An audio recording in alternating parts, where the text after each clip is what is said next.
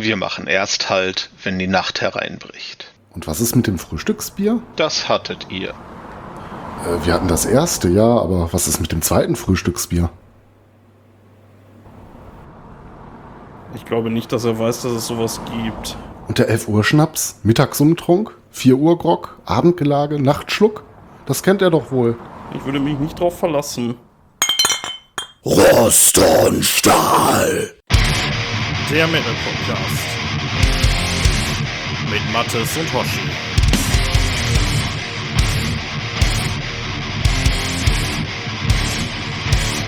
Glück auf, ihr Zwerge aus Moria und willkommen zu Folge 4 von Rost und Stahl. Und ja, fast schon so eine Art kleine Tradition, Rost und Stahl, das bin ich, der Hoshi. Und am anderen Ende sitzt heute mal wieder der. Mattes, seid gegrüßt. Wie geht's dir? Ja, ähm, sehr gut soweit. Ich habe äh, gut geschlafen, ein bisschen Bierdurst, ein bisschen viel vielleicht für einen Donnerstagabend, aber ein bisschen zurückhalten. Ne, morgen Freitag, nur einen Tag müssen wir. Apropos Donnerstagabend. Da können wir direkt den Disclaimer reinschieben. naja, Disclaimer ist es ja nicht so richtig, aber wir nehmen auf am 3. November. Das äh, so als kleine Transparenz. Ja, äh, Bierdurst ist gut. Ähm, wollen wir direkt mal mit unserem Bierchen starten heute? Ich habe nämlich auch Bierdurst. Aber ich war ein bisschen faul und habe jetzt auch ein bisschen gemogelt. Ich habe einen äh, Dortmunder Kronen dabei. Das wäre das Bier, was ich uns äh, primär in zwei Tagen verköstigen werde, wenn wir uns treffen und eine kleine Live-Folge aufnehmen. Ja, die habt ihr dann schon längst gehört, wenn ihr das hier hört. Das ist schon Wochen her. Aber ähm, ja, ich habe nicht gemogelt. Ich habe ein äh, helles Pülleken von Feltins. Die sind zwar sehr klein, aber ja, Donnerstagabend. Äh, egal. Erstmal Prost. Prost. Ah, geh auf hier, verdammt. Das scheitert hier am Kronkorken, kann doch nicht sein. Ja, cheers. Cheers. Ja, ähm, erstmal, bevor wir loslegen, ähm, ein herzliches Dank an den Kepler, der uns den Aragorn in unserem wunderbaren Intro gemacht hat. Ähm, ja, äh, was sagt man? Kodos keine Ahnung. Danke auf jeden Fall dafür. Wir werden sicherlich noch das eine oder andere Mal auf dich zukommen und dich hier und da mal bitten, was für uns einzuröcheln. Ja. Ähm, ansonsten, ja, ich hatte dich schon gefragt, wie es dir geht. Ähm, ich habe äh, noch eine kleine Sache, die ich noch mal ganz kurz loswerden muss. Ich war nämlich heute in Werne, hier in unserer Nachbarstadt. Und äh, da hatte ich so ein bisschen Wartezeit, dann drohte es zu riechen und habe ich mich da in eine sehr schöne Kneipe gesetzt und habe da einen Kaffee getrunken, weil es nachmittags war. Und ähm, das ist die, der Laden heißt Mauskrone und wenn ihr mal da seid, guckt mal rein. Da, ähm, ja, so von der Einrichtung her so ein bisschen oldschool äh, läuft. Also zumindest heute lief da so, so sehr oldschooliger Rock'n'Roll, so Elvis und so ein Kram. Aber da kann man sich auf jeden Fall mal reinsetzen und mal ein Bierchen trinken. Sehr netter Wirt und ja, das wollte ich einmal vorweg schicken. Ja, ihr habt's gehört, die Mauskrone. Müssen wir auch mal hin. Ja, der Name ist ein bisschen strange. Aber ja, nee, ist, ist auf jeden Fall echt cool. Ist direkt in der Innenstadt von Werne. Kann man mal machen, wenn man mal da ist. Ja, ähm, was haben wir denn heute vor? Ja, also wir reden heute über ähm, J.R.R. Tolkien, über den Herrn der Ringe und seinen Bezug auf die Einflüsse, die er auf den Heavy Metal hat. Ähm, es gibt viele Alben, Songs und Musiker, die sich teilweise komplett Tolkien verschrieben haben und ähm, ich sage mal so, aus der Fantasy, so als erstes großes High-Fantasy-Werk ist er nicht wegzudenken und somit äh, steht er auch einigen ähm, Bereichen im Metal besonders nah, wenn ich an den Power-Metal denke, so mit der ganzen Symbolik, die dahinter steht, äh, aber wie wir auch hören werden, ähm, gibt es da sehr viele Bezüge äh, für Black Metal Bands und ähm, Tolkien hat auf jeden Fall einen erheblichen Einfluss auf den Heavy Metal gehabt, wie wir ihn heute kennen und das wollten wir neben ein paar biografischen Daten und einer kleinen Zusammenfassung äh, mal näher beleuchten und uns heute drüber unterhalten. Genau, also im Zentrum wird sicherlich der Herr der Ringe stehen von der ganzen Übung heute äh, weil das ja, ja vermutlich unangefochten das Hauptwerk ist. Und ähm, bevor ich mich jetzt hier in solche äh, Aussagen verstrick, direkt mal der Disclaimer vorweg. Wir sind beide Fans, würde ich sagen, ne? Kann man so sagen. Wir oder? sind Fans, aber wir sind ähm, nicht die großen Tolkien-Experten, die es ja auch wahrscheinlich unter unserer Zuhörerschaft gibt. Also wir haben, glaube ich, alle mehrfach den Herrn der Ringe gelesen und feiern die Filme auch derbe und haben uns auch so ein bisschen ähm, die Randerscheinungen angeschaut, äh, wie die Hobbit-Trilogie und ich glaube, du hast auch ein bisschen Sekundärliteratur gelesen, aber wir haben es beide nicht studiert und äh, ich könnte mir gut vorstellen, dass der ein oder andere Hörer äh, weitaus mehr Ahnung von der ganzen Thematik hat als wir, denn das ist ja schon so eine Wissenschaft für sich. Ich glaube, du kannst ja genau, in England deswegen, an irgendeiner äh, Uni ähm, Tolkien komplett im Hauptfach studieren. Ja, oder man verschreibt sich einfach sein ganzes Leben dem Zeug, weil da kannst du mhm. echt eine Menge draus ziehen. Ähm, also wenn ihr mal wirklich Experten reden hören wollt, da gibt es eine ganze Menge YouTube-Channel zu, die echt jede Kleinigkeit aufarbeiten. Da habe ich mich auch ein bisschen durchgeklickt so.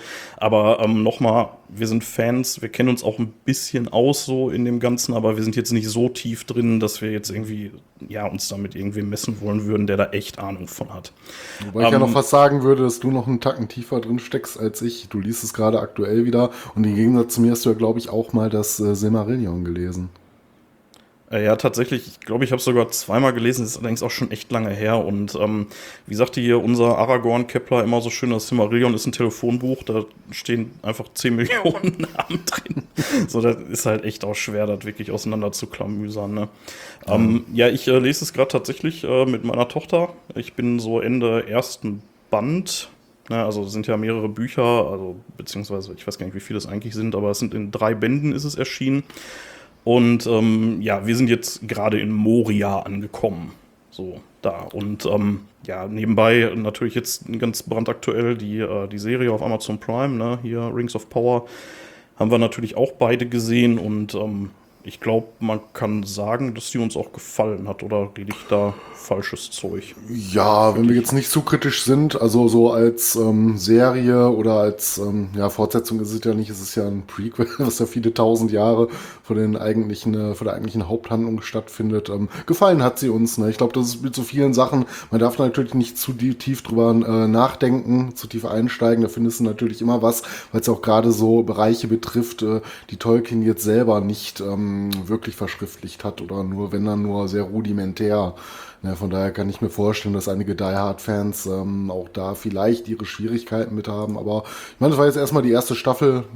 Muss, muss man mal schauen, wie sich das Ganze noch über die nächsten Staffeln entwickelt. Es sind ja wohl einige geplant, aber unterm Strich gebe ich da recht. Es war sehr unterhaltsam und wir freuen uns, glaube ich, beide auf mehr.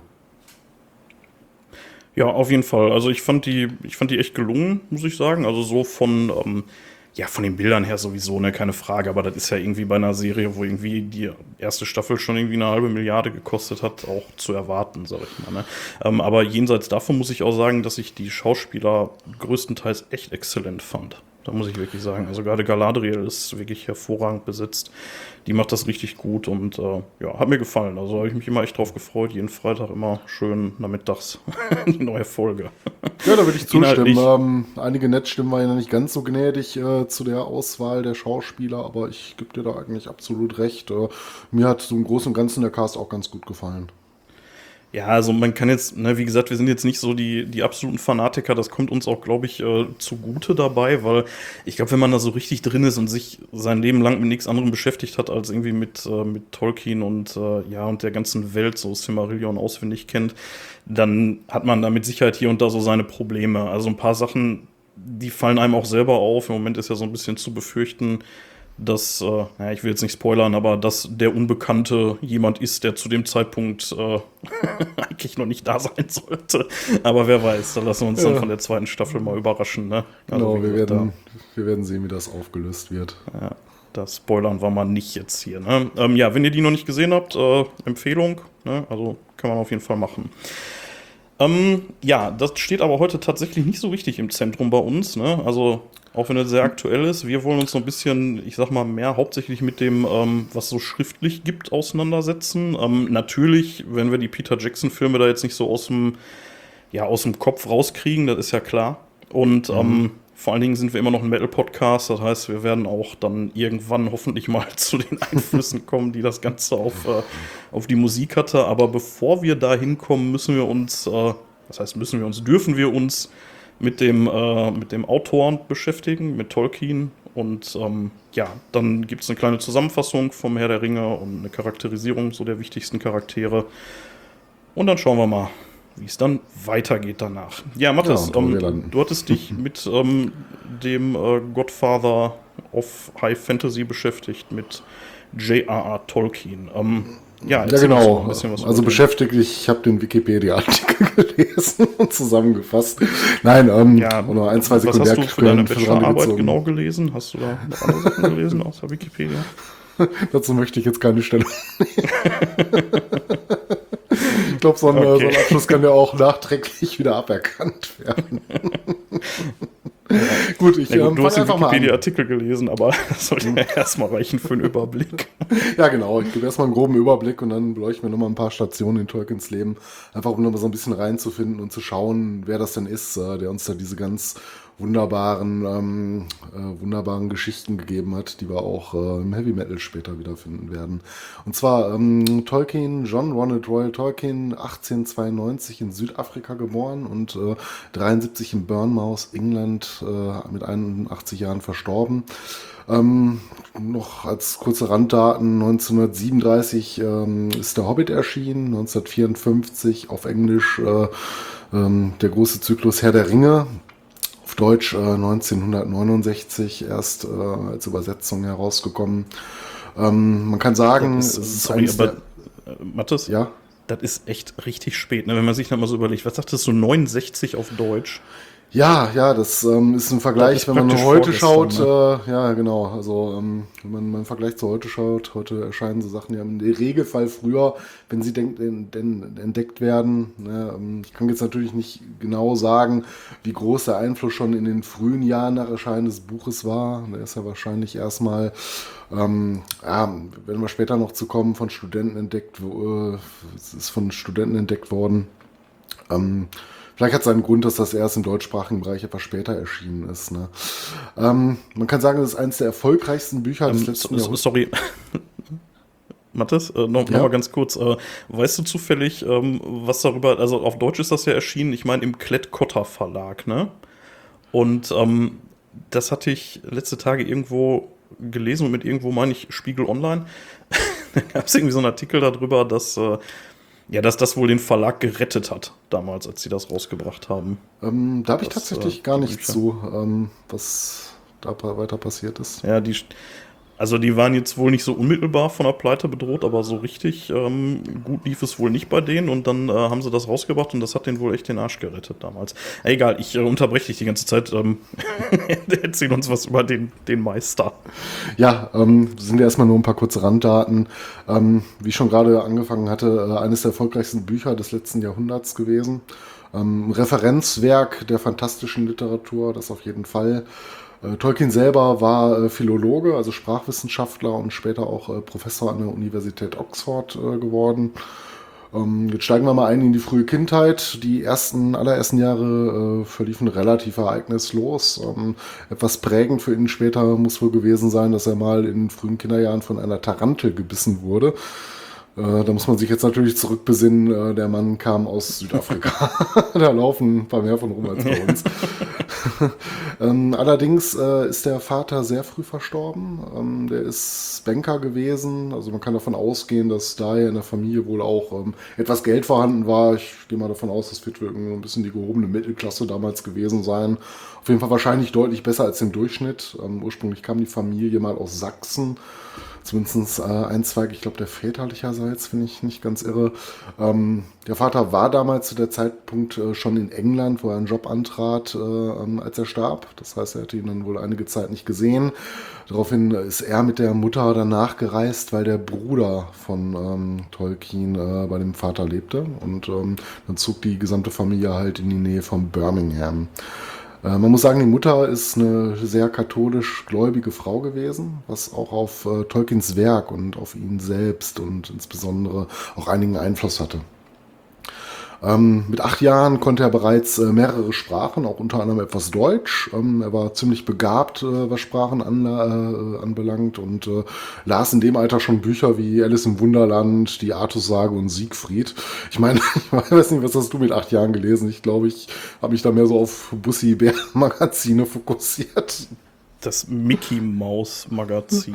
Das Mickey Mouse Magazin zum Beispiel. ja. Na, ich, ich weiß nicht mehr, wie, wie hieß das denn? Nee, hieß das so? Ich weiß, ich weiß gar nicht mehr, diese Dinge da. Lustige Taschenbuch Ähm, gab's, ne? Auf jeden Fall mehr so Kindersachen und. Ja, aber es, aber es, gab doch auch immer irgendwie einmal die Woche so ein dummes äh, Kindermagazin von Disney. Hieß das nicht irgendwie Mickey Mouse? Und, Mickey äh, Mouse, ich glaube, das war Mickey ja, Mouse. Das hieß ja. einfach so, ne? Wo, wo, dann immer irgendein Gimmick drin war, ne? Und dann gab es die Konkurrenz, das Yps-Heft, da waren die besseren Gimmicks drin. Das war dann für die coolen Kids. Mit den ja. Uhrzeitkrebsen. Aber mir fällt es jetzt sehr schwer, äh, den Bogen von Tolkien zu Mickey Mouse zu schlagen.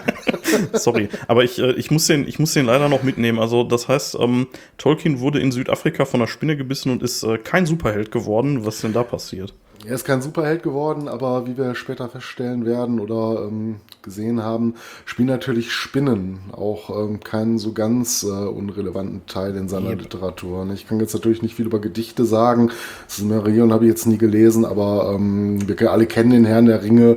Allein die Passage mit Kankras Lauer ne, und die äh, große Urspinne und Goliath. Ne. Da gibt es schon Bezüge zu. Man vermutet halt, dass das so ein bisschen daher kommt, diese Faszination und vielleicht auch Furcht vor diesen Tieren zurückkehren. Ähm, ja, das so zu den ähm, zu der frühen Kindheit. Äh, ähm, die Familie die heißt übrigens noch, Ungoliant. Ja. Ungoliant, genau, ja. ja. Sorry, Klugschiss. ja, ich glaube, ich glaub, es ist später auch noch mal irgendwo, aber ist jetzt für den Moment nicht so relevant. Ähm, ja. Die Familie zog äh, öfters um. Äh, die Mutter starb dann auch schon 1904. Äh, da war Tolkien gerade mal zwölf Jahre alt. Äh, und anders als man es vielleicht meinen würde, hat gerade der Tod der Mutter ihn so ein bisschen in seinen Glauben sogar bekräftigt, aber auch äh, zu einem etwas pessimistischen Weltbild verleitet. Das soll jetzt nicht äh, heißen, dass er später als Trauerklos durch die Welt ging, aber so, was seine Weltanschauung betrifft, ähm, ja, äh, war wohl nicht so die größte Frohnatur, die es gab, obgleich er trotzdem gerne mal eingetrunken hat. aber noch nicht in dem Alter, glaube ich. Ähm, seine Jugend, seine Jugend äh, haben er und sein Bruder in der Obhut eines Priesters äh, verbracht. Äh, gewohnt hat er allerdings bei der Tante ähm, und später bei einer Freundin der Familie. Und das war insofern prägend, weil er, weil er bei dieser äh, Freundin der Familie seine spätere Frau Edith kennengelernt hat die ganz große Liebe seines Lebens. Mhm. Ähm, wenn man weiß, äh, waren die auch ähm, ja, bis zum Schluss, äh, bis zum Tod seiner Frau lange verheiratet äh, und ähm, ja. Ähm, Tolkien lernte in der Zeit äh, Altenglisch, sprach zu der Schei Zeit auch schon ein bisschen äh, Mittelenglisch, ne, so die, die Sprachen des äh, Mittelalters äh, in, in, dem Land. Das ist natürlich ein bisschen anders als das modernere Englisch, was man zu der Zeit schon gesprochen hat. Ähm, er las den Beowulf. Ähm, das ist ja so ein altes skandinavisches Gedicht, wer es nicht kennt, stammt irgendwie um das Jahr 600, hat sich halt mit so, solcher Art von Literatur schon befasst, ne? so alte Heldensagen. Mhm. Ja? Mathis, darf ich da mal kurz einhaken? Ich ähm, bin mir gerade nicht hundertprozentig sicher, aber ich habe ja mal irgendwie so ein paar Semester in Essen äh, Englisch studiert. Und ähm, irgendein Prof hatte uns mal erzählt, dass der Beowulf tatsächlich irgendwie, ähm, also so etymologisch, sich das Wort wohl tatsächlich mit äh, Ringbearer, also Ringträger, übersetzen ließe. Und, ja, ähm, es, gibt da, also, ähm, es gibt da so ein paar Thesen, wo der Name jetzt letztendlich herkommt. Ich glaube, da gibt es aber ganz, keine ganz eindeutige, ähm, ganz eindeutige Antwort drauf. Ja.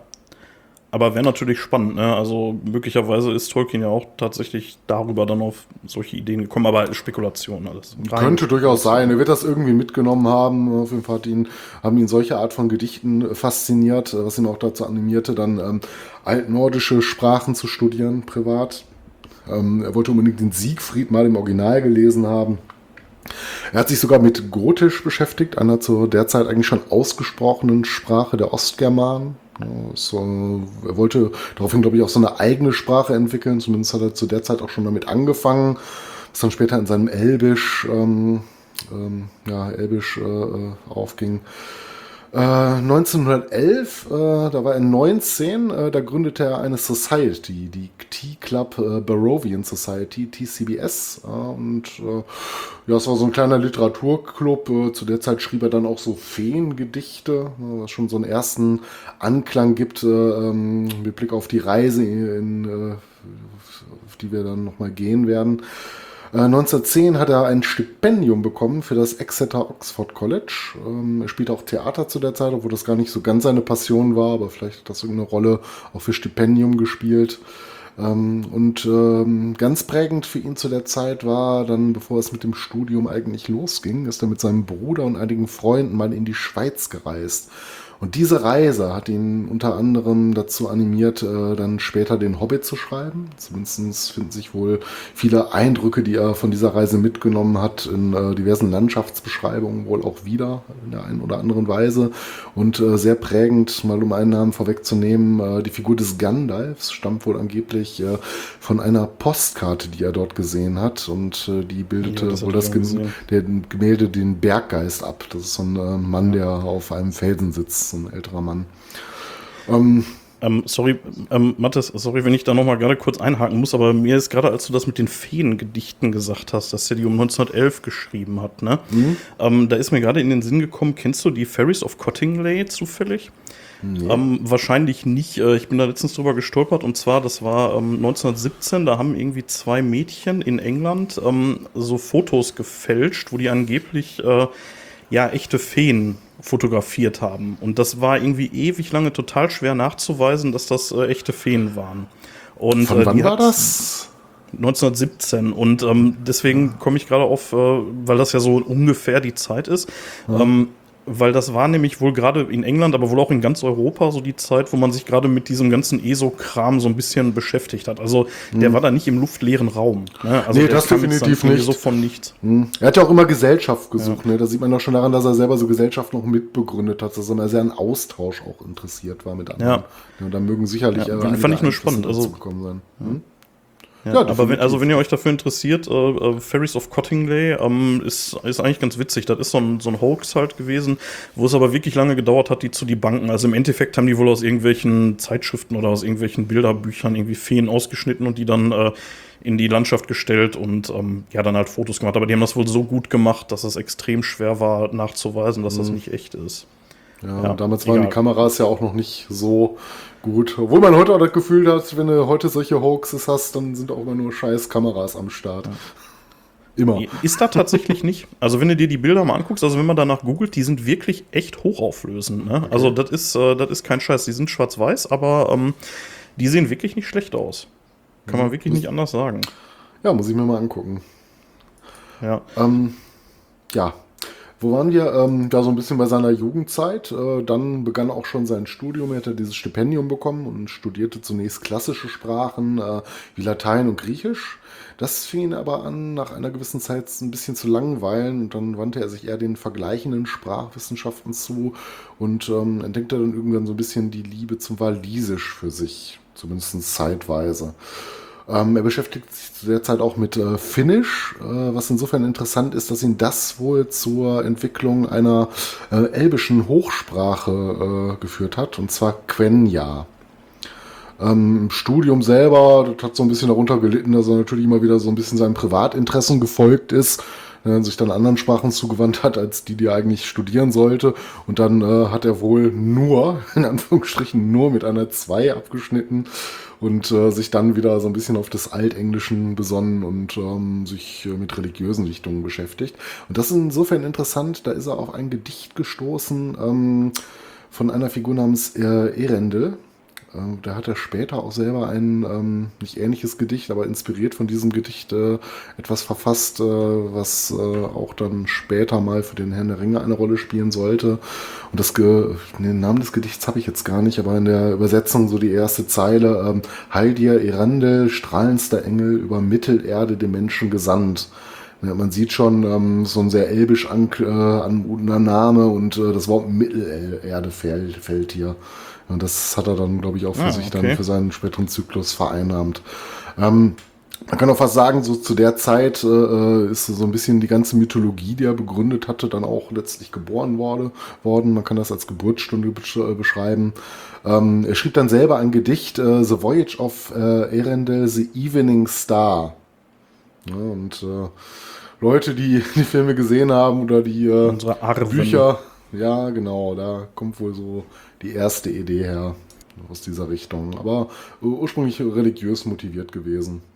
Ähm, was, was ja interessant ist, ist äh, in einem späteren Interview äh, auf eine Frage hin, äh, was denn sein Gedicht bedeuten würde, antwortete Tolkien wohl äh, insofern, dass er selber das Schreiben nicht nur als äh, Schöpfungsakt sieht, sondern ähm, auf eine Reise und er selber sehr gespannt war, wo diese Reise letztlich hinführt. Also er hat halt Sachen geschrieben, von denen er selbst noch nicht so genau sagen kann, was die für ihn eigentlich bedeuten, ja, sondern dass er Ja, das hatte ich, auch, äh, das hatte ich, das- äh, das hatte ich im, äh, im Hobbit, ich weiß gar nicht, ob das im Vorwort steht oder so, äh, dass er im Prinzip sagt, so, ich habe wirklich nur diesen Satz gehabt, ne, in einer Höhle ne, lebte ein Hobbit. Und äh, dann Mhm. einfach von da aus dann losgelegt hat. Also wirklich so einfach mit dem ersten Satz und sich dann so ein bisschen hat treiben lassen. Ne? Also ich weiß nicht, ob es beim Herr der Ringe auch so war, aber beim Hobbit scheint es tatsächlich wohl so gewesen zu sein, dass er einfach, ja, wie du Mhm. schon sagst, so eine Reise halt. Ne? Genau, genau. Ne? Ähm, ja, das äh, finde ich schon relativ bemerkenswert, weil ja auch viele Autoren anders, ähm, anders an so Sachen rangehen. Aber das ist schon sehr interessant. Ähm, 1915, ähm, 19, äh, 1915 hat er dann seinen Abschluss gemacht, äh, sogar mit Auszeichnung. Und das war ein Jahr, nachdem die große Katastrophe über Europa hereinbrach, und zwar der Erste Weltkrieg. Und ähm, ja, mit Studienabschluss in der Tasche äh, ging es dann auch äh, direkt an die Front. Er wurde Fernmelder ähm, und äh, war in der Schlacht von Somme dabei. Ich hoffe, ich spreche es richtig aus. Das war in Frankreich. Äh, wie man, ist so einfach wie Elbisch. ja, ich würde sagen, El Elbisch ist einfacher. ich hatte es ähm, ja, wie, wie es nicht anders sein könnte, natürlich prägt einen sowas. Ne? Wenn du als junger Mann an die Front gezogen wirst, kann es nicht anders sein, dass das äh, wahrscheinlich auch äh, von den Erinnerungen und den Erfahrungen, die du dort sammelst, irgendwie die nächsten Jahre, wenn nicht äh, den Rest deines Lebens irgendwie mitprägt. Und wir alle kennen die äh, Schlachten aus den Romanen. Ich denke mal, da werden wohl einige Erfahrungen auch äh, eine gewisse Rolle gespielt haben. Wir Ähm, kennen die vor allen Dingen von Sabaton, wenn wir ehrlich sind. ja, das auch. ähm, man kann nicht sagen, ja, oder vielleicht kann man sagen, zum Glück äh, ähm, erkrankte Tolkien daraufhin an Fleckenfieber und wurde zurück äh, in die Heimat nach England geschickt. Äh, zu der Zeit verstarb auch ein guter Freund von ihm und die letzten Zeilen, die er ihm hinterließ, äh, inspirierten ihn wohl auch letztlich dazu, dann später seine große ähm, Fantasy-Welt zu erschaffen. Ich habe den Wortlaut jetzt gerade hier leider nicht parat, aber es gab wohl einen sehr ähm, emotionalen äh, letzten Brief, in dem er halt seinen Freund dazu aufgefordert hat, äh, doch ähm, ja quasi seine eigene Welt zu kreieren, was er dann später auch tat. Ähm, Tolkien zu der Zeit äh, hatte vermehrt gesundheitliche Probleme, erkrankte immer wieder. Ähm, ja, äh, wo sind wir jetzt gerade nach dem Zweiten Weltkrieg? Ähm, seine Söhne wurden dann auch alsbald geboren. Also er hat dann wohl irgendwann kurz danach geheiratet. Ich habe das genaue Datum jetzt gerade gar nicht präsent. Äh, 1917 wurde er halt das erste Mal Vater von seinem John, John Francis. Ähm, ein paar Jahre Hast du gerade gesagt, wir sind nach dem Zweiten Weltkrieg? äh, Entschuldige, natürlich nach dem ersten. Das ist natürlich Ich wollte schon sagen, ein Nee, nee, großer das- Zeitsprung gewesen. Nein, nein, nein, das äh, nur ein Versprecher. Ähm, ja, 1917 erstmal Vater John Francis, äh, ein paar Jahre später Michael Hillary und äh, 1924 Christopher John. Auf den Namen werden wir hier das ein oder andere Mal nochmal stoßen. Und 1929 wurde seine Tochter Priscilla Ann geboren. Ähm, so viel nur zu den Kindern. Er hatte vier Kinder gehabt. Ähm, er ging dann äh, zu der Zeit, äh, die er im Heimaturlaub verbrachte, der Krieg war da noch nicht ganz vorbei, ähm, viel in die Natur, ähm, schrieb und las viele Gedichte und äh, verfasste auch zu der Zeit ein Gedicht über zwei, ähm, zwei Namen, die uns später nochmal begegnen werden, und zwar äh, Beren und Lucien. Da kannst du uns vielleicht etwas zu sagen. Ähm, ja, tatsächlich hast mich da jetzt so ein bisschen auf den falschen Fuß erwischt. Also, ähm, äh, jetzt muss ich aufpassen, dass ich nicht anfange, jetzt Scheiße zu erzählen, aber ich meine, Beren war der Mensch und Luthien war die Elbin. Und ähm, auf jeden Fall, ähm, ja, Beren sieht Luthien auf einer Lichtung tanzen und ist dann halt schockverliebt und äh, ja, ähm, das ist auf jeden Fall so ein bisschen die Blaupause der Geschichte für äh, Arwen und Aragorn später im Herr der Ringe. Und ähm, ja, die spielen hier und da noch mal eine Rolle, die beiden. Also, ähm, ich weiß gar nicht, die, die greifen dann auch noch irgendwie Morgoth an oder irgendwas. Ich, ich weiß nicht mehr genau. Auf jeden Fall, die, die tauchen noch mal auf, aber das war ja schon, also diese beiden Charaktere waren ja für äh, Tolkien schon wichtig. Ne? Ja, ich glaube, wenn ich das ähm, noch richtig in Erinnerung habe oder gelesen habe, das hatte ich mir jetzt gar nicht weiter notiert gehabt, ähm, dieses, dieses Gedicht oder äh, zumindest die Geschichte dieser beiden bildet auch irgendwo das Zentrum ähm, im Silmarillion ab. Äh, ja, das, äh, das kann gut sein. Ja, das, das kann absolut mhm. sein. Ja. Ja. Ähm, ja, 1918 äh, ist er wieder erkrankt, ähm, nutzt die Zeit, um auch ein bisschen Russisch zu lernen. Da war aber auch Gott sei Dank schon das Kriegsende in Sicht und ähm, da braucht er wohl auch nicht nochmal zurück an die Front, äh, soweit ich das äh, recherchiert habe. Und ähm, ja, kümmerte sich dann darum, äh, seine erste richtige Anstellung nach dem Studium zu bekommen. Und zwar äh, bekam er einen Job beim New English Dictionary in Oxford. Und da sind wir dann auch schon bei seinen äh, ähm, ja, Berufsjahren. Äh, er betätigte sich auch äh, neben der Arbeit anfänglich als Privatlehrer, um noch etwas mehr Geld zu verdienen und ähm, bekam dann letztendlich äh, etwas unerwartet ähm, einen Job als sogenannter Reader. Das war ein, damals der Begriff für eine bestimmte akademische Stellung.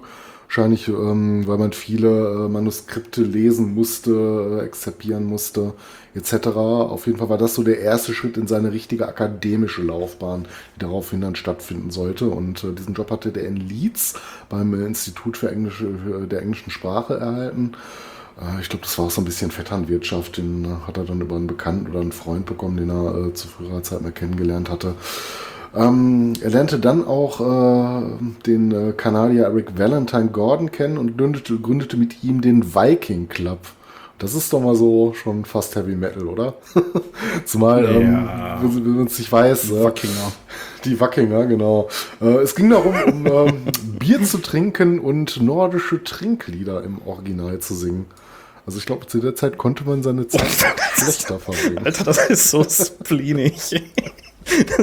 Es ist fast so spleenig wie Bier zu trinken und über Metal in Mikrofone zu labern.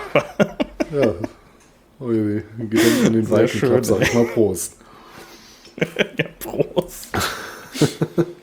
ja, daraufhin äh, bekam er dann auch seine erste Professur. Ähm, er entwickelte ein paar Figuren, die dann später im Herr der Ringe äh, auftauchen sollten und äh, schrieb ein Gedicht über den Glib. Äh, das war dann eine Figur, die von ihrer Beschreibung her wohl dem sehr nahe kommt, wie dann später äh, der Gollum in den Geschichten äh, im Herr der Ringe und dem Hobbit beschrieben werden.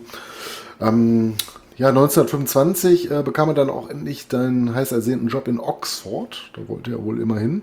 Und äh, gründete einen informellen Club, also mal wieder einen neuen Club, äh, wo es dann um altnordische Gedichte gehen sollte.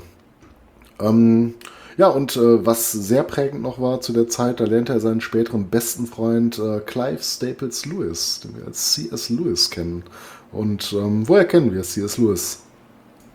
Das war Jetzt gefährliches Halbwissen, war das nicht der, der Narnia geschrieben hat? Ja, genau, unter anderem die Chroniken von Narnia. Das ist auch das, wofür ich ihn kenne. Er hat wohl noch viele andere äh, ähm, Science-Fiction-Literatur, auch noch andere Fantasy-Literatur verfasst. Ähm, muss wohl auch viele Fachbücher geschrieben haben, weil er auch aus äh, der Philologie ähm, kam. Also auch äh, wahrscheinlich eine, eine Figur, über die man auch nochmal eine Stunde füllen könnte, wenn man sich jetzt nur mit C.S. Lewis befassen würde. Weiß ich aber leider auch zu wenig drüber. Ich kenne die Chronik von Narnia und müsste jetzt mal genau da ist schauen. Auch der Einfluss auf den Metal zu gering, als dass wir da eine Folge drüber machen müssten. Ja, oder? zumindest im Rahmen dieses Podcasts, glaube ich zumindest. Ich weiß nicht, oder gibt es mittlerweile irgendwie den Narnia Metal? Keine Ahnung. Metal. ich muss sagen, ich bin gar nicht so ein, also ich habe, gibt es da mehrere Filme oder ein? Ich weiß gar nicht. Ich glaube, Filme gab es. Also ich habe einen Film mal gesehen. Äh, mehrere, ähm, aber ich glaube, so äh, die Bücher sind da auch schon, glaube ich, das, was man erkennen sollte. Habe ich aber auch nie gelesen. Ja.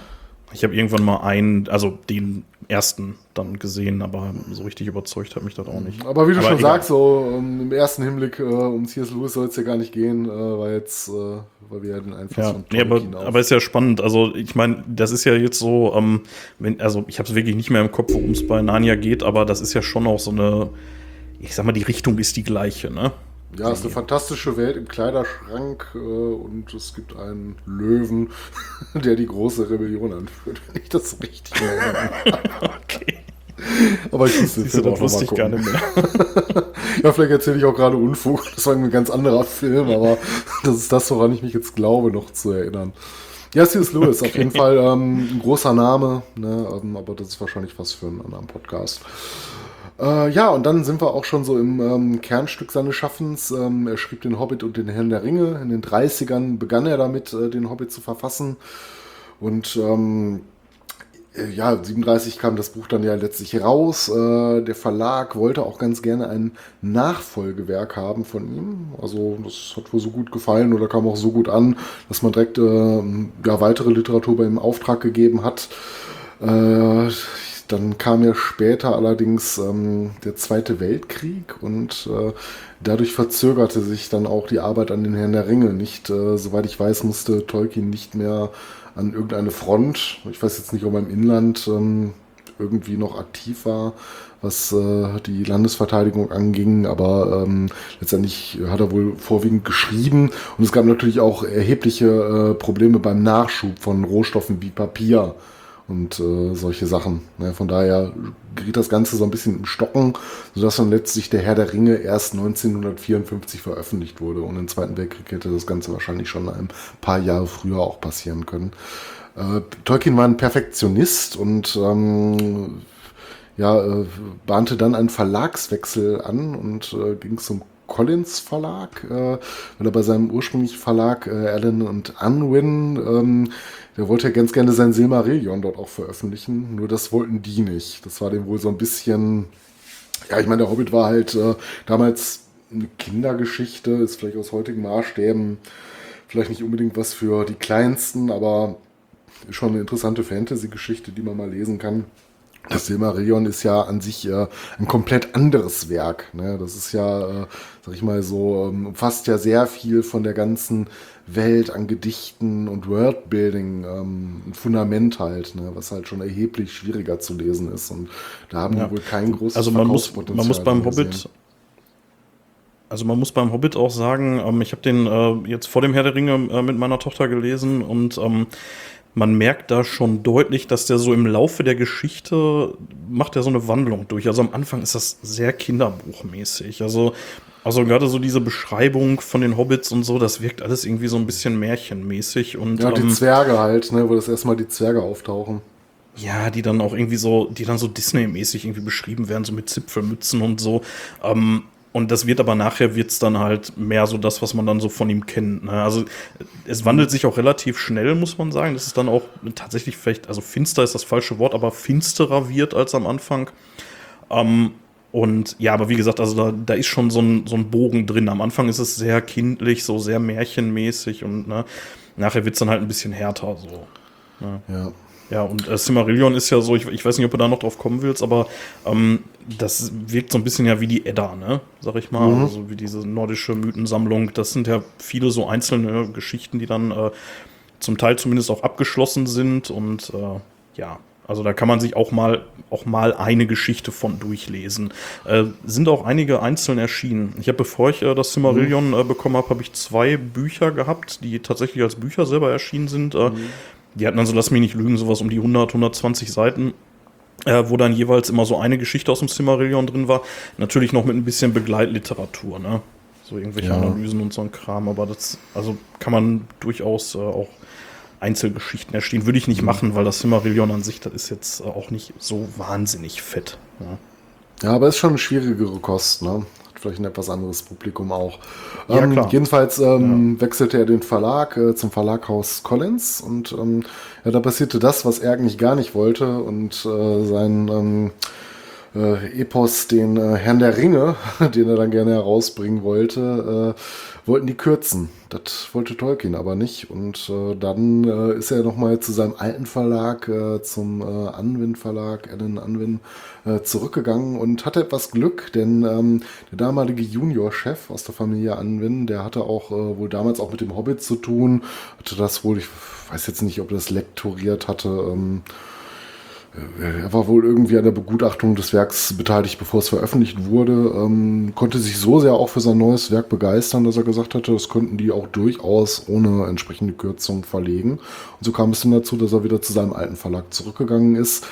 Ähm, man muss leider sagen, damals war das Papier halt sehr knapp. Ne? Es hatte auch die ganze, äh, den ganzen Schaffensprozess etwas in die Länge gezogen. Und ursprünglich sollte das Werk der Herr der Ringe als ein komplettes Buch erscheinen. Das war aber damals aufgrund der Papierknappheit nicht so ohne weiteres möglich. Papier war sehr teuer. Und ähm, um es den Leuten überhaupt zu ermöglichen, die Bücher kaufen zu können, hat man sich dann dazu entschieden, das Ganze dann als äh, Trilogie herauszubringen. Wobei sich Tolkien immer Zeit seines Lebens gerade auch gegen diesen Begriff gewehrt hat, weil das Ganze als ein Werk versteht. Man kann vielleicht von was äh, größeren Unterkapiteln lesen, die vielleicht auch ein bisschen anders äh, literarisch verteilt werden oder auch verteilt wurden, als wir es in den Filmen gesehen haben. Das ist nicht ganz analog zu dem, äh, wie die Bücher vorgehen, von der Erzählreihenfolge her. Aber ähm, das war. Ja, aber die heißen gleich, ne? Also die Ja, haben ja die- die, die- Filme so genannt wie die, wie die Bände. Die, Die heißen gleich, aber ich glaube, die Kapitel sind teilweise überlappend. Ne? Ich glaube, dieses Kankra-Kapitel Ja, ähm, kommt, glaube ich, in einem anderen Buch, als äh, es im Film dargestellt wurde. Ich bin mir jetzt auch gerade nicht hundertprozentig sicher. Jedenfalls ähm, ich sollte auch nicht, aber ich glaube, sonst wäre der zweite auch echt langweilig geworden. das kann sein, ja. ja. Ähm, ja, jedenfalls sollte es ursprünglich als ein Buch erscheinen, aber aufgrund der ähm, Knappheit halt äh, wurde es dann als äh, drei, äh, drei Büchern verlegt. Äh, war auch ein einigermaßen guter Erfolg gewesen. Und dann kam ein amerikanischer Verleger auf die Idee, das Ganze doch als Taschenbuch herauszubringen, weil das natürlich äh, nochmal etwas günstiger wäre und nochmal zusätzlichen Absatz generieren würde. Äh, da hatte Tolkien aber gar nicht so richtig Bock drauf und ähm, hatte das erstmal unterbunden.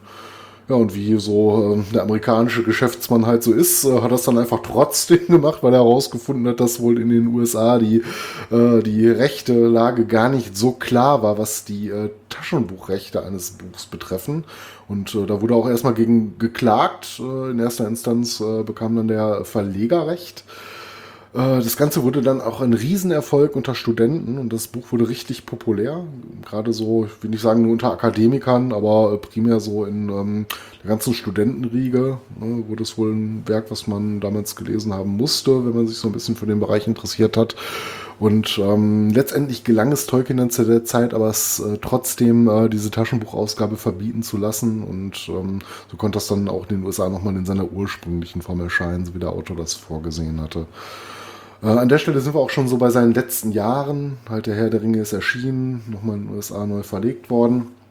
Ähm, und in den letzten Jahren widmete er sich dann der Vervollständigung und der Arbeit an seinem Silmarillion. Man muss aber sagen, das hat er dann bis zu seinem Lebensende nicht mehr komplett fertig bekommen und das ist dann erst äh, posthum. ja, das ist fragmentarisch tatsächlich nur, ne? Fragmentarisch ist es nicht abgeschlossen worden und wurde dann erst von seinem Sohn Christopher zu späterer Zeit herausgebracht. Ähm, Aber da gibt es noch diese ganzen Millionen Briefe, oder?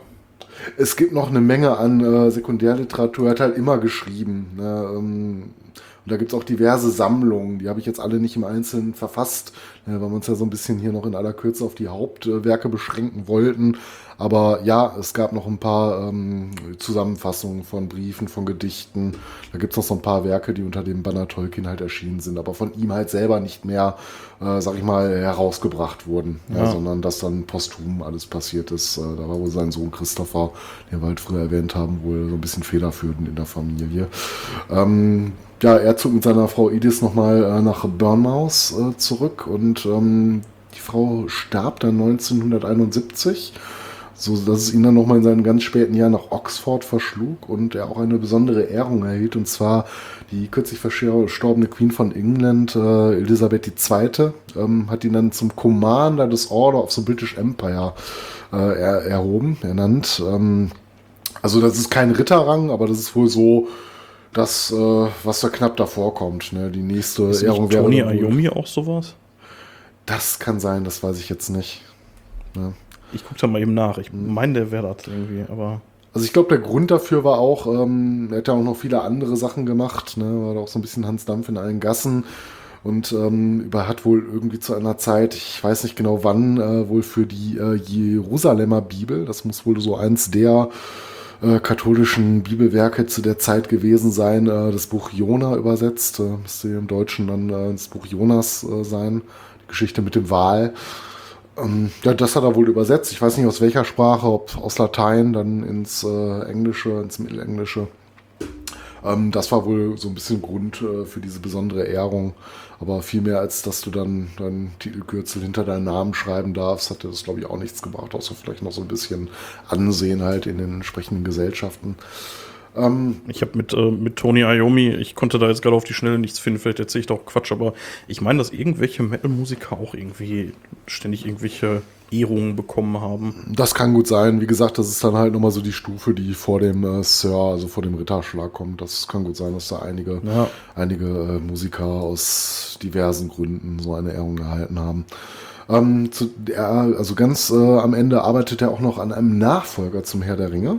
Der sollte unter dem Titel The New Shadow erscheinen, aber da gibt's auch äh, nur Fragmente von. Da wurde 96 äh, posthum etwas veröffentlicht, aber ähm, ja, das äh, war halt alles nicht vollständig. Ne? Also ich glaube, das Ganze hat er auch abgebrochen, weil ihm der Plot wohl letztendlich dann nicht so äh, schlüssig erschien, wie es ursprünglich mal geplant war.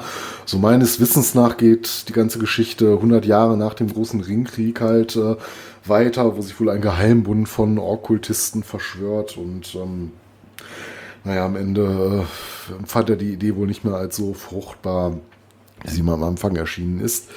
Äh, und dann am 2. Äh, September 1973 äh, starb er nach kurzer Krankheit. Er wurde in Oxford beigesetzt, zusammen mit seiner Frau. Und auf dem Grabstein sehen wir dann nochmal die Namen Beren und Lucien, die dann als Symbol und Zeichen für eine dem Tod überdauernde Liebe gelten sollen. Ähm, ja, posthum kann man noch sagen, äh, gab es auch noch diverse Ehrungen. Äh, besonders anmutet das sein bester Freund C.S. Lewis, ähm, der Narnia-Kumpel, über den wir gerade einmal kurz gesprochen haben. Äh, Tolkien tatsächlich 1961 für den äh, Literaturnobelpreis vorschlug. Ähm, ja gut, wie wir wissen, wurde daraus nichts. Ähm, da wurden wohl andere, äh, andere Literaten bevorzugt behandelt. Äh, nichtsdestotrotz wurde er vorgeschlagen, was ja auch schon eine besondere Ehrung ist. Und ähm, ja, äh, zu seinen, selbst zu den Lebzeiten seines Vaters hatte Christopher auch schon äh, sein Sohn an ähm, diversen Schriftstücken mitgearbeitet. Also jetzt glaube ich nicht in Autorenfunktion, aber verwaltend, lektorierend, ne, war da wohl sehr in das Werk seines Vaters eingebunden. Das liest man jetzt über die anderen Söhne und die Tochter nicht äh, so in dem Maße. Hat er wohl sich so primär mit beschäftigt. Ähm, ab äh, 1977 äh, wurde dann auch äh, das äh, Silmarillion veröffentlicht, äh, zwischen 83 und 96 halt äh, Geschichtensammlungen, Histories of Middle-earth und ähm, ja, abschließend kann man noch sagen, in Deutschland hat sich besonders hervorgetan die Deutsche Tolkien-Gesellschaft, die DTG, äh, die seit 97 äh, sich mit dem Leben und Werk äh, von Tolkien ähm, beschäftigt und das Ganze noch so ein bisschen vorantreibt und verwaltet. Und ja, das ist auch dann ein schönes Schlusswort, was man so über den Autor in groben, groben Umrissen sagen kann. Es ist, glaube ich, ein bisschen mehr geworden, als ich eigentlich dachte. Aber äh, letztendlich, letztendlich könnte man ja noch auf diverse Punkte viel tiefer eingehen. Aber das war mal so ein grober Abriss äh, seines Werdegangs. Ja, cool. Ähm, ich habe noch einen äh, kurzen Nachklapp zu meinem Blödsinn, den ich gerade erzählt habe. Ähm, es war Robert Plant von Led Robert Plant, Led Zeppelin, ja. Genau, also der hat einen äh, Verdienstorden bekommen. Ich weiß nicht genau welchen, aber irgendeinen hat er bekommen. Äh, da ist auf jeden Fall, also bei den Verdienstorden ist dieser Commander auf jeden Fall auch dabei. Da gibt es mhm. noch irgendwie Officer, Member, Knight Grand Cross, Dame Grand Cross, Knight Commander auf, oder Dame Commander, bla. Ey, scheißegal. Ähm, ich habe äh, noch einen kurzen Nachklapp, ähm, und zwar hattest du gar nicht erwähnt, weil es auch total untergeht. Es gibt noch ein Buch, ähm, ich weiß gar nicht, wann da, das wurde 1998 veröffentlicht und das heißt äh, Roverandom äh, von Tolkien. Ich habe nicht so, ich, ich habe es hier stehen, ich habe noch nicht reingeguckt. Keine Ahnung, ob das was taucht. Äh, der Titel ist mir tatsächlich auch ins Auge gesprungen. Ist das nicht so eine Gedichtesammlung? Aber ich bin mir jetzt auch nicht sicher. Also da möchte ich jetzt auch nichts Falsches erzählen. Es ist ein Kinderbuch, sagt die hm. Wikipedia. Also äh, keine Ahnung. Okay. Also ist auf jeden Fall von ihm, ist ein Kinderbuch. Ich habe es hier liegen. Ähm, äh, hat mir meine Schwiegermutter letztens irgendwann mal gegeben. Ich äh, werde es mir bei Zeit mal reintun. Ist auch nicht so wahnsinnig dick. Ja, ja äh, spannend. Auf jeden Fall. Dann äh, wissen wir jetzt schon mal so ein bisschen was über den Macher, auf den sich so viele Bands beziehen. So, nach einer kurzen Pause sind wir wieder da und äh, jetzt hatte ich euch ja etwas äh, über den Autoren erzählt und mal so einen kleinen Einblick in seinen Werdegang gegeben und äh, du, mein lieber Hoshi, du hast etwas äh, vorbereitet, äh, du hast dich nochmal mit den Handlungssträngen der wichtigsten Geschichten, das heißt vom Hobbit und äh, vom Herrn der Ringe ähm, auseinandergesetzt und willst uns da nochmal eine kleine, kleine, einen kleinen Überblick, eine kleine Zusammenfassung geben. Genau, ähm, also ich habe mich hauptsächlich tatsächlich mit dem Herr der Ringe beschäftigt. Man kann den Herr der Ringe allerdings auch wirklich schlecht nur erzählen, wenn man den Hobbit ganz rauslässt. Ich fasse mich da trotzdem ein bisschen kurz. Ähm, Im kleinen Hobbit geht es im Wesentlichen darum, dass äh, Bilbo Beutlin zusammen mit einer Schar von Zwergen und Gandalf aufbricht, um ähm, den einsamen Berg zurückzuerobern, der von einem Drachen ja, wie sagt man, besetzt ist. ja. Auf jeden Fall die Vorfahren der Zwerge wurden aus diesem Berg, ne, also das ist, das ist halt auch so ein, so ein Zwergenkönigreich, wurden die vertrieben. Und ja, die brechen auf und auf ihrer Reise erleben die eine ganze Menge Abenteuer. Und ich denke, das Wichtigste, ohne dass man halt den Herr der Ringe schlecht erzählen kann, ist, dass äh, im Nebelgebirge der Bilbo dann in den Besitz des Rings kommt. Und die zwar ist die Geschichte. Genau, die Misty Mountains. Und äh, die Geschichte so äh, grob zusammengefasst, äh, die landen durch diverse Verstrickungen da in Gefangenschaft der Orks und ähm, Bilbo kann sich dann befreien und dringt dann tiefer in den Berg vor und findet irgendwann dann einen See und auf einer Insel in diesem See sitzt Gollum, der auch noch äh, sehr tragend wird in der Geschichte. Auf jeden Fall, äh, dieser Gollum, das ist halt so ein schleimiges, fieses Wesen, was da drin äh, lebt, wird schon ziemlich deutlich beschrieben, finde ich. Jetzt muss man beim kleinen Hobbit allerdings auch sagen, dass Tolkien den wohl nachher noch mal ein wenig umgeschrieben hat, nachdem der Herr der Ringe rausgekommen ist, um ein paar Sachen noch anzupassen. Ja, darf ich da Und, mal kurz ähm, fragen? Ähm, du sagst der kleine Hobbit, das habe ich auch schon mal gelesen. Wie heißt die Geschichte? Die deutsche Version. Die deutsche ja, Version heißt der kleine Hobbit, okay. Ja, ja, also zumindest die Ausgabe, die ich habe. Es kann sein, dass es mittlerweile auch einfach nur noch als der Hobbit erscheint, aber mhm. die Version, die ich habe, die heißt der kleine Hobbit. Ähm, und äh, ja, im Englischen hieß das Ding schon immer The Hobbit. Ne? Also mhm. das, äh, der Kleine, das ist so ein, so ein, deutsches Ding, keine Ahnung. Also dadurch wird auch noch mal so ein bisschen mehr so dieses Kinderbuchmäßige deutlich da drin. Ja. Auf jeden Fall ähm, wird ja Gollum ähm, ja möchte dann äh, ja eigentlich äh, Bilbo fressen. Tatsächlich möchte der den erwürgen und dann auffressen und äh, lässt sich dann aber auf ein Rätselspiel ein. Dann gibt es so allerhand Rätsel, die sie sich dann gegenseitig um die Ohren hauen und ähm, am Ende gewinnt dann Bilbo, indem er sagt, was habe ich in meiner Tasche? Und ja, was hat er in seiner Tasche? Den Ring, den er kurz vorher mhm. gefunden hat im Dunkeln. Ne? Und äh, ja, das kann, das kann Gollum dann zunächst nicht erraten. Und Bilbo entkommt dann auch mit Hilfe des Rings und hält ihn dann erstmal eine ganze Zeit lang geheim und benutzt ihn dann auch noch ein paar Mal in, im Verlauf der Geschichte. Das Ende vom Lied, die Zwerge erobern den Berg zurück, der Drache wird getötet und ähm, ja, im Wesentlichen muss man sagen, da sind schon sehr, sehr viele Sachen drin angelegt, die man nachher aus dem Herr der Ringe kennt. Also die Elben kommen beispielsweise vor, es kommen Riesenspinnen mhm. vor. Die Drachen spielen im Herr der Ringe jetzt nicht so eine Rolle, aber ja, die Zwerge auf jeden Fall natürlich, ne? Die spielen nachher immer noch eine Rolle im Herr der Ringe, also eine ganz entscheidende sogar. Und ja, ich glaube, Drachen gibt es zum Zeitpunkt, wo Herr der Ringe spielt, eigentlich so bekanntermaßen nicht mehr. Müsste ich jetzt tatsächlich lügen. Hm. Es könnte tatsächlich sein, dass äh, Smaug, so heißt der Drache im Hobbit, dass der der letzte hm. war. Zumindest der letzte, der letzte Bekannte oder sowas. Ja. Hm. Äh, weiß ich, weiß ich gerade tatsächlich nicht. Ähm, ja, auf jeden Fall, ähm, ja, das ist so ein bisschen die, das Ende der Geschichte. Ähm, Bilbo kehrt dann zurück ins Auenland und äh, fängt dann an, sein Buch zu schreiben über seine Reise. Er wird äh, von den anderen äh, Auenlandbewohnern wird er schief angeguckt, weil er halt auf Abenteuer gegangen ist. Und das macht man ja nicht als ordentlicher Hobbit. Da sollte man vielleicht noch dabei sagen, das Auenland ist die Heimat äh, der Hobbits für die ganz wenigen, die die Filme vielleicht nicht mehr so präsent so, ja, haben oder gar nicht gesehen haben. Ja. Ja, für, äh, für Bilbo ist, äh, also neben dem Ring, den er mit nach Hause bringt, ist äh, sicherlich wichtig, dass er halt steinreich nach Hause kehrt, weil er halt seinen Anteil an dem, an dem Drachenschatz halt, an dem Drachengold bekommt, ne? Mhm. Und ja, der lebt dann da erstmal eine ganze Zeit und ähm, ja, dann an seinem 111. Geburtstag setzt dann die Geschichte des Herrn der Ringe an. das ist so, ah, jetzt, jetzt habe ich es nicht nachgeguckt, aber ich meine, das wäre so 50 oder 60 Jahre nach dem Hobbit spielt der Herr der Ringe. Ja. Ohne Und, dir jetzt ähm, weiter zwischengrätschen zu wollen, ähm, das mach ich dir spielt jetzt, ja, ähm, spielt jetzt äh, fürs Buch, äh, für das Buch, glaube ich, nicht so die tragende Rolle, wenn ich mich richtig erinnere. Aber im Film sehen wir ja ganz am Anfang noch die äh, große Vorgeschichte dazu.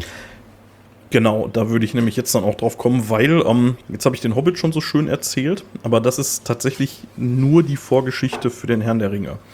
Was äh, die so fürs Worldbuilding ziemlich entscheidend ist, dass ähm, das Sauron, der große Antagonist im Herr der Ringe, der ist im, im Hobbit ist der noch nicht bekannt, der wird kein einziges Mal namentlich erwähnt. Der ähm, schmiedet den Meisterring in den Flammen des Schicksalsbergs, um damit die anderen Ringe der Macht zu beherrschen. Er hat die anderen Ringe der Macht nicht geschmiedet, aber er hat den Elben dabei geholfen im Vorfeld. Der ist die also hintergangen. Der hat den Elbenschmieden Celeborn hat er geholfen, die zu schmieden und hat dann heimlich den Meisterring geschmiedet. Und, Das sieht man äh, auch äh, kurz zwischen zu grätschen äh, in ähm, äh, äh, Rings of Power. Diese Vorgeschichte. Genau, also am Ende der ersten Staffel. Nein, nee, nee lass mal nicht spoilern. lass mal hier nicht spoilern. Das Ende der ersten Staffel, das wäre ein bisschen doof. Aber darum dreht sich ja im Prinzip die ganze Serie, ne? Und ähm, ja, das ist ja so dieses, ne, sieben für die Zwerge, neun für die Menschen und drei für die Elben, ne, die Ringe. Und ähm, Sauron schmiedet eben den einen, lässt in diesen einen Ring eine Menge seiner Macht einfließen, um damit dann die anderen eben zu beherrschen. Die Zwerge scheinen dagegen immun zu sein. Die Elben sind zwar nicht immun, aber schlau genug, die nicht so zu benutzen. Nur die Menschen, die verfallen dem, die neuen Menschen. Daraus werden dann die Ringgeister, die Nazgul. Ja, ähm, lange Rede, kurzer Sinn. Ähm, das äh, letzte Bündnis aus Menschen und Elben kann dann Sauron besiegen.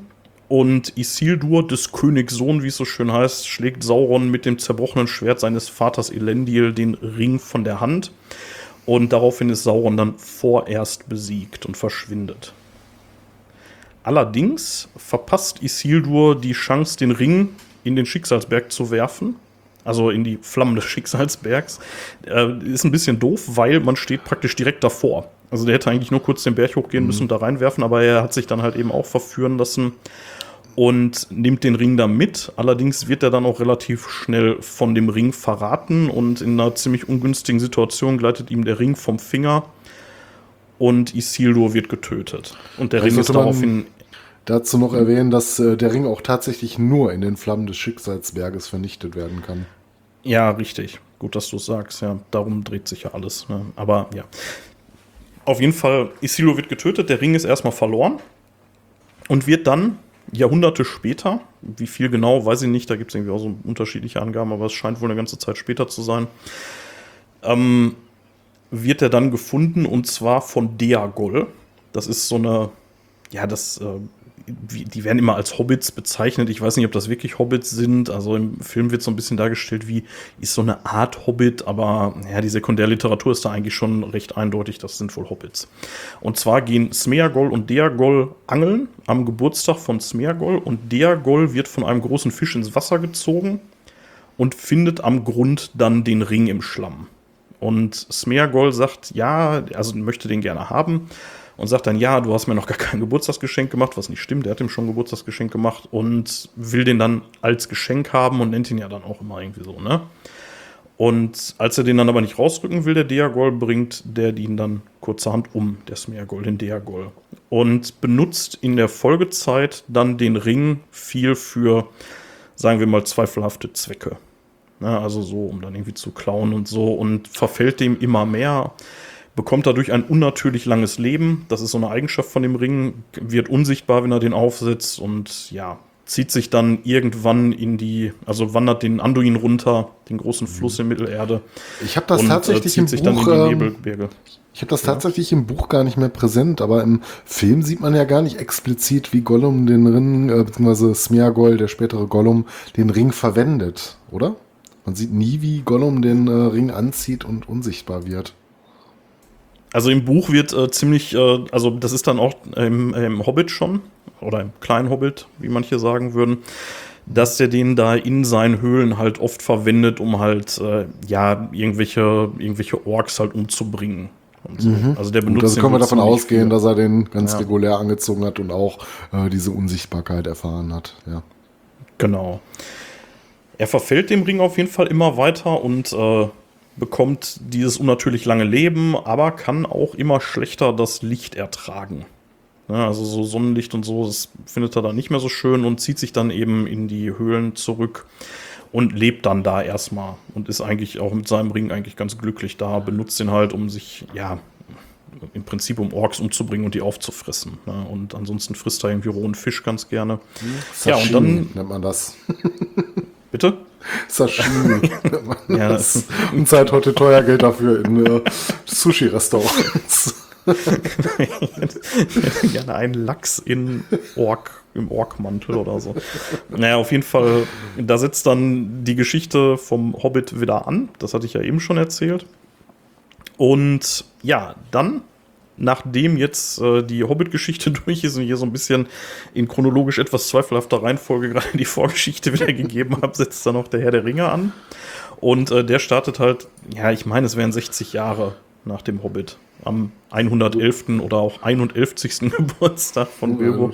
Und äh, Bilbos Idee ist, er möchte gerne das Auenland verlassen, möchte aber vorher noch mal so einen so einen Knall irgendwie hinterlassen, feiert eine Riesenparty, lädt alle ein, die, die er mag, die, die er nicht so mag. Und äh, ja, während einer Rede setzt er den Ring auf, verschwindet dann. Ja, das ist Und- Wacken. Ja, genau, das ist Wacken. ja, er möchte sich allerdings tatsächlich zunächst nicht von seinem Ring trennen. Also er, er will halt weg. Ne? Er will aus dem Auenland verschwinden und lässt auch alles da, hin- hinterlässt alles seinem Neffen Frodo. Also und ähm, also Frodo ist sein Neffe und auch sein Adoptivsohn. Und den Ring will er ihm aber eigentlich nicht so richtig hinterlassen, weil er auch schon zu viel Macht über Frodo gewonnen hat. Gandalf kann ihn dann, Gott sei Dank, davon überzeugen, auch den Ring zurückzulassen. Äh, Gandalf will ihn selber nicht haben. Und ja, daraufhin verschwindet Bilbo dann aus dem Auenland. Wird erstmal gar nicht so richtig klar, wo er hingeht, aber ja, er, im Endeffekt landet er dann im Bruchtal, wie man dann im späteren Verlauf der Erstmal, Geschichte dann ja. Genau. Und ja, zu dem Zeitpunkt weiß Gandalf noch nicht, dass es sich um den einen Ring handelt, allerdings ahnt er das schon. Und ist dann erstmal unterwegs. Ich meine, im Buch wäre die Rede von 17 Jahren, die dann ins Land ziehen. Und dann taucht Gandalf wieder im Auenland auf.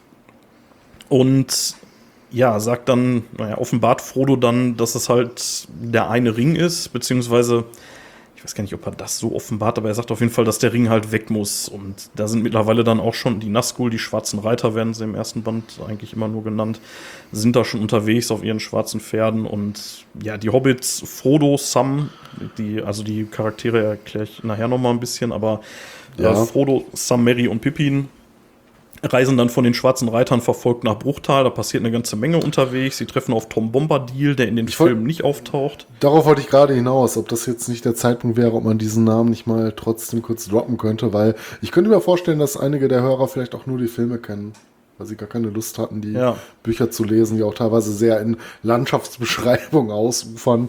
Da hat vielleicht nicht jeder Bock drauf und ähm, Tom Bombadil, ähm, möchtest du dazu gleich mehr äh, sagen, wenn wir zu den Charakteren kommen oder?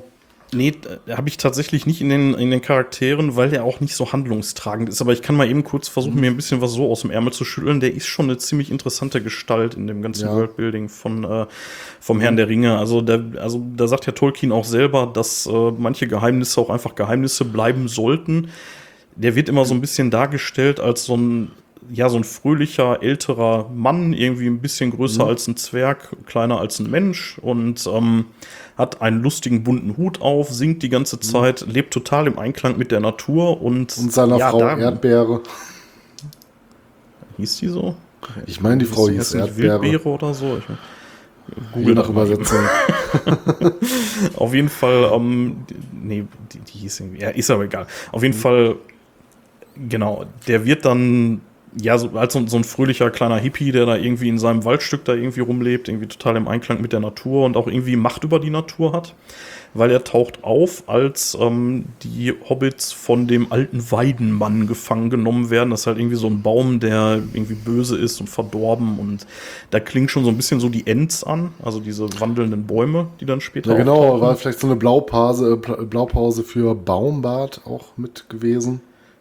Ja, wobei Baumbart ja doch schon eher ein gutes Wesen ist, so alles in allem. Nein, und äh, dieser alte ja, mit Blaupause meinte ich böse. Ja, nein, nein, nicht der Weidenmann. Ich meinte Tom, die Fähigkeit vom Tom Bombadil auch mit äh, Bäumen so, sprechen zu können. Ja. Weil die Figur ja. gab es ja auch schon deutlich früher in frühen Gedichten. Taucht er, glaube ich, schon mal auf. Ja, ja, genau. Also der, der, der, der wirkt so ein bisschen wie so ein Fremdkörper in der ganzen Geschichte, muss man sagen. Auf jeden Fall rettet er die und nach ein paar Tagen reisen die dann weiter und landen dann in irgendwelchen Hügelgräbern, wo Tom Bombadil dann nochmal retten muss. Mhm. Und dann spielt er eigentlich keine große Rolle mehr. Der wird später nochmal erwähnt. Und zwar, ja. da komme ich dann gleich zu, wenn die dann in Bruchtal ankommen, dann wird halt auch die Frage gestellt, warum man denn Tom Bombadil nicht den Ring geben könnte. Mhm. Und, und, dann müssen wir auf den gesagt, Punkt kommen, was so bemerkenswert an Tom Bombadil ist und warum er so eine herausragende Gestalt, äh, trotz, sag ich mal, seiner eher kleineren Rolle in der ganzen Geschichte spielt. Und zwar, was passiert denn mit Tom Bombadil? Äh, sorry, ich weiß gar nicht, worauf du hinaus also, willst. Also, die geben ihm den Ring nicht, weil sie sagen, er interessiert genau, sich für solche Dinge nicht, er wird ihn vergessen. Aber sie haben ihnen ja mal den Ring gegeben in einer Begegnung. Und was ist daraufhin passiert? Stimmt, du hast recht. Als sie bei ihm im Haus sind, äh, geben die dem. Er setzt den sogar auf, wird aber nicht unsichtbar ne, und äh, nimmt ihn auch einfach wieder ab und gibt ihn halt irgendwie fröhlich pfeifend wieder mhm. zurück. Das findet also Frodo irgendwie halt, gar nicht so witzig in dem Moment, aber ja. Genau, man sieht genau, halt also einfach, der Ring hat Ring keine Macht. Keine, genau, keine Macht über Tom Bombadil hat. Ja. Und das lässt zumindest erahnen, auch wenn Tolkien nie geklärt hat, wer Tom Bombadil ist oder welche Rolle im ganzen Worldbuilding spielt spielt, könnte man zumindest sagen, dass er eine äh, dermaßen große Macht besitzt, dass zumindest der eine Ring keinen Einfluss auf ihn hat. Ja, allerdings äh, wird nachher dann auch in dem, äh, in dem Rat von Elrond wird halt auch gesagt, ja, dann wird er da halt mit seinem Ring in, in seinem Wäldchen da sitzen und äh, die Welt um ihn herum würde untergehen und irgendwann würde auch er fallen. Also das ist nicht so, dass der irgendwie unverwundbar wäre und deswegen entscheidet man sich dann dagegen. Nee, ich hatte das anders in Erinnerung. Ich hatte ähm, in Erinnerung, dass sie gesagt haben, die geben ihm den Ring nicht, weil er ihn einfach vergessen würde und eines Tages dann irgendwann wegwerfen oder verlegen würde. Genau. Aber ja, genau. Ja, ja, das, das hm. stimmt. Also äh, beides stimmt tatsächlich. Also sie sagen, er, er wird sich äh, nicht dafür interessieren, er wird den wahrscheinlich verlieren oder so. Äh, oder selbst wenn das nicht passieren würde, irgendwann würde auch er dann fallen. Also wenn um ihn herum dann alles dann mhm. halt Sauron unterworfen wäre, dann könnte er auch nicht ewig stehen. Na gut, so. 10 Millionen Orks oder sowas, ne? Ja. Spricht halt für sich. Genau, auf jeden Fall, dann sind sie da wieder weg und dann schaffen sie es unter ja, allerhand Mühsal nach Bruchtal unterwegs wird Frodo auf der Wetterspitze noch verwundet von einem der schwarzen Reiter. Da werden sie dann gestellt von fünf von den neun schwarzen Reitern. Und ähm, ja, der eine, der Hexenkönig von Angmar, der stößt Frodo, habe ich gerade Bilbo gesagt? Nee, Frodo hoffe ich, äh, stößt ihm auf jeden Fall ja, sein Messer in die Schulter und die bricht dabei auch noch ab, mhm. blöderweise. Man müsste und vielleicht noch kurz ergänzen, die schwarzen Reiter sind die weltliche Manifestation der Ringgeister, die Nazgul. Genau, das sind die, die, ja, das sind die Nazgul, genau. Die neuen äh, Menschenkönige mit den Ringen genau. damals. Mhm. Ja. Genau, und dann wird Frodo da auf jeden Fall ziemlich schwer verletzt und äh, kann dann auch nicht mehr so richtig weiter. Also der, der geht dann erstmal noch eine Zeit lang, aber fällt ihm halt zusehends schwer. Und am, ja, er wird dann unter, ja, unter allerlei verschiedenen Schwierigkeiten dann noch nach, äh, nach Bruchtal gebracht. Und kurz vor Bruchtal werden die Reiter, die sie da nochmal stellen wollen, dann auch äh, von einem Fluss weggespült. Das kann jetzt die Reiter nicht umbringen, aber zumindest die Pferde sind dann weg. Und mhm. damit ihre Bindung ja, so gelangen sie dann nach Bruchtal zu Elrond. Ja, Elrond in Bruchtal kann Frodo dann heilen, zumindest soweit es geht, also so richtig wohl nicht. Frodo fühlt sich immer noch so halb in der Geisterwelt, aber naja, er ist auf jeden Fall nicht mehr akut bedroht und kommt erstmal wieder klar. Ja, hier trifft er dann auch, ähm, auch Bilbo wieder. Und es wird beschlossen, dass der Ring vernichtet werden soll. Und dazu wird Frodo mit acht Begleitern ausgewählt, auf die Reise zu gehen. Und ja, das ist dann die, ähm, ja, die Ringgemeinschaft Und die besteht aus äh, Gandalf, Legolas, Gimli, Boromir, Aragorn, Sam, Merry und Pippin. Und ja, warum jetzt insgesamt neun Leute? Weil man halt eben den neun Ringgeistern oder den neun schwarzen Reitern auch neun Gefährten gegenüberstellen will. Ne? Ach, das war mir gar nicht klar. Warum ja, das, äh, das ist so, das, das wird ja. so, so gesagt. Das ist irgendwie ein bisschen komisch, weil ich sag mal, die so ein 1 zu 1 Kampf. Ich, ich wollte gerade sagen, die machen jetzt so kein uh, One versus One in so einem Ring und bashen sich. Es tritt an der Hexenkönig von Angmar gegen Frodo. Hm, also aufs schon Maul. ja. Ja. Naja, auf jeden Fall bricht man dann auf und versucht dann nach Mordor zu kommen, um da den Ring dann zu vernichten, weil, ne, hat es ja schon gesagt, der Ring kann nur in den Flammen des Schicksalsbergs vernichtet werden. Naja, die Gemeinschaft kann auf jeden Fall den Karadras-Pass nicht überqueren und äh, da ist so eine Sache, im, im Film wird das ziemlich deutlich dargestellt, als wenn Saruman, einer der Zauberer, der mittlerweile allerdings übergelaufen ist oder zumindest seine eigene Agenda ja, verfolgt an der Stelle. Als ja. ob der da so deutlich für sorgen würde, dass er da irgendwie den, den Ja, Schnee genau, man nennt immer wieder ein, wie in dem Zuge halt ein Zauberspruch. Ähm, Zauberspruch das ist im Buch nicht so deutlich. Also, nee. es wird zwar immer gesagt, es sind Stimmen in der Luft und es wird auch so angedeutet, dass Saruman da vielleicht was mit zu tun haben könnte, aber so klar ist das nicht. Also, im Gegenteil, also man hat eher den Eindruck, dass der Berg, also dieser Karadras, dass der eher verhindern will, dass die drüber kommen. Also wird immer gesagt, der Karadras entscheidet, wen er hier drüber lässt und wen nicht. Ne, als ich wenn der Berg nicht, so selber ähm, so ein ähm, Wesen wäre. Wusste zu dem Zeitpunkt schon Saruman, dass äh, die über den einen Ring verfügen? Ich bin mir da gerade gar nicht mehr so sicher. Ich glaube, doch, doch, Gandalf doch. hatte mit ihm über den Ring gesprochen, aber war da schon klar, was für ein Ring das sein wird? Ja, ja, der weiß das. Ja, der weiß das okay, zu dem Zeitpunkt, ja. ja. Ähm, es ist auch schon klar, dass, ähm, dass Saruman halt böse ist. Also der hatte zu dem Zeitpunkt ja schon irgendwie Gandalf auch irgendwie gefangen gehalten und so. Und äh, also mhm. der weiß da schon Bescheid. Ja. Naja. Ähm, ja, stimmt, ja. Auf jeden Fall können sie den Karadras-Pass nicht überqueren und müssen deswegen den Weg durch Moria wählen. Und ja, Moria, so ein altes Zwergenkönigreich auch, also so ein, ja, ja, wie soll man sagen, also so eine unterirdische Stadt, ne? Kann man sagen. Ist auf jeden Fall schon ja, lange Berg, in dem eine Mine geschlagen wurde und da haben die Zwerge ja äh, zu tendiert, ihre Königreiche reinzuhauen. Genau, das sieht man ja im, äh, im Hobbit schon ziemlich deutlich. Ne? Und ja, Moria ist auf jeden Fall auch so ein Ding. Und ja, das ist auf jeden Fall lange schon verlassen. Und es ist immer noch, also es wird immer mal wieder erwähnt, dass äh, einer der Zwerge aus dem Hobbit da wohl hingegangen ist also einer von den Begleitern von Bilbo aus dem Hobbit und da irgendwie geguckt hat, oder zwei sogar, ich bin mir gerade gar nicht mehr ganz sicher. Naja, auf jeden Fall, sie finden Moria ziemlich verlassen und kaputt vor und werden dann irgendwann auch von einem Balrog, das ist so, ein, so eine Art Dämon von Morgoth, dem großen Feind der Welt, der ja früher mal der Chef von Sauron war, ja, werden sie angegriffen. Ende, ne? Also man entdeckt ja, dass sich da wohl auch schon diverse Orks äh, niedergelassen haben und daraufhin versucht man dann da schnell genau. rauszukommen, ja. zu entkommen und am Ende taucht dann halt dieser Dämon auf. Genau. Jetzt muss ich an dieser Stelle tatsächlich sagen, das ist so ziemlich die Stelle, wo ich gerade äh, bei meinen abendlichen Vorlesesessions äh, mit meiner Tochter bin. Deswegen ab jetzt kommt viel aus Erinnerung äh, von vor längerer Zeit. Keine mhm. Sorge, die das ist, jetzt so, so das erste Buch. So. Also okay. das, das, ist nicht mal das erste Buch. Ja. Hier, ne? ähm, allerdings, ähm, ja, sie werden dann von, von, dem, äh, von dem Balrog angegriffen und äh, Gandalf wird von diesem wohl auch getötet. Das ist nicht ja, so ganz das, klar, finde ich. Ich sagen, das wissen wir nicht so genau. Zumindest kämpft er gegen ja. das Balrog. Die sind auch erstmal relativ gleich auf. Allerdings äh, schafft er es dann irgendwie auf einer ähm, kleinen Brücke, auf einer kleinen Übergehung zum Ausgang hin, das Balrog aufzuhalten. Wird aber kurz, zumindest im Film, stellt sich das so da nach äh, Brust, nach ähm, ja, getanem Schlag und äh, das Balrog fällt in die Tiefe, schafft es aber Gandalf noch äh, mit sich zu reißen. Und daraufhin genau. erfahren wir dann ja später, was passieren wird.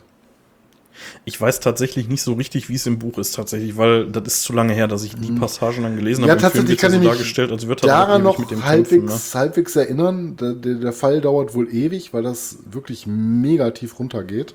Also Mhm. unvorstellbar tief wohl ist und die äh, kämpfen unvorstellbar lange und kämpfen sich dann, glaube ich, anschließend auch nochmal bis auf den Gipfel zurück. Und ähm, das mag falsch sein, das weiß ich jetzt nicht mehr, aber ich habe es irgendwie noch so eine Erinnerung, dass sie halt ewig kämpfen und am Ende Mhm. Gandalf in sich zusammensackt und ähm, über dessen Schicksal wir dann, sag ich mal, später noch erfahren, ob er dann noch dabei bleibt oder nicht. Genau. Auf jeden Fall dadurch, dass äh, Gandalf gegen den Balrog kämpft, können die anderen dann entkommen. Allerdings wird äh, kurz danach, nachdem sie dann aus Moria entkommen sind, wird dann Boromir getötet von Orks. Ja, den haben wir, glaube ich, noch gar nicht erwähnt. Ne? Den Ja, Boromir ist der Sohn des Truchsesses von Gondor. Den habe ich auch äh, später, wenn wir auf die Charaktere ein bisschen eingehen, auch ein bisschen ausgeklammert, weil ich finde den jetzt nicht so super wichtig. Nee, das nicht. Also der Typ, der halt äh, Gondor ähm, regiert, Ja. bis denn der äh, reguläre König wieder da ist. Genau, und, und Boromir ist halt der Sohn von ihm und ja, auf jeden Fall, der wird getötet und äh, daraufhin ja, zerfällt dann die Ringgemeinschaft. Und ähm, ja, Merry und Pippin werden dann im späteren Verlauf von Orks von Saruman gefangen genommen. Und Aragorn, Gimli und Legolas verfolgen sie und werden dabei von den Rohirrim, das sind die Einwohner von Rohan, ne, dieses Reitervolk, äh, ja, werden die unterstützt. Und Merry Ja. und Pippin.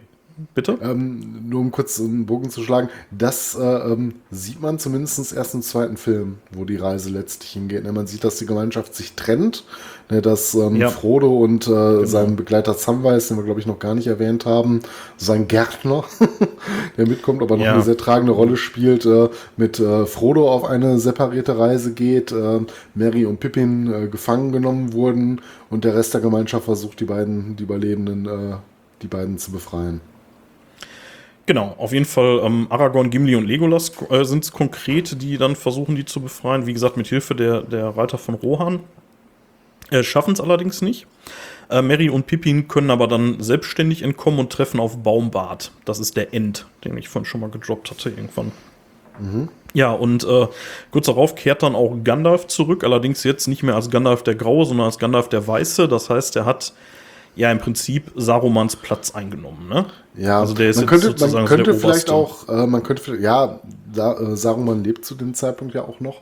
Man könnte auch vielleicht einfach sagen, dass er irgendwie reinkarniert ist. Ne? Ich weiß nicht, ähm, wie tief man jetzt ins Detail gehen soll. Ähm, Gandalf gehört ja zu den Wesen, die man in dieser ganzen Mythologie als Istari ein kennt. Istari. Ob, ob, ob für die überhaupt so Kategorien wie Leben und Tod und äh, was deren eigentliche Manifestation ist, in dem Fall vielleicht eine körperliche, nicht etwas schwierig zu erklären sind mit unseren Begriffen. Aber wie Ja. gesagt, wir wissen es nicht genau, er kehrt aber zurück und Genau. Du hattest jetzt gerade gesagt, äh, dass Saruman zu dem Zeitpunkt noch lebt. Tatsächlich ist es im Buch wohl so, dass Saruman die ganze Übung komplett überlebt. Also der ist am Ende geschwächt, aber lebt wohl noch. Also Ähm. dieses, die, dieses Ganze im Film wird er ja, zumindest, ich glaube im Director's Cut wird er ja getötet, ne? ja, ist das nicht sogar genau anders, dass es erst im Film diese Szene nicht gab und äh, ja, am Ende von, äh, ich will gar nicht vorgreifen, aber Grima Schlangenzunge dann im Hobbitdorf mit der ganzen Episode, die es ja nicht gibt, mit der Industrialisierung später äh, Ja. erstochen wird. Ich bin mir da Das, jetzt da, gerade- da sagst du, was das kann sein. Auf jeden Fall diese Nummer, dass er da irgendwie äh, Mhm. da von Isengard, da von seinem Turm da runterfällt. Äh,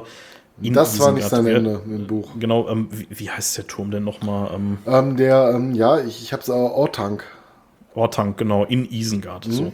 Äh, auf jeden Fall, äh, das ist wohl so im Buch nicht drin. Aber wie gesagt, da bin ich auch gerade so ein bisschen noch auf Zusammenfassungen. Äh, die, die Zusammenfassung, die ich hier in großen Teilen, äh, ja, zitiere wäre jetzt übertrieben, aber die ich mir so als Grundlage jetzt hier für meine Zusammenfassung genommen habe, die verlinke ich natürlich auch. Da will ich mich jetzt nicht mit fremden Lorbeeren schmücken. Naja, ähm, genau, aber genau, jetzt äh, treffen sie auf äh, Baumbart den End. Gandalf kehrt zurück und ja, dann kommt es zum Kampf zwischen Sarumans Orks und den Menschen.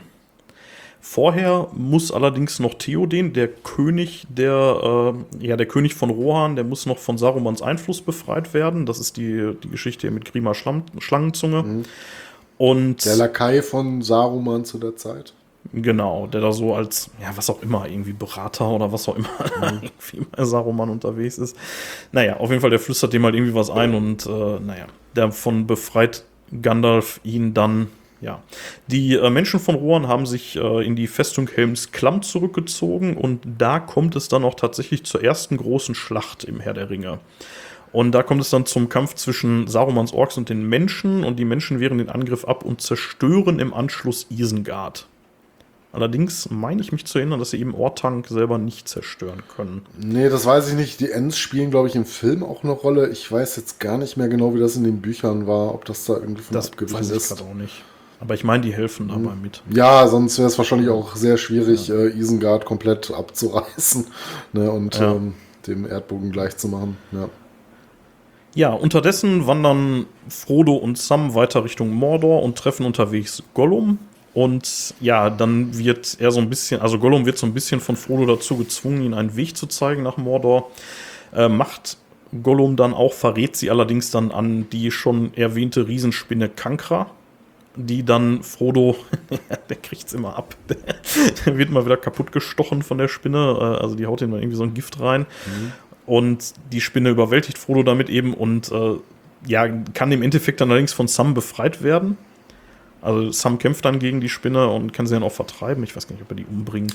Auf jeden Fall ähm, verletzt er die wohl. Ich glaube, Und zum dann Ende hin ähm, sticht er halt äh, ähm, sein Schwertstich, äh, was Ja, er in, ähm, Das ist, äh, ist allerdings auch wieder aus dem Film. Ne? Also, so, das das weiß ich aus dem Film nicht auch so? noch, ob das im Buch so ist. Ja. Naja, auf jeden Fall tauchen Orks auf und äh, nehmen den bewusstlosen Frodo mit und äh, bringen den dann in so einen, so einen komischen Turm. Ja, zu dem Zeitpunkt dachte, glaube ich, Sam, dass Frodo tatsächlich tot wäre. Genau, Frodo da, sagte, dass er tot. Äh, Sam dachte, dass Frodo tot ist und lässt ihn da liegen. Und naja, auf jeden Fall ähm, kommt es dann im Turm zum Streit unter den Orks. Und ja, da geht es dann so ein bisschen hoch her. Die bringen sich dann gegenseitig um. Und Sam kann mit Frodo dann entkommen. Ja, Sauron hat zwischendurch gemerkt, dass er irgendwie so einfach nicht an den Ring drankommt mit seinen, mit seinen Nazgul und greift deshalb Gondor an, die, ja, die Hauptstadt des Menschenreichs, ne? die direkt an Mordor angrenzt, also Ja. direkt vor Mordor liegt. Da wäre so die Und- zweite große Schlacht dann, ja. Ja, die, ja, ja, die kommt noch. Ne? Also, da, im, im, also am Anfang wird, wird Gondor erstmal belagert ne? von, von, von Sauron. Die Menschen können dem Angriff erstmal widerstehen. Und ja, währenddessen können Sam und Frodo den Schicksalsberg erreichen. Und hier ist jetzt dann die, ja, da, da geht es eigentlich schon stark aufs Ende zu. Äh, Frodo ist mittlerweile so sehr vom Ring beeinflusst, dass er ihn selber nicht in die Flammen werfen kann. Also im letzten Moment sagt er dann, nee, das mache ich nicht. Ich will den behalten, den Ring. Ja, im letzten Moment taucht Gollum auf, entreißt Frodo den Ring und im Freudentaumel stürzt er zusammen mit dem Ring in die Glut und Sauron verliert daraufhin all seine Macht. Aragorn wird König, das Au- Auenland befreit sich vom geschwächten Saruman, die Elben verlassen Mittelerde und nehmen Bilbo, Frodo und Gandalf mit und Happy End und alles schön. So, das ist so im Wesentlichen die Geschichte vom Herr der Ringe. Ja, äh, Arwen heiratet noch Aragorn und so, aber ja. Ja, man Äh, könnte es ja, glaube ich, noch endlos, äh, endlos drin verlieren. Vielleicht ist es ganz gut, dass wir die letzten Handlungsstränge so ein bisschen jetzt zusammengerafft haben, damit wir auch gleich mal auf unser Ja. Hauptthema kommen. da passiert ja auch nicht mehr so wahnsinnig viel. Ne? Also, also Mhm. viel von dem Wordbuilding passiert ja tatsächlich auch so im ersten Band. Ne? Und dann nachher so dieses Ganze Mhm. mit, ja, mit, mit diesen Menschenkönigreichen und so, ja. Ja, es gab noch so ein paar Begegnungen, die vielleicht noch ganz interessant gewesen wären, aber wie gesagt, äh, wir wollen ja auch eigentlich ähm, letztendlich äh, nur Ja. so, ein, so eine kleine Vorgeschichte geben für die Leute, die da nicht mehr so drin sind, um gleich auch auf unser Thema Herr der Ringe und Metal zu kommen. Ja, ich habe ja äh, für später noch ähm, ein bisschen was über die Charaktere hier zusammengeschrieben. Ja, stimmt, da das wäre noch so der nächste Punkt. Ne? Wir wollten noch mal kurz über die zumindest prägendsten oder für uns unserer Meinung nach die ähm, wichtigsten Protagonisten kurz sprechen, weil man droppt immer so die Namen, aber wer das jetzt gar nicht so präsent hat, so, der fragt sich auch, ja, wer ist denn der und der? Ne? Genau. Und ähm, da wird auch noch mal ein bisschen was aus der Geschichte dann, ja, also da, da kommen dann noch so ein paar Einzelheiten drin vor, sag ich mal.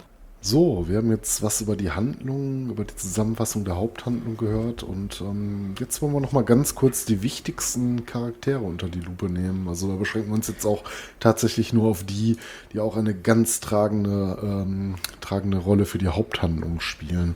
Und da reden wir über wen?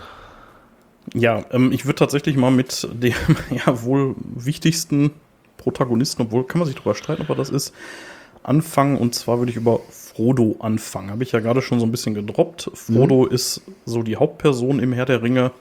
Er ist Pflegesohn und Neffe von Bilbo Beutlin. Und zu seiner Vorgeschichte, als er zwölf Jahre alt war, starben seine Eltern bei einem Bootsunglück. Mit seinem 21. oder zu seinem 21. Lebensjahr wird er dann von Bilbo aufgenommen und wird später dann zum Ringträger gewählt, da der Ring zu ihm gekommen ist.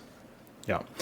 Ja, den Rest hatte ich im Wesentlichen ja gerade schon gesagt. So, ne, er wird auf der Wetterspitze fast von einem Nazgul getötet und äh, später auch nochmal mhm. beinahe von Kankra. Also der kriegt es echt immer ab. Ja, ist halt auch so, ähm, was ihn so wichtig macht, der ist eigentlich auch der ganz der Protagonist der ganzen Geschichte. Ne, es geht zwar um eine Gemeinschaft und es gibt natürlich noch viele weitere wichtige Charaktere, aber wenn wir darüber reden würden, wer der Protagonist ist, dann wäre es wohl Frodo. Ja, aber auch nur, weil er diesen MacGuffin mit sich rumschleppt. Ne? Ja, genau.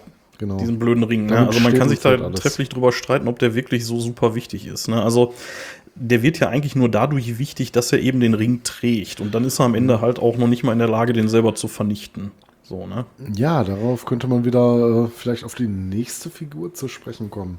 Oder möchtest du, ähm, ich weiß gar nicht, ob du ja. auf den Schirm hast, äh, weil wir sehr wenig über diese Figur gesprochen haben, aber kurz einen Abriss über Samwise geben? Äh, ja, ähm, mache ich auch. Allerdings äh, würde ich noch mal ganz kurz, ähm, ich, ich wollte so ein bisschen von, von gut nach böse gehen. Achso, ja klar, fühl dich frei. ich, äh, ich hatte jetzt, äh, ja, Bilbo hatte ich ja im Prinzip schon erwähnt. Der ja. spielt jetzt nicht so eine tragende Rolle.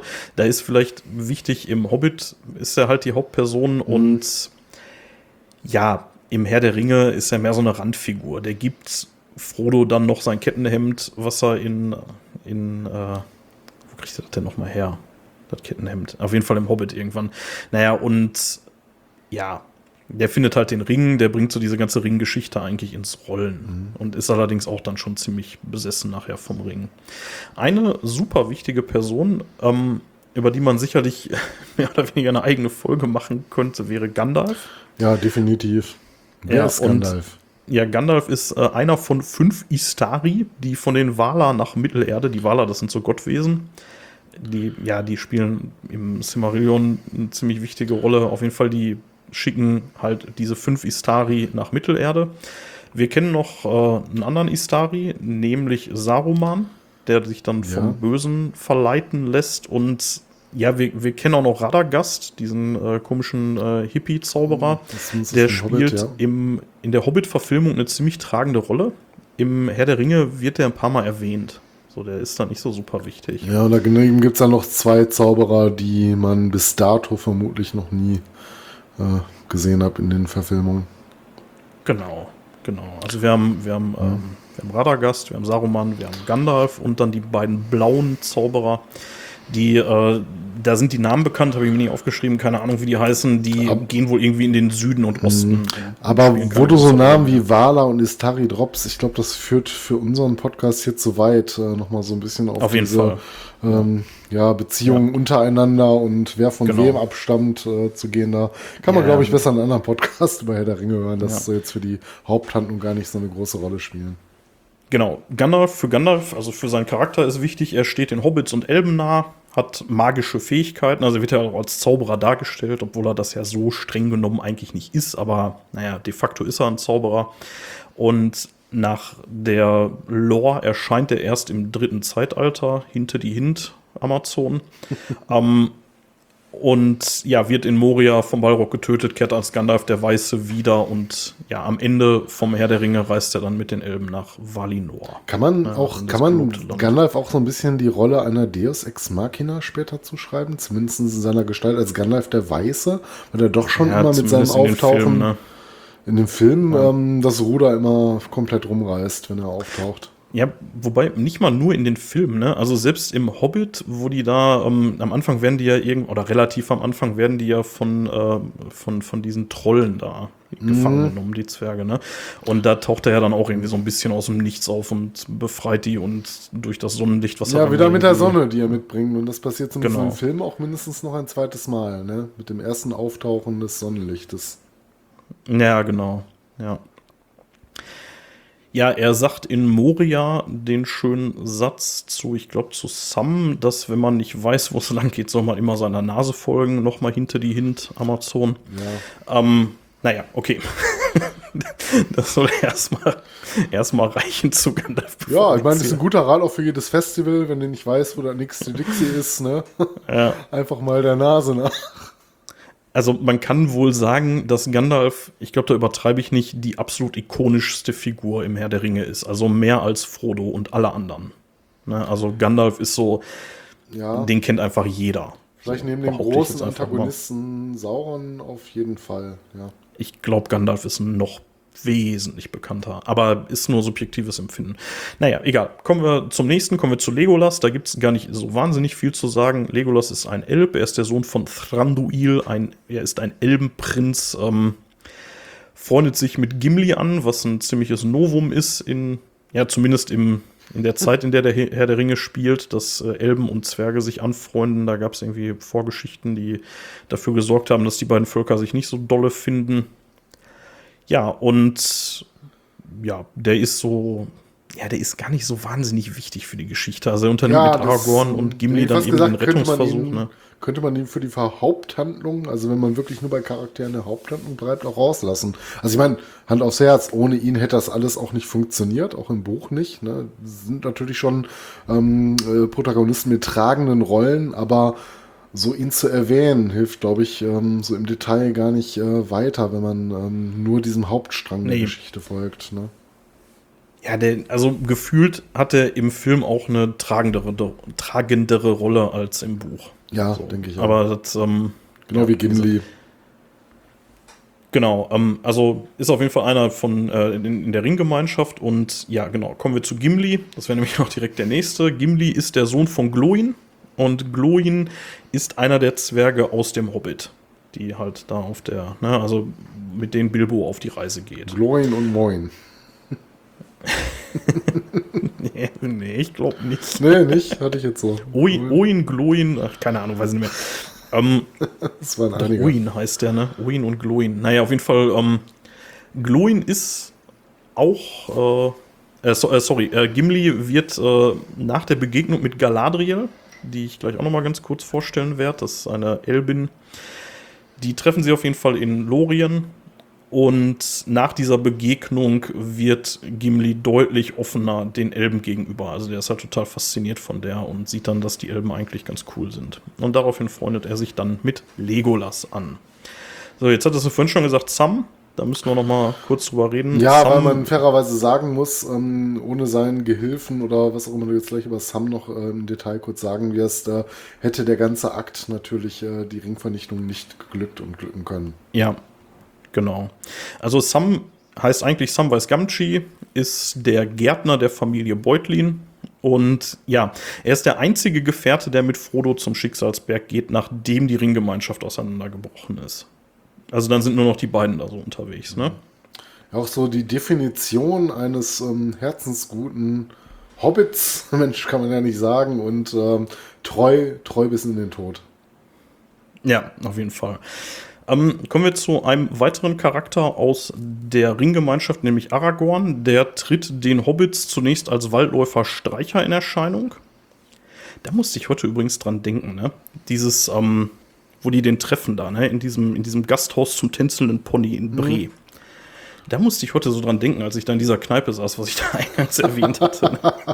Dann, also, das hat damit nicht viel zu tun, die Kneipe, aber die war so urig und dann auch so dieses halbschummrige Dunkel irgendwie. Da war schon, da dachte ich so, ja, boah, so eine Kneipe wie dieses tänzelnde Pony, das hätte ich auch gerne. Ja, super. Ja. Wo ich dann irgendwie so, also, der Wirt war auch so geil, keine Ahnung, wie der hieß, aber der hatte irgendwie so eine Lederweste an, der war schon ein bisschen älter und das ist so, das ist so ein bisschen so das, äh, wo ich auch mal irgendwie Bock drauf habe, irgendwie hinterm Tresen stehen in meiner eigenen Kneipe und mit irgendeinem so mit irgendeinem so schmockigen Handtuch Gläser polieren. So. Und damit will ich nicht sagen, dass in der Kneipe die äh, Handtücher schmockig waren. Das stimmt nicht. Er hat auch keine Gläser poliert, deswegen. Nein, aber du hättest ein schmockiges Handtuch genommen. Ich hätte ein schmockiges Handtuch, ja. Naja, auf jeden Fall, ähm, da tritt Aragorn, der eigentlich auch Aragorn der Zweite heißt, witzigerweise, ist Arathorns Sohn.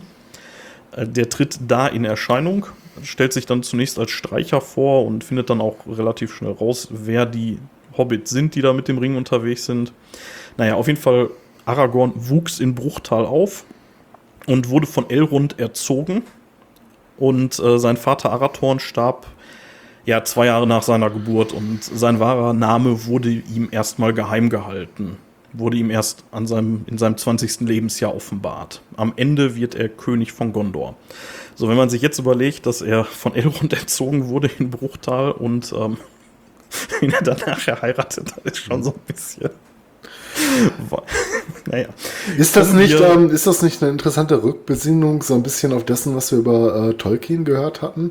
Dass er dann in dem Haus der Freundin einer Familie, in dem er nach dem ähm, Tod äh, seiner Mutter ähm, ja, aufgenommen wurde, seine spätere Frau Idis kennenlernte. Ah, okay. Ja, stimmt, jetzt wo du das sagst. Ja. Ich hatte immer so ein bisschen nicht, so, der heiratet so seine Schwester. Ja, es ist wäre damals auch so geworden und ich glaube, das war auch der Grund, warum sie dann auch äh, da ausziehen sollten, weil die wohl da schon so ein bisschen äh, angebandelt haben in oh, reifen Jahren, aber da will ich jetzt auch nichts behaupten, was ich nicht wirklich weiß. Dafür habe ich mich jetzt auch ja. zu wenig tief mit der ganzen Materie befasst. Ja, aber es klingt so ein bisschen, die Geschichte klingt äh, vertraut. Auf jeden Fall.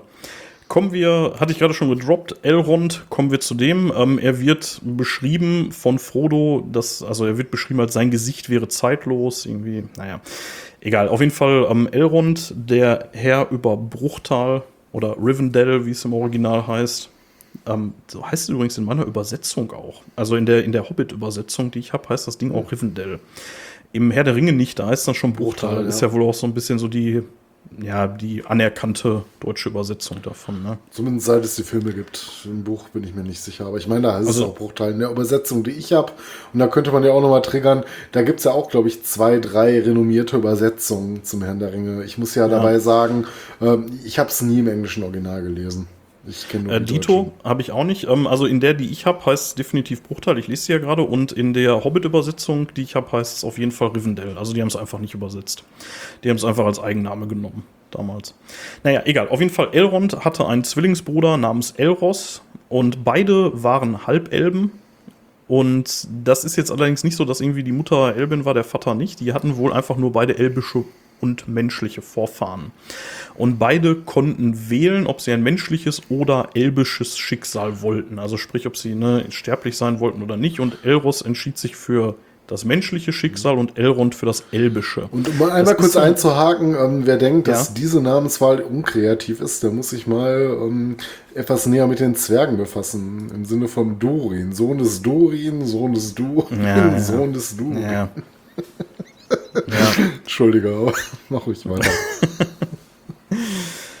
genau, auf jeden Fall, ähm, ja, was kann man, äh, was kann man zu Elrond noch sagen? Ähm, er hat sich eben für das elbische Schicksal entschieden und ja, der war eben auch schon in der, in der Schlacht beteiligt, in der Gandalf, äh, Gandalf, Blödsinn, Sauron, der, der Ring von, von der Hand geschlagen wurde und so. Der ist auf jeden Fall schon ziemlich lange da unterwegs und ähm, ist äh, Mitglied des Weißen Rates und rief den Rat von Elrond zusammen. Das ist, ja, das ist im Prinzip das Meeting, in dem man dann beschlossen hat, dass man den, den Ring dann kaputt machen muss und die Ringgemeinschaft zusammenstellt. Ist eigentlich bekannt, ob Elben erstmal so tendenziell mal, abgesehen von Auswirkungen äußerlicher Natur, unsterblich sind? Oder sind die einfach nur extrem langlebig? Ja, es, das ist so eine Sache. Also da muss ich jetzt auch wieder auf gefährliches YouTube-Video-Halbwissen zurückgreifen. Soweit ich weiß, die können natürlich getötet werden. Ne? Mhm. Ne? Also in dem Sinne sind die schon mal nicht unsterblich. Ja, aber so auf einer natürlichen um, Wege. Ja, also die altern halt nicht. Ne? Die entschwinden.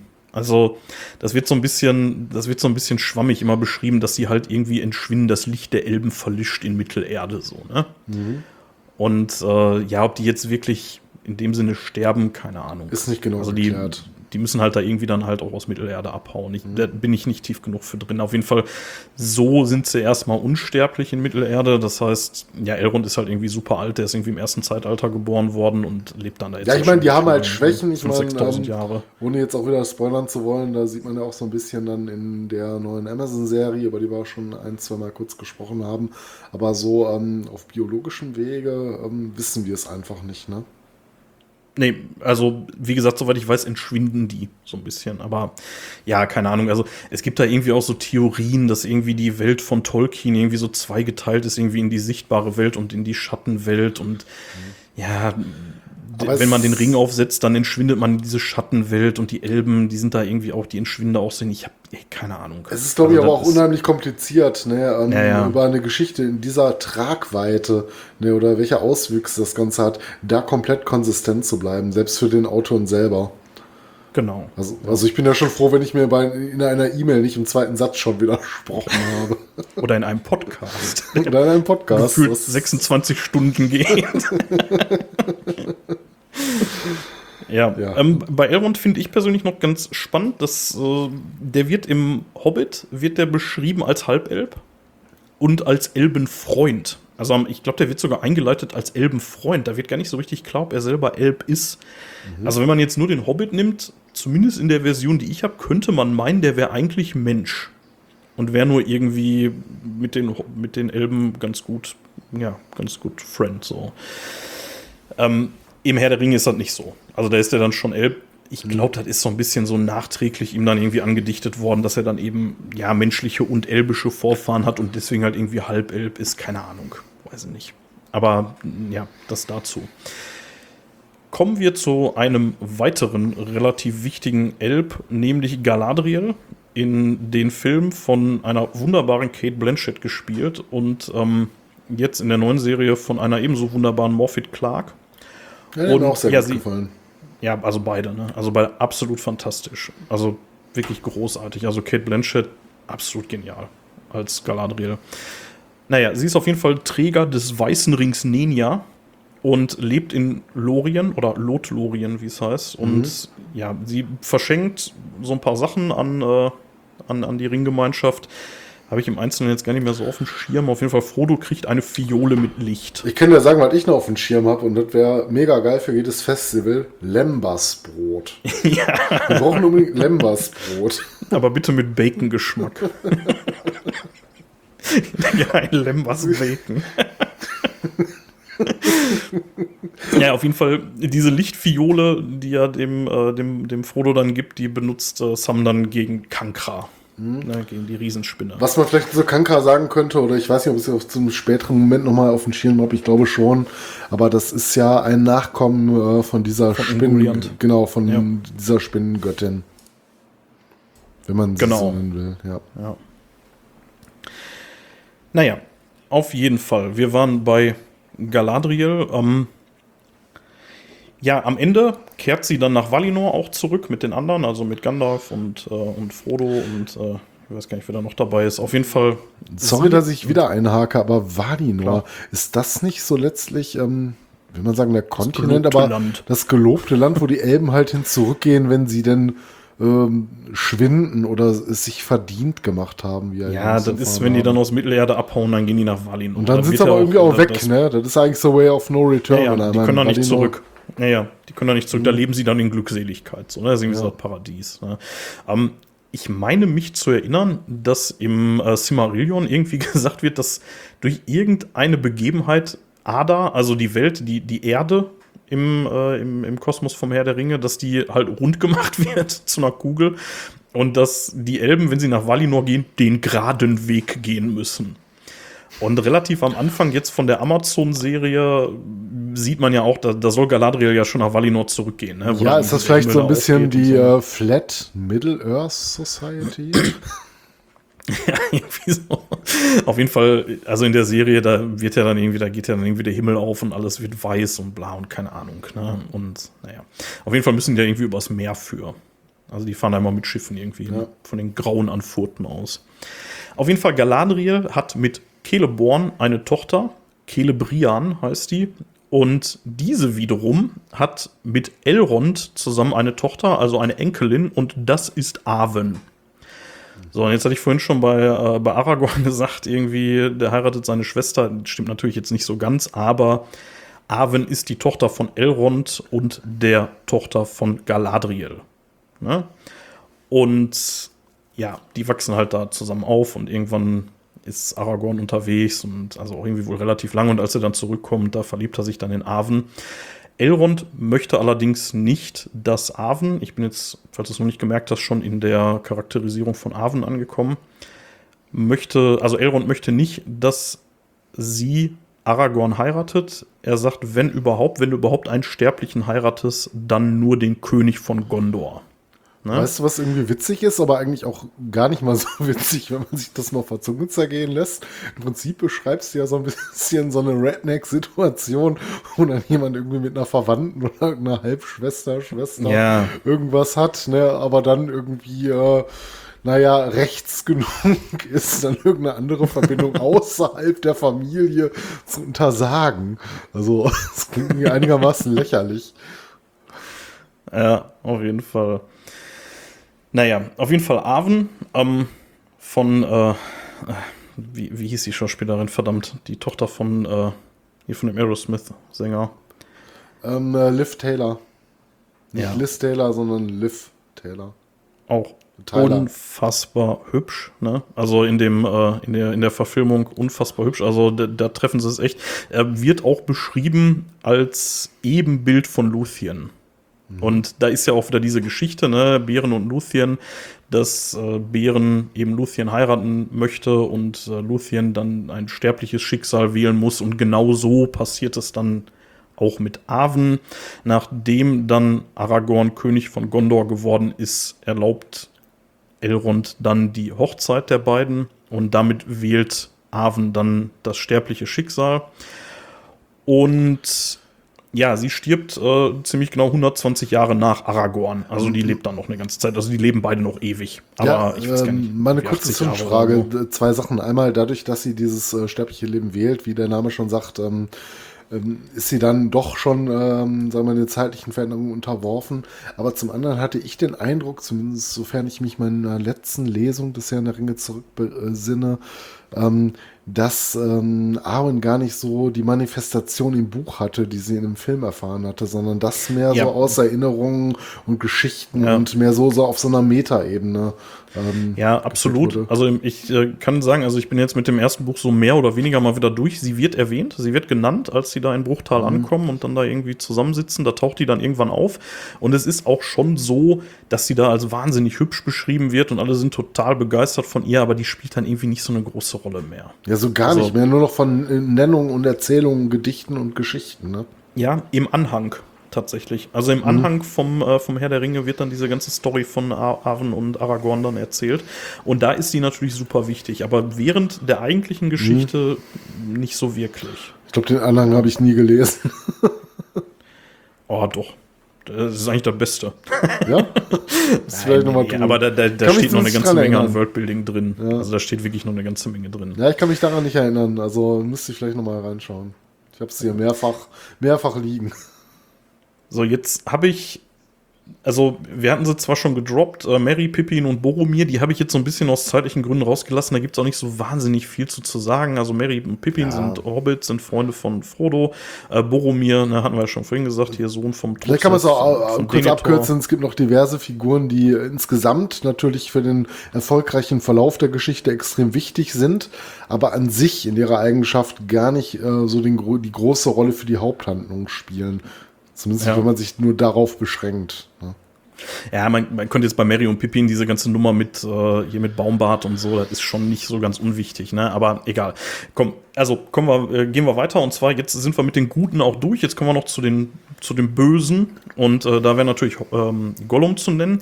Brauche ja. ich jetzt auch gar nicht so sehr so sehr auswalzen, weil ich das schon vorhin erzählt hatte, ne? Hier von wegen an seinem Geburtstag mit seinem ja, Freund Diagol. Und aber so, man ne? müsste ja auch sagen, Gollum ist ja auch mehr eine tragische Figur als eine böse Figur. Natürlich sind seine Absichten nicht, nicht die besten, aber mir ist ja das gleiche widerfahren, was eigentlich auch Bilbo zum Schluss widerfahren ist. Er ist nach einer gewissen Zeit ja. und er hat den Ring ja viel länger einfach komplett korrumpiert worden. Und auch schon in dem Moment, wo er, wo du die Geschichte von Diagol, äh, mit der ich gar nicht gerechnet hatte, dass du sie so im Detail kurz ansprichst, äh, äh, seinen Freund getötet hat, äh, da auch schon diese extreme Macht als kleines ähm, ja gar nicht mal so äh, von der Welt berührtes Naturwesen ähm, erfahren hat, dann einen Mord beging, was äh, bei den Hobbits, sofern er dann doch wirklich ein Hobbit ist, man sagt im Film ja ein Hobbit nie so unähnlich gewesen, äh, dann begangen hat. Ne? Das äh, war halt äh, ja. extrem korrumpiert von der ganzen Geschichte, ja. aber ist gar nicht so der Antagonist. Äh, vielleicht, äh, wie, wie, du auch vorhin schon gesagt hast,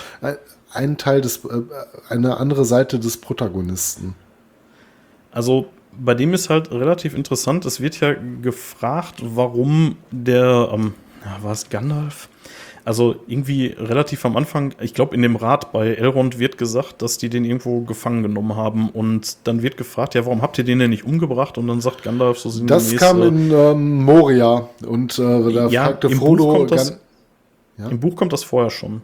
Also im Okay. Buch kommt das schon äh, vorher tatsächlich in diesem Rat. Auf jeden Fall, äh, da wird ja dann gesagt, dass er noch eine Rolle zu spielen hat zum Guten oder zum Bösen. Ne? Und das, Das ist auch, glaube ich, so ein bisschen das Interessante daran, weil er ja dann, obwohl er dem Ring so krass verfallen ist, ne? obwohl er ja nichts anderes kennt als diesen bescheuerten Ring, Mhm. dass der ja dann letzten Endes, wenn auch unabsichtlich, derjenige ist, der ihn vernichtet. Wollte ich gerade sagen, Frodo aber nicht nicht, in der mit Lage ist. Absicht, nicht, nicht mit Absicht. Der hätte den Ring nie mit Absicht Nö, weil der halt- oder sich in den Tod gestürzt, aber es ist halt passiert aufgrund seiner Gier und äh, seiner Verfallenheit an den Ring. Genau, ja.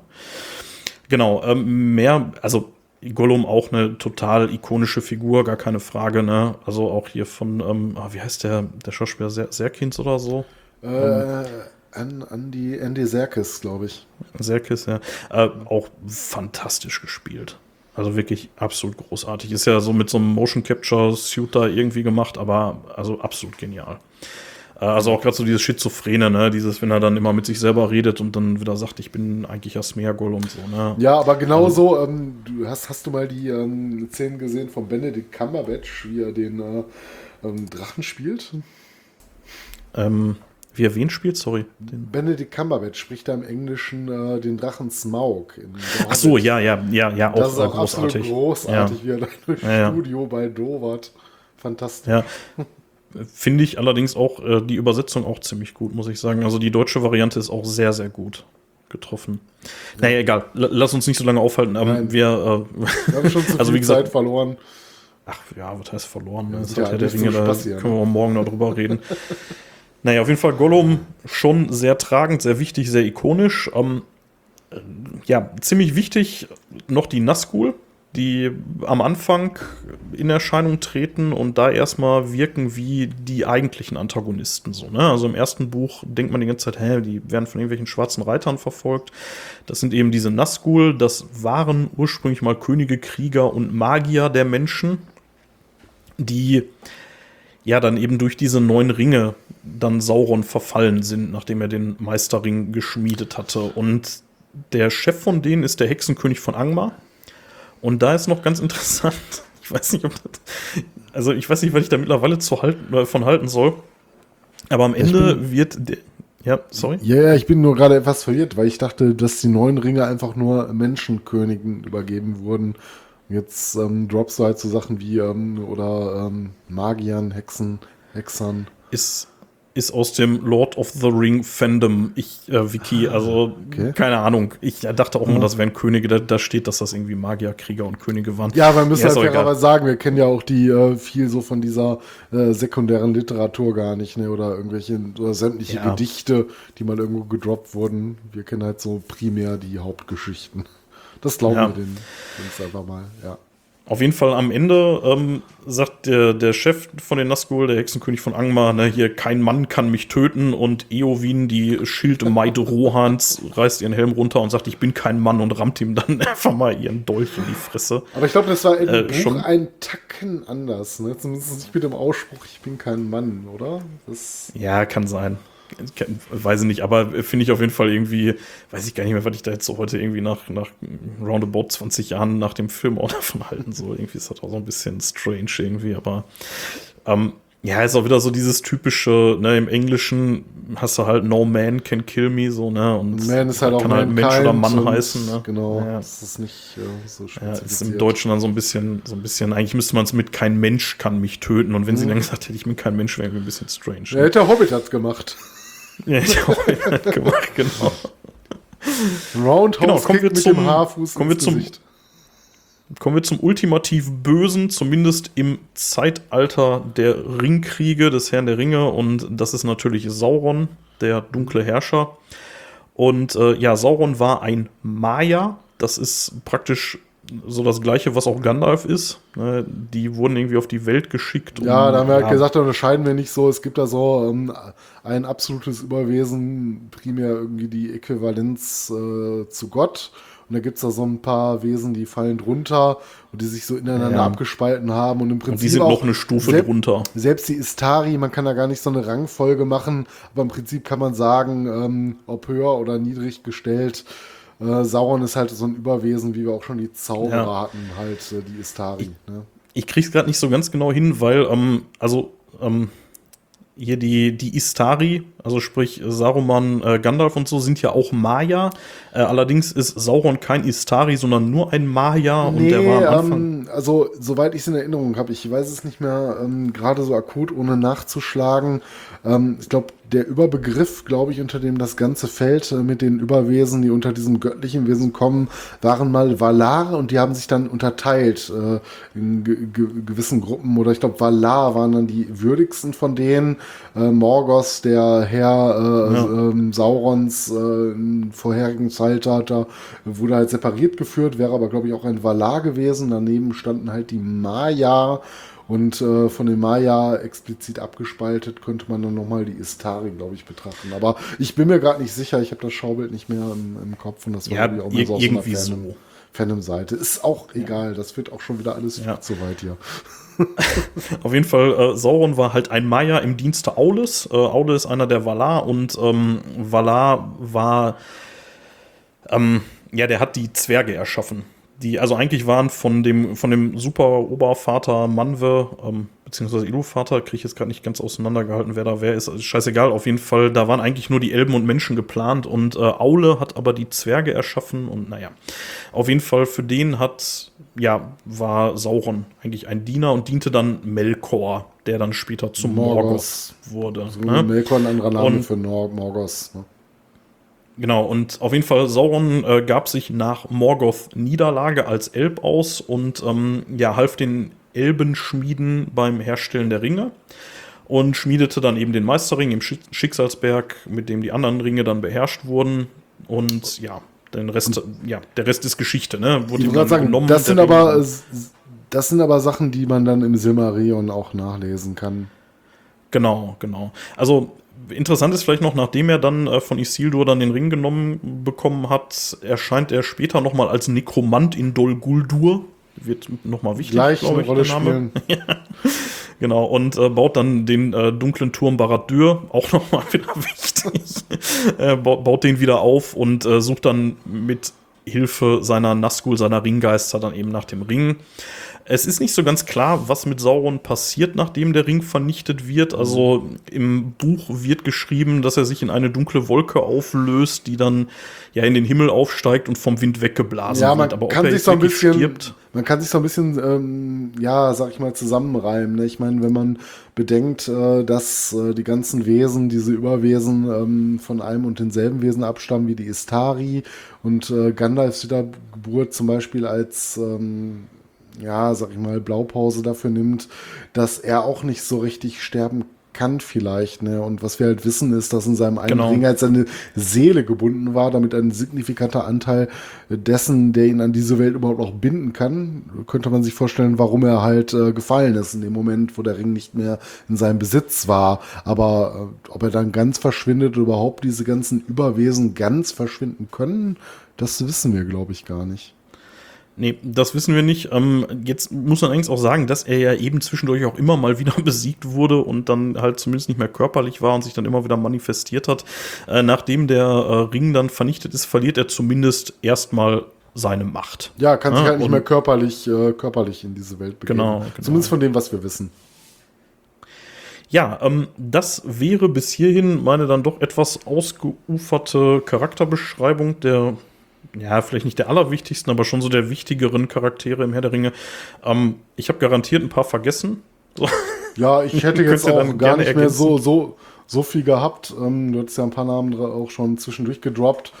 Über Saruman haben wir eigentlich auch genug gehört, äh, ähm, was so ein bisschen die Beschreibung für den Verlauf der Geschichte angeht. Ja. Also von daher Ja. würde ich sagen, sind, werden wir damit auch ähm, so beim Worldbuilding, bei den Charakteren, bei Ja. der Geschichte und beim Autor endlich durch und könnten uns gleich dem Metal widmen. Ja, jetzt hat man noch ein bisschen was zu den äh, tragendsten Charakteren gehört und ähm, jetzt kommt der große Umschwung. Die große Frage ist, was soll das Ganze denn jetzt mit Metal zu tun haben? Äh, wir haben es am Anfang mal kurz gedroppt. Natürlich gibt es viele Bands, die sich darauf beziehen, aber nochmal zum Einstieg dann in die Thematik mit dem Metal äh, könnte man ja mal die Frage stellen, ähm, was war denn bei dir zuerst so da? Also Metal und Herr der Ringe gehen ja Hand in Hand und äh, es gibt aber Schneidungen Bands äh, Musiker, die sich ihr ganzes musikalisches Schaffen nur auf Tolkien begründet haben. Aber äh, was war denn bei dir so der erste Einstiegspunkt? Hast du zuerst äh, Metal gehört oder dich als Metaller empfunden oder warst du zuerst in diesem ganzen Herrn der Ringe-Kosmos drin? Also ich bin ja jetzt auch nicht so wahnsinnig in dem Herr der Ringe Kosmos drin. Also man könnte jetzt vielleicht den Eindruck kriegen, nachdem wir jetzt hier irgendwie zwei Stunden über den ganzen Quark geredet haben, ne? Aber ähm, ja, also fangen wir mal anders an. Also der Herr der Ringe begleitet mich tatsächlich länger als der Metal. Das, das muss man schon sagen. Also schon mhm. auch deutlich, glaube ich. Also meine früheste Erinnerung, die ich persönlich an den Herrn der Ringe habe, ist, ich habe bei einem Jugendfreund von mir, immer die Bücher im Schrank stehen gesehen. Das war so, boah, da, da, war ich wirklich noch jung. Also da war ich gerade in der Schule. So, weiß nicht, sieben, acht, irgendwie so um die Kante. Und wenn ich bei dem zu Besuch war, da standen dann immer diese ja, dieser Schuber, den kennt, glaube ich, jeder. Dieser, dieser ikonische grüne Schuber oder war das genau, noch, äh, dieser? Genau, genau der. Ja, genau okay. der. Äh, das ist auch die Ausgabe, die ich auch habe. Den äh, gibt es mittlerweile noch mal ein bisschen aufgehübscht, irgendwie, so mit ein bisschen mehr, mehr Bildchen drauf und so. Aber so diese ursprüngliche Version, wo dann nur so diese, ja, diese etwas seltsamen schwarzen Zeichnungen drauf sind von irgendwelchen Augen und Ringen und Schlangen und Krähen und so. Das Ding, das habe ich da immer im Schrank stehen gesehen und war da völlig fasziniert von damals, aber allerdings da war ich auch, glaube ich, echt noch eine Ecke zu jung dafür. Also ich weiß auch nicht, ob äh, jetzt, ja, meine, meine Tochter ist in einem ähnlichen Alter gerade und ja, das ist so richtig folgen kann die der ganzen Übung, glaube ich, noch nicht, wenn ich ihr das vorlese. Ne? Aber ja, ich war damals so in diesem Alter und habe das da immer stehen sehen und war da völlig fasziniert von. Und dann kam es dazu, dass ein paar Jahre später mir aus der Klasse über mir, also dieser Schulfreund, bei dem ich das gesehen habe, der war eine Klasse über mir auch. Und von dem ein Klassenkamerad, mit dem war ich auch befreundet, der hat mir in der Pause auf dem Schulhof, hat er mir die Geschichte mündlich wiedergegeben vom Herr der Ringe.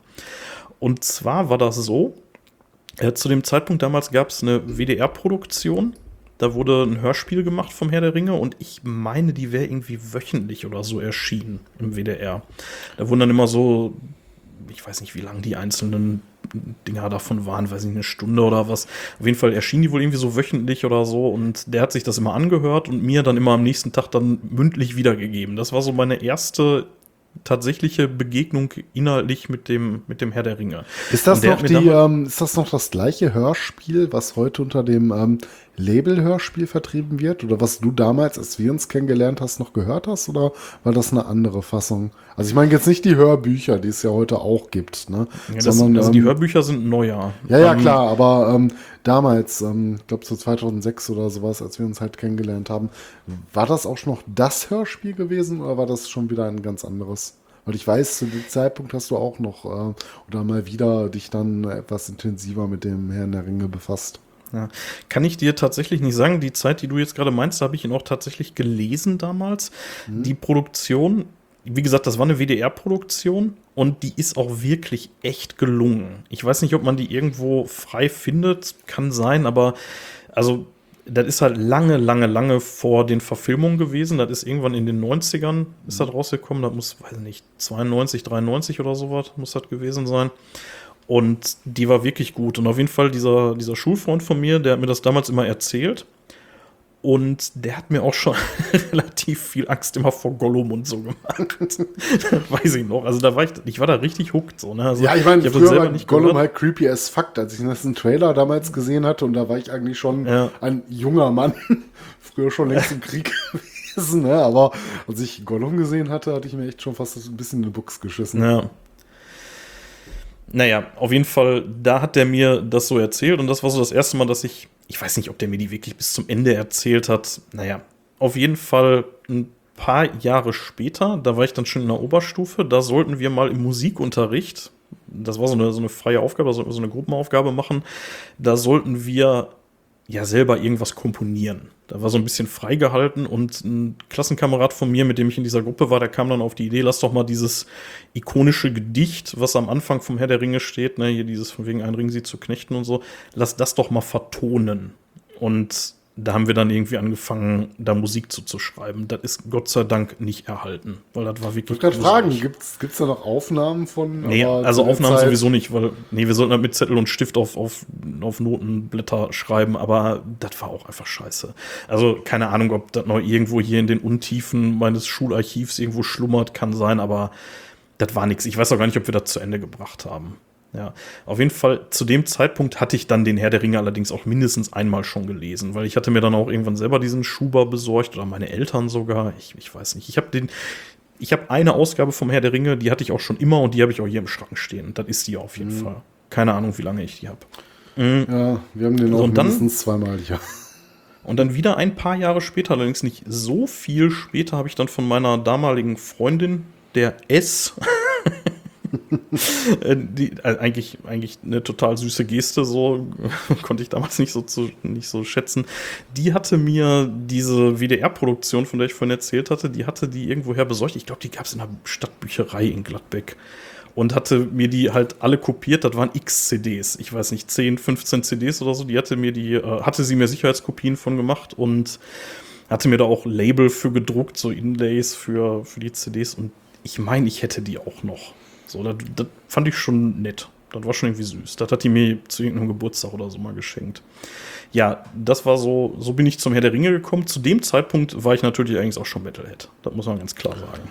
Also da war ich schon schon richtig deep mhm. drin. Also du kanntest das halt vorher und dann ging das so fließend über und hast dich halt immer wieder so ein bisschen noch damit befasst und kamst Ich habe halt das nicht übereinander gebracht. Das waren für mich komplett mhm. unterschiedliche Lebensbereiche. So, ne, das wäre jetzt so ähnlich, als hättest du gesagt, irgendwie kanntest du Star Trek oder Metal eher. So, mhm. ne? Ich bin ein großer Star Trek-Fan, wie du ja auch. Das hat für mich allerdings nie so eine echte Überschneidung gehabt. Ja. Also mir war klar, dass man den Herr der Ringe als Metal-Fan gut finden darf also, mhm. Im Gegensatz zu vielleicht anderen Sachen, den hat sich nicht ausgeschlossen.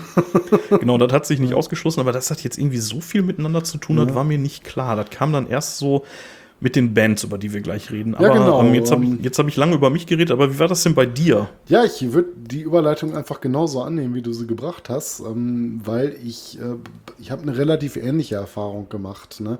Bei mir war es noch ein Tacken anders als bei dir. Bei mir ging die ganze Geschichte Hand in Hand. Ne, wir hatten ja schon mal diverse Male erzählt, so ein bisschen, wo unsere Anfänge liegen. Und ähm, bei mir kam der Herr der Ringe tatsächlich das erste Mal äh, im Jahr 2001 muss das gewesen sein, ähm, dass ich damit so direkt in Berührung kam. Ich habe den Begriff, glaube ich, schon mal gehört, aber soweit ich mich zurückerinnere, gab es in unserem Haushalt ähm, keine Fassung der Romane. Mein Vater hatte sich jetzt auch nicht äh, so wirklich für Fantasy-Literatur begeistert, mal abgesehen von den alten Conan-Romanen, die ich schon viel früher kennengelernt hatte. Ähm, vielleicht aus historischen Gründen, keine Ahnung. Aber ähm, so 2001 äh, kam ja auch der Film raus, da gab es zumindest das erste Trailer und äh, die habe ich halt gesehen und ich glaube, ich habe auch den ersten Film zuerst gesehen und mir darauf kam, die Bücher. Der kam 2001 um Weihnachten rum. Ähm, da muss ich sagen, habe ich ja. tatsächlich idiotischerweise nicht im Kino geguckt, damals den ersten. Mhm. Äh, zwei und drei, ja, aber den ersten habe ich dann irgendwie erst Monate später irgendwo gesehen auf DVD. Ja, wenn es damals nicht sogar noch fast Jahre später waren, wenn sowas kam, ne? oder ja. ein Jahr später so ungefähr. Das war noch Deutlich vor dem zweiten, so weil beim zweiten war ich im Kino. Mhm. Ja gut, ich meine, die wollen ja auch äh, verkaufen, auch an der Kinokasse, dann mussten die jetzt ja. sehen. Vielleicht war das auch gerade die Zeit, wo der Umschwung kam.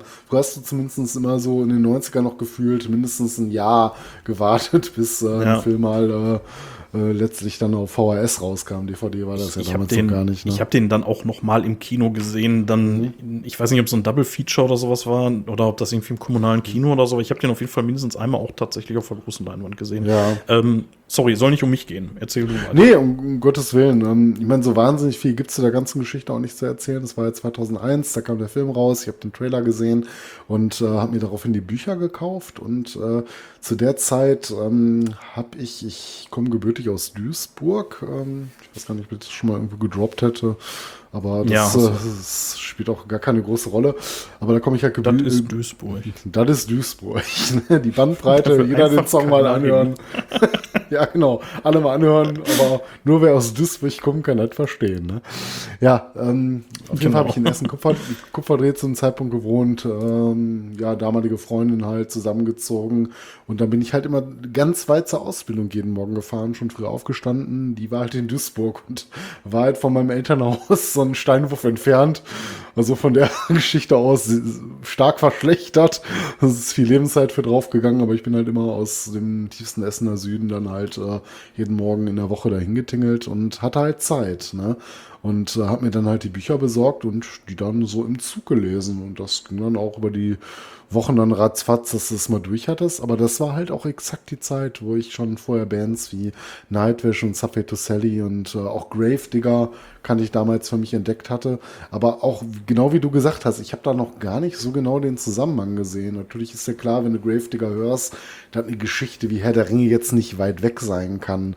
Ne, Ich sag mal so Geschichten wie Rheingold, Sigurd, äh, Siegfried, äh, die auch Tolkien beeinflusst haben, dass das irgendwie alles nah beieinander hängt. Und dass es Bands geben muss oder schon musste zu dem Zeitpunkt, die halt auch schon ganze Alben über die ganze Geschichte veröffentlicht haben, war mir damals noch gar nicht so geläufig, wo ich auch schon Shirts äh, gesehen haben muss, äh, wie ich es mal angedroppt hatte, Blind Guardian auf unserem alten Schul, ähm, Schulhof äh, noch sehr vertreten gewesen, aber da kann ich halt die ganze Herr der Ringe-Geschichte noch nicht. Ne? Und ähm, ja, in dem Sinne war das dann so auch die erste Band, die ich später in dem Kontext mal noch ein paar Jahre später, glaube ich, erst wahrgenommen habe und festgestellt habe, dass äh, festgestellt habe, dass äh, Blind Guardian mal ein Al- Album namens Nightfall ähm, in Middle Earth äh, veröffentlicht hatten. Bevor du jetzt hier den harten Schwung in Richtung Musik machst, muss ich noch Ja. mal einmal ganz kurz nachreichen. Und zwar ähm, meine ähm, Herr der Ringe-Ausgabe, nicht so ganz, aber meine Hobbit-Ausgabe, die ich hier liegen habe, die ist auch schon uralt. Die habe ich zwar erst nach dem Herr der Ringe gekriegt, aber die, also auch nicht viel. Die habe ich mir, glaube ich, unmittelbar danach irgendwie besorgt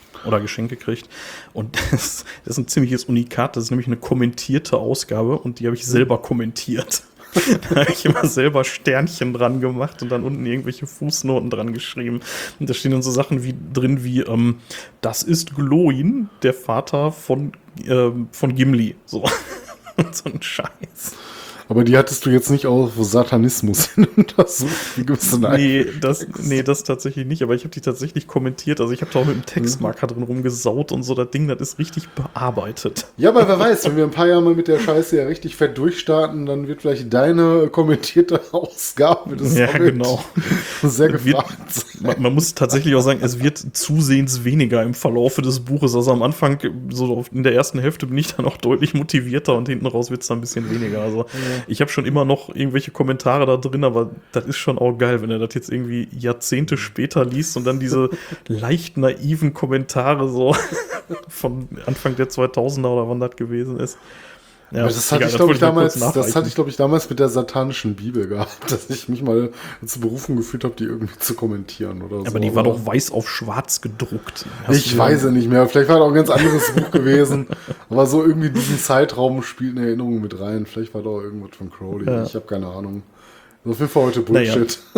Egal, ähm, ich war da auch so mit weit durch. Ne? Wie schon gesagt, das ging so ein bisschen Hand in Hand, aber hatte äh, für mich den Bezug so gar nicht gesehen. Oder mir wäre halt vielleicht klar gewesen, dass da was da ist, aber ich habe dann nicht drüber nachgedacht, ob es da eine Verbindung gibt. Und erst im Nachgang nochmal entdeckt über die alten Black Guardian Shirts, die ich kannte, vielleicht auch ein, zwei Songs, die man mal gehört hatte, dass da doch auch eine Geschichte hintersteckt, die man kennt. Ne? Und das war dann wohl der Herr der Ringe. Ne? Und da, wie gesagt, knüpft dann auch die Geschichte an, wo wir uns kennenlernen und wir dann immer weiter Ja. auf Bands gestoßen sind, äh, die so in die eine oder andere Richtung gegangen sind. Ne? Und das ist ja auch das, was wir heute machen wollten eigentlich, nachdem wir schon so viel Zeit, äh, nicht sagen, verplempert haben, aber das wahrscheinlich andere Podcasts es wesentlich besser gemacht haben als wir äh, oder etwas vollständiger besprochen haben, als wir über äh, Tolkien und Herr der Ringe zu sprechen. Aber wie gesagt, einen Abriss haben wir gegeben, möglichst kurzen, der dann doch wieder ein bisschen länger ausgefallen Nur ist. zwei Stunden. Und man, ich möchte auch im Vorfeld schon sagen, ähm, wenn wir jetzt auch gerade jetzt damit angefangen haben, äh, über den Bereich äh,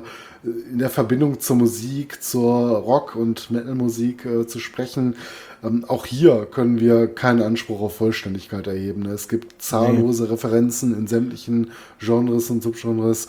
Ähm, derer Sache wird man nicht her. Wir haben versucht, die wichtigsten und die ähm, dauerpräsentesten äh, mal unter die Lupe zu nehmen. Das sind insbesondere drei bis vier Bands, die sich dem komplett verschrieben haben. Ja. Ähm, wo, du jetzt, wo du ja? jetzt, Mathis, wo du jetzt gerade so einen Disclaimer hier schon reinpackst, ja. von wegen nicht vollständig und so. Ich hatte ähm, einen YouTube-Kanal gefunden, ähm, der heißt Metal Pilgrim und der hat ziemlich ja, der, der hat eine relativ coole Folge auch über ein ähnliches Thema, wie wir jetzt hier gerade machen, gemacht. Und da ging es halt eben auch um die Verbindung von Tolkien und Metal. Und der sagte, es gibt allein 800 Bands, die irgendwie einen Bezug zu Tolkien haben und allein fünf Bands, die Baradur heißen. Also, das kriegen wir nicht in Gänze. Ne? Also, wenn jetzt hier eure Favorites nicht dabei sind, so dann, ja, ja. sorry, dann, dann packt es in die Kommentare so. Das ist keine Absicht. Wir haben so die Sachen, die jetzt für uns erstmal wichtig erschienen oder die wir halt auch kannten. Ja, oder zumindest, wo man mal ähm, mehrfach drüber gelesen hatte, mal genauer hingeschaut, wenn man sie nicht dennoch schon kannte. Ne, aber es gibt halt äh, diverse Bands, die sich darauf berufen. Aber ähm, bevor das in, ganze, in der ganzen Geschichte äh, noch sehr metallisch werden, hätte ich ähm, oder würde ich jetzt im nächsten Schritt äh, einen kurzen historischen Abriss in der Rockmusik ja. oder in der Rockmusik verorteten Geschichte geben oder hast du äh, der vorgegangenen Sache noch etwas hinzuzufügen? Äh, nee, äh, tatsächlich nicht. Ähm, also ich würde jetzt auch dann so nach und nach äh, zu den Bands halt kommen und da wäre ja erstmal so ein historischer kleiner Abriss eine ganz gute Einleitung zu. Ja, und ähm, aber man will sich auch nicht mit fremden Lorbeeren schmücken. Ich muss sagen, ich habe jetzt auch vieles von dem, was ich jetzt hier zusammengetragen habe, habe ich einen wunderschönen Artikel im hi-fi-forum.de gefunden von einem User namens äh, Anna, äh, oh Gott, ich spreche es gar nicht richtig aus, äh, Anna Outshot, irgendwie so ähnlich. Kann man mal nach googeln. Ähm, der hat sehr schön zusammengetragen und äh, da habe ich so die ersten Bands gefunden, die sich mal wohl ähm, rockmusikalisch mit der ganzen Geschichte befasst haben. Und zwar findet das Ganze ein bisschen vor der äh, Begründung des Heavy Metal statt, aber auch gar nicht so weit vorher. Ähm, manche mögen sie kennen, aber es gab mal eine Band früher, die hieß Tyrannosaurus Rex, später in T-Rex aufgegangen. Äh, 1968 haben die ihr Debütalbum rausgehauen. Ähm, das hieß My people were fair and had sky in their hair, but now they are content to wear stars on their brows.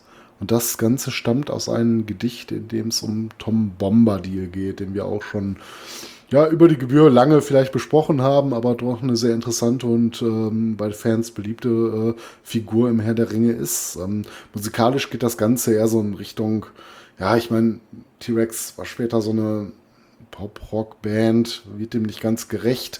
In der Zeit noch so Psychedelik, Folkmusik gespielt. Ähm, wenn man sich das Artwork des Albums einmal anschaut, äh, wird man auch feststellen, dass da auch schon starke Fantasy-Elemente drin sind. Was zu der Zeit jetzt noch nicht so verbreitet war, wie in Zeiten, wo wir schon das äh, 12, 500.000. Power Metal Album mal gesehen haben.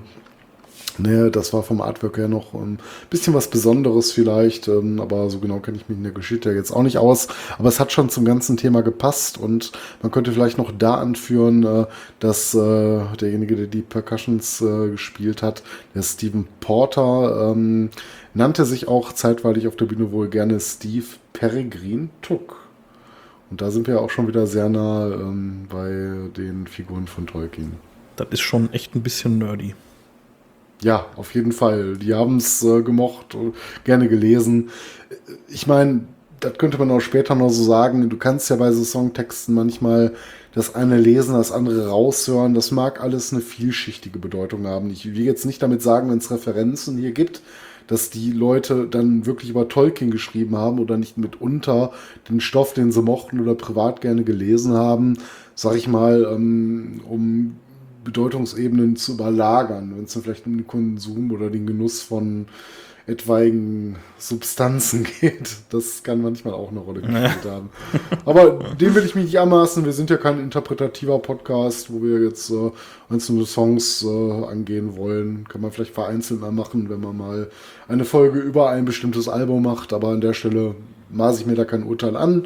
Aber die haben halt zu der Zeit Tolkien gerne gelesen. Damit waren T-Rex äh, meines Wissens nach so mit einer der ersten Bands ähm, im Großraum des Rockbereichs, die mal mit der ganzen Geschichte angefangen haben. Ähm, aber dicht danach kommt auch schon ein ziemlich großer Klopper. Ähm, Led Zeppelin, du hattest es ja vorhin jo. sogar schon angesprochen, Robert Plant. Ne, und äh, die Referenz auf den Herrn der Ringe. Und äh, im zweiten Album Led Zeppelin 2 im Song Ramble ähm, gibt es da direkt die Textpassage I was in the darkest depths of Mordor, I met a girl so fair, but Gollum and the evil one crept up and slipped away with her. So, da haben wir direkt schon Namen ja, wobei, gedroppt. Ja? Ähm, wobei, dieses Hör ist so ein bisschen schwierig, ne? weil also die Interpretation davon ist ja, dass wahrscheinlich der Ring ge selber gemeint ist. Ne? Also es scheint ja nicht irgendwie um eine Frau zu gehen. Ach so, tiefschichtig wollte ich gar nicht gehen. Mir ging es erstmal darum, geil, die haben äh, Gollum und den Evil One erwähnt und ja. steht Mordor drin. Damit ist ja schon mal eine eindeutige Referenz auf äh, die Werke von Tolkien gegeben. Ja, definitiv. Nee, aber ich, klar, ich, ich habe das jetzt auch nur fallen lassen, weil ich das äh, auch in diesem, diesem äh, auf diesem YouTube-Channel da in diesem Video gesehen hatte und weil ich das so ein bisschen schwierig finde, irgendwie höre. Also ja, irgendwie um eine Frau oder so. Ne? Weiß gar nicht, aber er sagt ja auch hier hier im Englischen äh, Gollum so my, my precious, ne? Das ist ja schon ja, ja. mal als Hör. Ja. Her Come to Me, ich weiß gar nicht mehr. Ich habe es einmal im Englischen gesehen, ich kann mich nicht mehr erinnern, was Gollum genau sagt. Oder ähm, wie gesagt, die englischen Originale habe ich leider nie gelesen. Ähm, müsste man vielleicht mal machen, aber nee, so viel anderes zu tun. Ähm, ja, könnte durchaus sein, was du sagst. Ne? So tief war ich da gar nicht drin. Mir ging es erstmal darum, so geil, du hast einen Songtext und äh, wir werden erstmal direkt so einen Namen gedroppt, ne? wie äh, ja. diese Hochebene Mordor und Gollum. Und das ist ja ganz klar, da brauchst du auch gar nicht lange drüber, um den reißen Breit um uns zu reden. Äh, das ist halt Herr der Ringe. Ne? Und, ja, klar. Äh, auch später noch, äh, man sagte ja, wie du auch schon äh, erwähntest, äh, Robert plant äh, einen Hang auch zu diesen Geschichten nach weiß nicht, ob Jimmy Page da auch so involviert das war. Das habe ich gar nicht gesagt. Ich habe gesagt, dass der irgendwie zum Sir da gemacht wurde. Ach so, stimmt. Ja, ja, du hast gar keinen direkten Bezug gegeben, ne? Aber zumindest äh, kann man sagen, dass die Band oder einer in der Band und es mag Robert Plant gewesen sein. Obwohl doch, ne, ich hab's, hab's mir sogar notiert, sehe ich gerade. Ähm, Robert Plant war wohl auch Fan und ähm, man könnte, wenn man wollte, auch Bezüge in Stairway to Heaven finden, genau wie in einem Song äh, The Battle of Evermore von der 4 von Led Zeppelin, ähm, mhm. wo es mehr um Avalon geht. Das ist ja mehr so diese Artus-Saga. Aber das ist halt auch wieder alles sehr interpretativ. Es ist Musik, es sind Lyrics, da kannst du natürlich alles finden, was du finden willst. Ne? Ähm, schwer zu sagen, ob es da jetzt dann auch um Herr der Ringe geht, aber was wir festhalten können, haben Songs gemacht, äh, da werden eindeutig Namen gedroppt und ähm, die fühlten sich der ganzen Sache wohl verbunden, was ja auch so ein bisschen einherging mit der ganzen Zeit, wo ich ähm, schon zur Biografie Tolkiens erwähnte, dass gerade mit dem Erscheinen dieser inoffiziellen, ähm, ja, ich will nicht sagen Bootleg, aber nicht äh, autorisierten ähm, Taschenbuchausgabe in den USA auch äh, eine große Bewegung äh, ausging und Studenten sich für dieses Werk begeistern konnten was vielleicht auch nicht unmaßgeblich zum Gesamterfolg beigetragen hat. Ne? Aber das kann man jetzt ins Reich der Spekulationen verfrachten. Aber wir waren jetzt äh, 69 bei Led Zeppelin und jetzt kommen wir eigentlich auch schon fast zum Metal. Black Sabbath, ne, die auch immer gemeinhin gerne als die. Geil. Ja, ich meine, da muss man mal eine separate Folge ja. drauf machen, wo die ganze, der ganze Schwunsens herkommt. Ne, aber Black Sabbath äh, bestimmt eine, wenn nicht die erste Metal-Band, die man so nennen kann. Und ähm, auf ihrem Debüt, äh, Black Sabbath, das ja. gleichnamige Achtung, Album. Achtung, wir haben noch kein Dio an Bord. Nee, Dio äh, war da noch lange nicht in Sicht. und äh, Ja, weil den hätte man jetzt ja eher damit in Verbindung gebracht. Ja, tatsächlich, ne, von diesen Sword and Sorcery. Und wenn du über Power Metal redest, muss man natürlich auch über Dio reden, auch wenn das eher eine Rockband früher war, zumindest in frühen Ausläufern, auch mit äh, Rainbow. Aber ähm, äh, ja, Black Sabbath halt, ne? The Wizard, äh, damals mit Ozzy, äh, ja, quasi den Heavy Metal mit begründet oder begründet.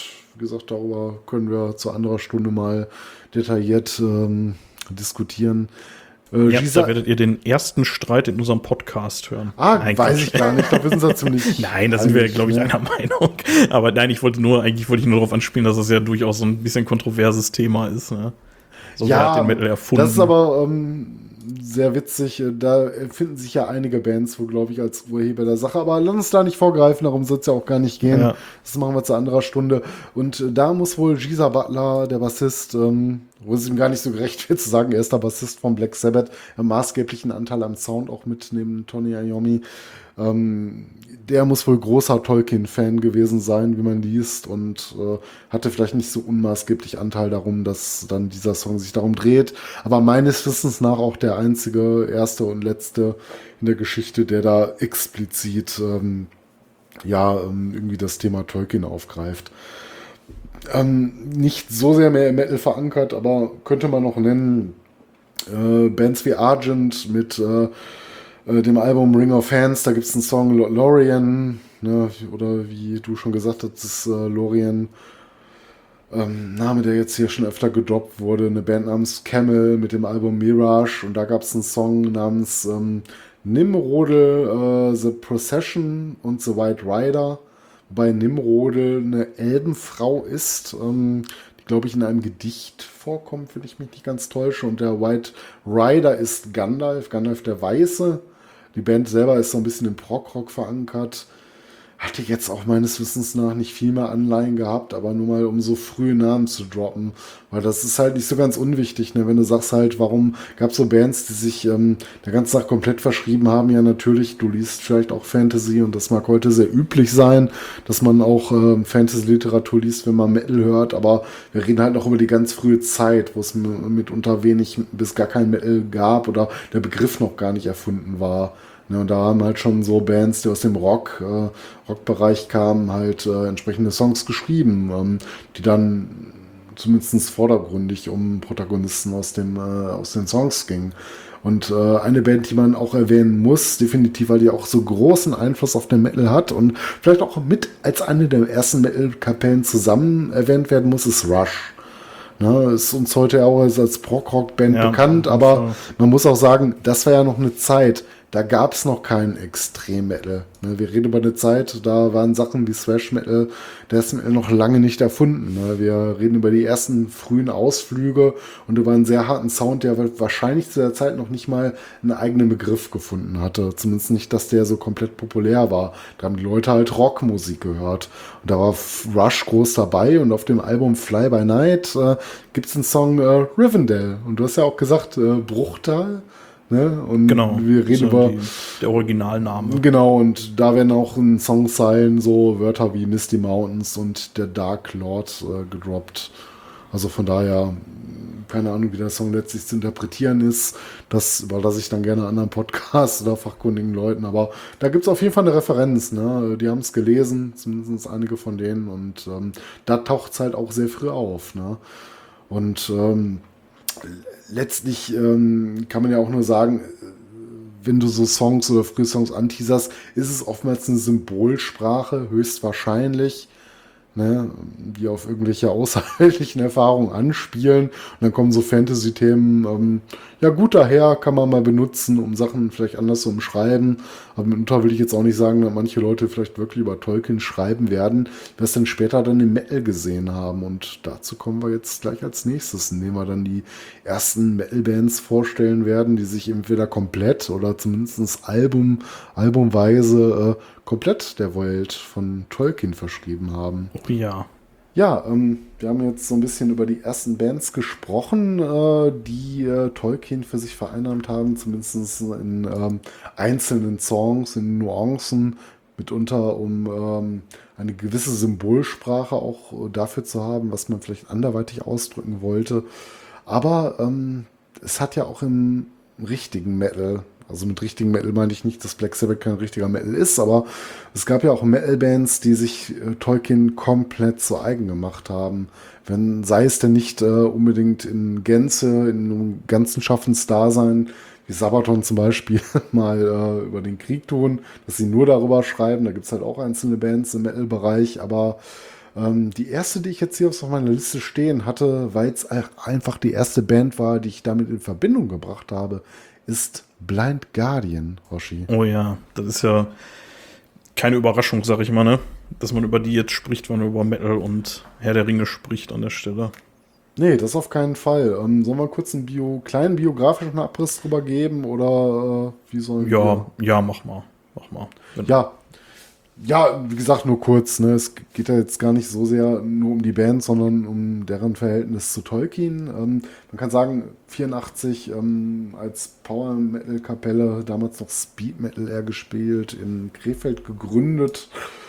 Ähm, und das eigentliche Album, um das es eigentlich gehen soll, äh, kam 1998 aber erst raus. Das ist Night for the Middle Earth. Das ist jetzt natürlich nicht äh, der einzige Bezug, den die in ihrer Musik ähm, zu Tolkien haben. Die haben schon deutlich früher damit angefangen, zumindest einzelne Songs äh, der Herr der Ringe Geschichte zu widmen. Aber in Night for the Middle Earth, ähm, Hoshi, das ist doch im Großen und Ganzen, glaube ich, äh, eine Zusammenfassung vom Silmarillion. Nicht in Gänze und nicht vollständig, aber so in Anfang, Mitte und Ende, das steht doch so ein bisschen die Geschichte da, was man da so rauslesen kann. Oder sehe ich das falsch? Weiß ich ehrlich gesagt gar nicht. Also, ja, das dreht sich um, äh, um Teile aus dem Silmarillion, aber ich glaube, so in Gänze ist es das tatsächlich nicht. Also, äh, zumindest diese ganze frühe Vorgeschichte ist da nicht drin. So dieses, wie die Welt geschaffen wird und so, das ist da definitiv nicht drin. Also, Nee. also das, fängt ja so ein wollte ich, bisschen ähm, mit Morgoth an, ne? Und Ja, also was ich halt habe, ist, ähm, dass das Album wohl den Beginn ähm, äh, darstellt, äh, der Diebstahl der Simarill und äh, dem Auszug aus äh, Noldor ja, genau. unter Fëanor aus Valinor, ne, wo wir bei den Elben halt sind. Äh, und am Ende steht halt dann insgesamt der Bruch des gesamten Bündnisses zwischen Menschen und Elben. Ne, die Geschichte, die wir ja auch schon erörtert hatten. Und äh, dazwischen halt ähm, sind viele Songs, die ich jetzt gar nicht so für mich einordnen könnte, weil ich auch das Silmarillion ja gar nicht gelesen habe.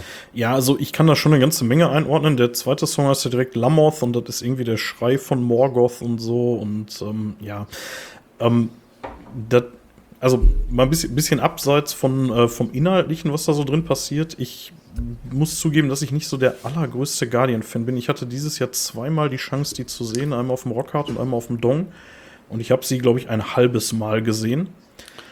Jetzt im Nachhinein ärgere ich mich da ein bisschen drüber, weil ich mich jetzt hier im Zuge der Recherche da doch ein bisschen mit auseinandergesetzt habe und vor allen Dingen eben auch dieses Nightfall-Album viel gehört habe. Und das ist einfach ein großartiges Album. Aber auch noch mal ein bisschen mehr beim Metal zu bleiben. Ähm, warum hatte ich denn Guardian nicht mehr so gepackt, wie es vielleicht früher mal der Fall war? Ach, ich weiß nicht. Also Blind Guardian ist ja so ein bisschen so. Also erstmal muss ich sagen, ich finde die Live-Shows von denen so ein bisschen mäh.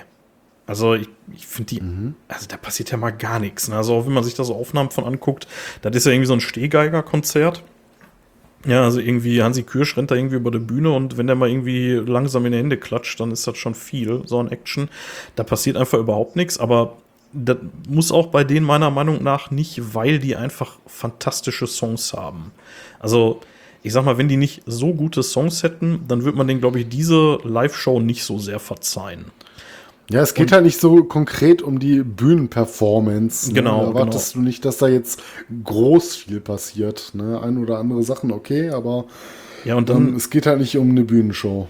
Ich kann dir gar nicht sagen, warum ich nicht so der riesen Guardian-Fan bin. Ich finde die auch nicht scheiße, ne? Wie gesagt, also hier ähm, Nightfall ist unfassbar gut, ne? Und also und auch die anderen Alben von denen, ne? Wahnsinn. Also wirklich echt gutes Zeug. Ich glaube, die waren mir immer so ein bisschen zu soft so, ne? Und dieses ganze Fantasy-Zeug, was dann auch so ein bisschen so Pen and Paper Rollenspieler immer sehr angezogen hat, ähm, ja, das hat mich nicht so richtig gehuckt, muss ich sagen. Aber wie gesagt, Ja, fand ich damals noch sehr, sehr ansprechend. Ähm, Finde ich es heute immer noch. Ich meine, jetzt so gerade in so einem Alter äh, belebt man ja gerne alte Sachen wieder. Ne? Wenn du jetzt wieder so an Pen and Paper und die alten Ja. Zeiten denkst. Aber- man wird schon ein bisschen nostalgisch. Ja, auf jeden Fall. Ich, ich habe ja auch ein bisschen schwarzes Auge gespielt und da passt das natürlich wahnsinnig gut zu, keine Frage. Mhm. Ähm, aber was ich sagen muss, wir hatten ja, als wir uns äh, vor ein paar Wochen mal überlegt hatten, dass wir so einen Podcast machen wollen, und da hatte ich ja gesagt, so, ich glaube, eine richtig coole Sache, die so ein bisschen auf dem Weg aus Versehen passiert ist, dass man sich mit Sachen wieder beschäftigt, die man aus dem Auge verloren hat oder die man gar nicht so, ja, die man nie so richtig auf dem Schirm hatte. Und das ist jetzt hier echt der Fall. Das muss ich wirklich sagen. Also jetzt, nachdem ich mich jetzt irgendwie so anderthalb Wochen mit Herr der Ringe und Metal, also die Verbindung beschäftigt habe und eben halt natürlich muss man dann Nightfall hören, ne? Und natürlich auch mehr als einmal. Da muss ich sagen, also absolut unterschätzt meinerseits. Also, und vor allem, weil ich in diesem Sommer eben auch zweimal die Gelegenheit hatte, die zu sehen. Ne? Äh, kleine Anekdote, so von wegen irgendwie Blind Guardian und Herr der Ringe Bezug. Die äh, haben ja auf dem Dong gespielt und das Dong ist ja, ich sag mal, in Fahrradreichweite von Krefeld.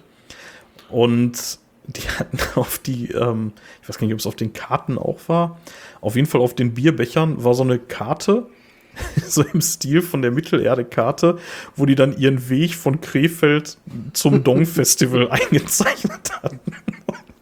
Also, ne, also wie diese, Auch diese Fuß über den Schicksalsberg. ja, genau, den, genau, dann eben den Dong so ein bisschen so, ne, als, äh, als Amon Amarth. ähm, ja, das war auf jeden Fall, das fand ich schon ziemlich witzig und äh, die machen da halt auch so ein bisschen Späßchen mit, ne. Also, Ja, natürlich. Ne? Ich meine, auch diverse Auftritte in Videospielen auch schon gehabt. Viel bei gemacht, Sacred, ne? aber ähm, bei Sacred sind die mal drin gewesen. ja, unter anderem, ich glaube, das gab noch andere äh, Geschichten, sind ja auch mittlerweile so Ja. dermaßen groß geworden. Ich muss sagen, ich habe sie immer gemocht. Ähm, es gibt so einzelne Alben, die mir jetzt nicht so gut gutiert haben, dass ich sie jetzt wieder und wieder gehört hätte. Aber ähm, das war mir doch schon immer eine sehr sympathische Musik, auch abseits vom aktuellen Geschmack, den man mal so hat, wenn man wieder ein bisschen mehr Extrem-Metal hört. Ne? Guardian gehen für mich zwischendurch eigentlich immer gut klar und gerade so ein geiles Album wie Night for the Middle-earth. Ne? Vielleicht kann man noch zum Album selber sagen, ähm, es gibt ja noch ein kleines bisschen Abwechslung dadurch in den einzelnen, ähm, zwischen den einzelnen Songs gibt es noch so ein paar Erzählpassagen. Ja, das ist ein Hörspiel. War of M- Minstrel. Im Prinzip ja, ne, mit äh, Songs äh, dazwischen oder Songs sind eher so der tragende Bestandteil der ganzen Geschichte. Aber ähm, insgesamt ist das schon sehr, ähm, ja, sehr durchdacht gemacht.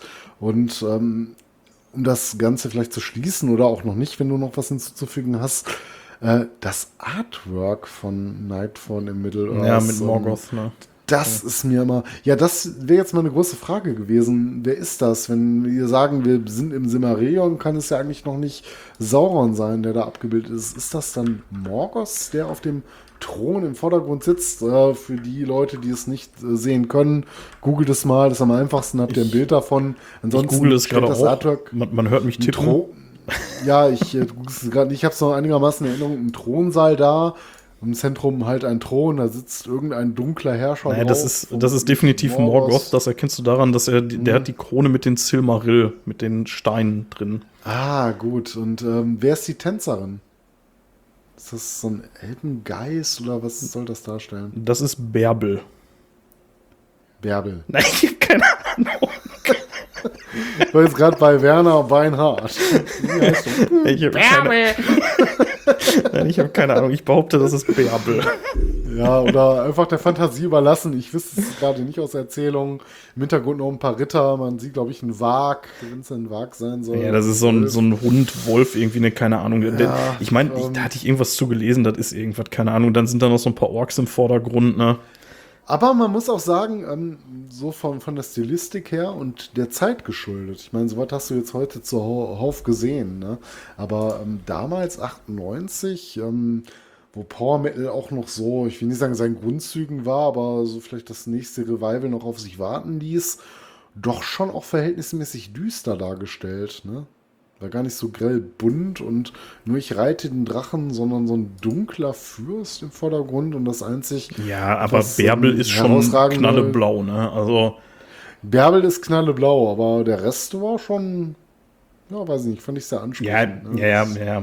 Also vor allen Dingen auch, wenn man das mit den anderen Alben von denen vergleicht, die dann, also Follow the Blind ist ja schon noch so Ja, ein bisschen- deutlich äh, cartoonartiger anmuteten als Ja. das. Das war schon so ein bisschen dunkler. Obwohl, es, ja, weiß gar nicht, danach ähm, sah es ja auch wieder ein bisschen anders aus. Ne? Wir bewegen uns mit dem Album ja schon erstaunlicherweise im Jahr 98. Ich hätte es einen Tacken früher verortet. Ich dachte, das in der Mittelschule damals so als Motiv gesehen zu haben. Aber es gab definitiv Guardian-Shirts. Dann waren es vielleicht eins der Vorläuferalben. Ähm, aber äh, wie ich gerade auch schon gesagt hatte, Guardian, ähm, Night for the Middle-earth war ja gar nicht mal so ihr erster musikalischer Kontakt äh, zu Herr der Ringe, sondern es gab, glaube ich, das erste Mal, wo ein Song explizit darauf umzumünzen ist, auf der Twilight, ähm, Tales from the Twilight World äh, 1990, Lord of the Rings, der Song. Das Ja. ist ja wohl sehr eindeutig. Ja, auch ein fantastischer Song. Also auch da wieder so, ich habe den immer völlig unterschätzt, aber der ist einfach so großartig. Ich, sorry, wenn ich da jetzt gerade ein bisschen abschweife, aber du hattest mich vorhin gefragt, warum ich äh, oder was ich von Guardian so halte. Und ich Ja. glaube, auf den Song wirst du gleich eh kommen, hier auf den Bart-Song. Hm, Ich glaube, den Shit habe ich einfach so tot gehört. So damals in meinen Cage Club-Zeiten. Der Scheiß, der lief da einfach jeden Freitag und die ganzen besoffenen Metaller haben sich auf den Boden gesetzt und geschunkelt und boah, irgendwann hing mir das einfach so zum Hals raus, weil das auch schon so ein bisschen so diese. Ja, das hatte so ein bisschen das, was Sabaton nachher gemacht hat, diese Ballermann-Metal-Scheiße, so, ne? Ja, man war auch, halt auch ein Teil davon, hab natürlich auch selber mitgemacht, aber irgendwann, das willst du nicht jedes Wochenende. Irgendwann hat sich der Witz auch auserzählt. Ja, wenn man ehrlich ist, nach dem zweiten Mal, ne? Und Ja. ich glaube, deswegen war das irgendwie so ein bisschen, dass ich da dann auch so, oh, Guardian, das sind doch die mit dem Bart-Song. So. Ja, dadurch in den Charts auch mehrfach steil gegangen. Ich glaube, der ist ja nochmal irgendwann in den äh, Nullerjahren nochmal wieder eingestiegen. Zumindest in seiner Reinkarnation ähm, in The Forest, der etwas bekanntere Teil. Äh, das wäre jetzt so der nächste Punkt gewesen in der Biografie von Guardian äh, 92 auf der Somewhere Far Beyond. Ne, da hast halt ähm, zwei Teile des Bart-Songs mit drauf. Ähm, dann der erste Teil in The Forest, der etwas bekanntere. Daneben The Hobbit, ähm, eigentlich auch nicht minder schlecht. Kann man gut zusammenhören. Und ähm, dazwischen lag dann ja auch, äh, muss man sagen, ein Album 95, Imaginations from the Other Side, äh, bevor dann 98 das Mittelerde-Album rauskam in Form von Nightfall in Middle-earth. Ja. Das äh, so auf dem Weg dahin. Ähm, ja, insgesamt äh, weiß ich nicht, ob Guardians Geschichte mit äh, dem Herr der Ringe da auch komplett endet. Ähm, vielleicht auch nicht. Äh, ich mag manches übersehen haben im Verlauf der Recherche. Aber was man noch erwähnen muss, ist, ähm, dass äh, Blind Guardian oder ich weiß nicht, Hansi Kirsch wahrscheinlich nicht alleine äh, über 20 Jahre auf ein großes Projekt hingearbeitet hat, äh, was dann später in äh, Legacy of the Dark seine Manifestation fand. Und zwar sollte eigentlich ursprünglich ein Album entstehen, ähm, was nochmal die ganze Herr der Ringe-Thematik aufgreift. Äh, bewusst äh, später auch mit Orchester umgesetzt und äh, glaube ich auch offiziell als Blind Guardian Twilight Orchestra, ich weiß es gar nicht mehr genau, äh, veröffentlicht wurde. Aber letztendlich muss man sagen, es ist ja kein Herr der Ringe-Album geworden, sondern ähm, ich weiß gar nicht, hattest du dich auch damit befasst, äh, äh, mit dem Autor Markus Heitz? Äh, nee, tatsächlich nicht, nee. Nee, ich, ich auch nicht, äh, weil es auch für unsere Herr Geschichte keine große Rolle spielt. Ich will dazu nur sagen, das ist ein anderer, wohl sehr bekannter deutscher Fantasy-Autor. Leider muss ich sagen, hat mich die ähm, aktuelle Fantasy-Literatur vor vielen Jahren verloren. Ich habe dann einfach äh, zu viele andere Beschäftigungen in meinem Leben gefunden, ähm, die ich dem, sag ich mal, äh, etwas drüber gestellt hatte. Ne? Man hört viel Musik, man hat dieses Hobby, man hat jenes Hobby, man hat so viele Klassiker, die man noch lesen will. Und dann verlierst du leider im Verlaufe der vielen Veröffentlichungen, die es gerade so im Fantasy-Bereich gi- gibt, und wenn du gar nicht mehr so oft so durch Buchhandlungen einfach nur mal so ähm, ja, pilgerst und mal so schaust, was so Neues gibt und nur darin lebst, auch gar nicht die neuen Sachen. Ne? Wenn dir nicht irgendjemand davon erzählt oder Netflix gerade eine neue Serie draus macht, dann kriegt man das manchmal nicht mit. Ne? Und, äh, aber Markus Heitz muss wohl einer der Fantasy-Autoren im deutschsprachigen Raum auch sein. Und da gibt's wohl ähm, ein Werk Die dunklen Lande. Vielleicht ähm, muss ich mal sagen, aufgrund dessen lohnt sich die Beschäftigung damit. Müsste man mal reinlesen, reinhören, wenn es ein Hörbuch gibt. Ähm, dem Werk wurde dann wohl ähm, aufgrund einer Zusammenarbeit dann halt die Musik gewidmet und dann ging es halt nicht um Herr der Ringe. Aber es hätte durchaus Ah, okay. so ein großes äh, Epos werden müssen. Aber wahrscheinlich versteht sich Markus Heitz wie jeder große andere Fantasy-Autor heutzutage auch äh, als Fan der ganzen Sache, wird auch in seinem Werk irgendwie beeinflusst sein. Ne? Es geht ja gar nicht anders heutzutage. Und ähm, das wäre so das, was ich jetzt über Blind Guardian in Verbindung mit Herr der Ringe zu erzählen hätte. Ich weiß nicht, hast du noch irgendwas anderes noch hinzuzufügen? Ähm, nee, nur das äh, einer meiner absoluten Guardian-Lieblingssongs, äh, Quest for Tenelorn, hat damit nichts zu tun. das ist äh, kein Herr der Ringe-Song, ähm, obwohl der so von der Epic-Ness und so da total gut reinpassen würde, aber ja. Ähm, ich hätte tatsächlich eine, ähm, nochmal so, ein kleine, so, so einen kleinen Rückgriff auf unsere erste Folge, wo mir, glaube ich, das erste Mal so wirklich bewusst wurde, dass es da so einen Zusammenhang geben könnte zwischen Metal und, und Herr der Ringe. Und das war bei mir mhm. mal wieder Nightwish. Die haben ja auf ihrem ersten Album, hatte ich in der ersten Folge auch schon erzählt, aus dem 1978er Film sogar Samples eingespielt, ne? Aus dem mhm. Herr der mhm. Ringe-Film. Und haben dann ähm, auch später auf, ähm, auf der Wishmaster, da werden äh, Lorien und Elbereth oder Elbereth werden da genannt auch. Und ja. das ist, äh, ja, also dieses ganze Wishmaster-Album dreht sich ja sowieso so ein bisschen um diesen ganzen Fantasy-Krempel.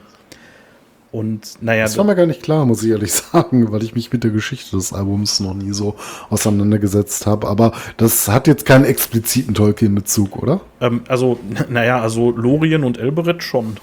Das schon, aber Wishmaster, das steht jetzt nicht in Zusammenhang mit. Ähm Jein, also ähm, nicht, das ist jetzt kein Konzeptalbum oder so. Die haben auch äh, Songs, die sich äh, absolut nicht um Fantasy drehen. Also die haben ja über dieses Columbine Massacre da auch einen Song drin, den Kinslayer.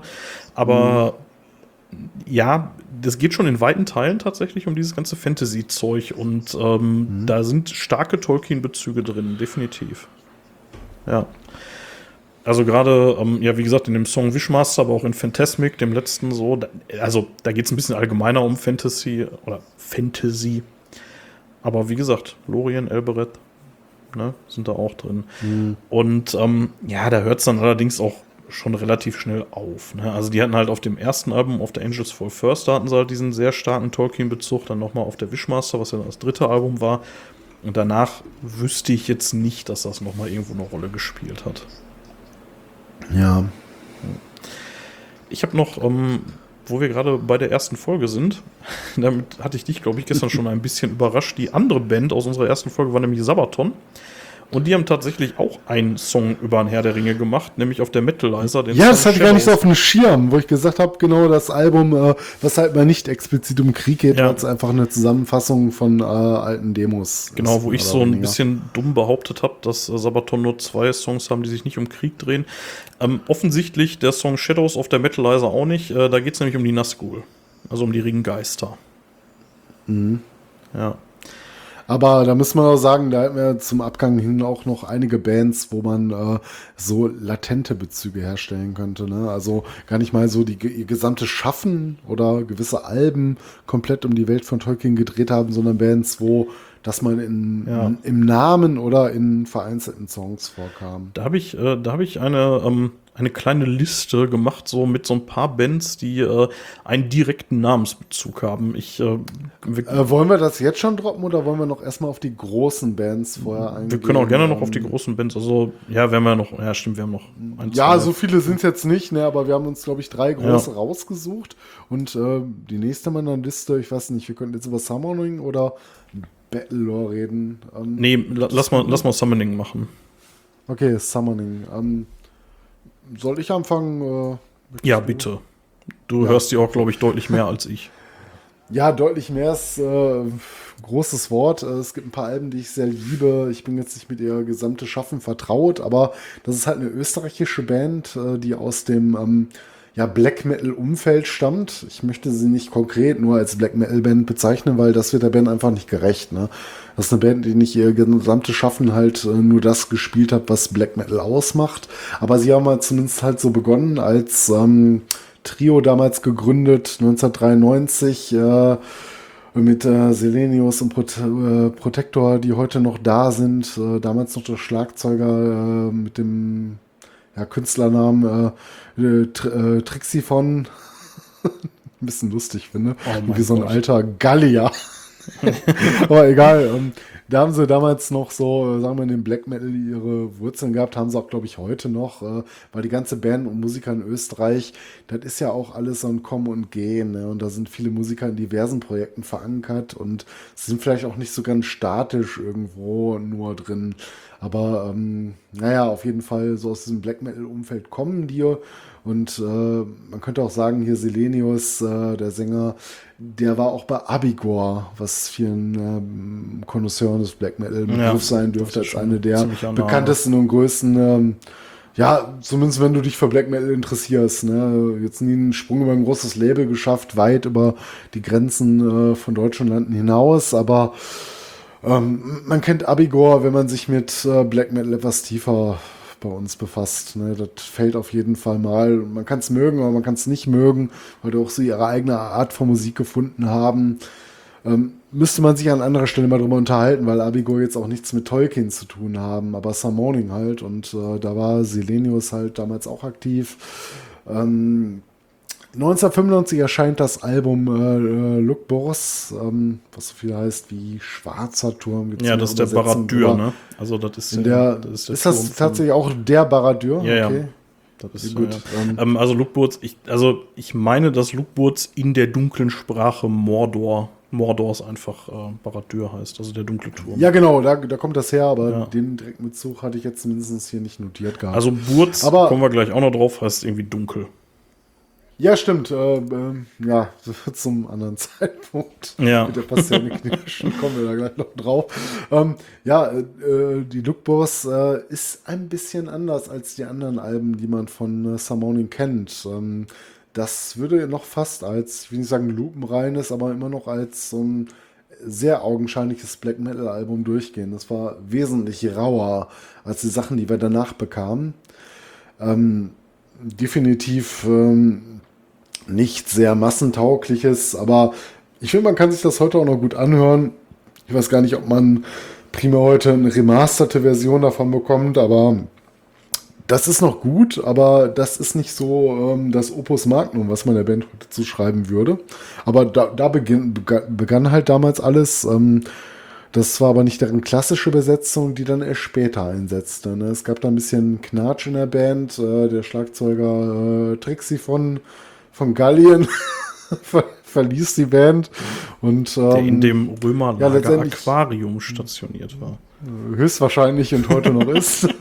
Nein, keine Ahnung, nichts für ungut, falls du zuhörst. Das ist nicht böse gemeint, ich kenne die nähere Geschichte nicht, aber ich habe halt rausgehört, man, man ähm, trennte sich halt irgendwie nicht so ganz im Guten, aber es ist viele Jahre her und äh, äh, dementsprechend fand die Band dann erst zu ihrem ikonischen Sound, der sich dann in insbesondere in den ersten beiden Album niederschlug und natürlich auch tragend für die weitere Geschichte der Band war. 1995 veröffentlichte man dann ein Album namens Minas Morgul und Ja. 1996 direkt den Nachfolger Dol Guldur. Die Ähm, hatte ich mir, Dazu muss ich hatte ich mir gegeben. Also ich, Ja, genau. in Vorbereitung auf, äh, auf den Podcast heute, die hatte ich mir mal reingetan. Ich äh, war mit Summoning tatsächlich überhaupt nicht vertraut. Du hast immer mal wieder davon erzählt und dass du die auch ganz gut findest. Mhm. Aber ich, boah, das war so, das war mir völlig fremd. Ich kannte den Namen und das war's. Also ich wusste nicht mal, dass Ja. die irgendwie so einen Tolkien-Bezug haben. Aber die Scheibe Ja, also ich mir gegeben. Generell muss ich dir auch sagen, äh, wenn man Summoning hört, das ist auch keine Band, die du jetzt für einzelne Songs im Prinzip hörst. Es Nee, gibt immer mal wieder nee. Songs, die auf so ein Album hervorstechen, wie es auf jedem Album ist. Aber das Ganze für, für mich persönlich funktioniert, ist das sehr stimmungsvolle Musik. Ja, das ist so äh, Ambient, ist das, ne? Der hat so, einen- so Ja, starken deswegen sage ich ja, deswegen sage ich ja, ist sie erst im Black Metal verortet. Also Ja. wenn wir später mal über Black Metal Album Alben sprechen, muss ich mir überlegen, ob ich die mit reinnehmen würde. Natürlich kann man sagen, gerade wenn du jetzt äh, eher die Dol Guldur gehört hast als die Minas Morgul. Ja. Die Minas Morgul ist natürlich immer ein bisschen was anderes, ähm, obwohl sie gar nicht so weit entfernt liegt wirkt sie ein bisschen kälter, sage ich gleich nochmal was zu, aber es ist halt extrem stimmungsvolle Musik. Ambient ist definitiv ein- eine Ansage.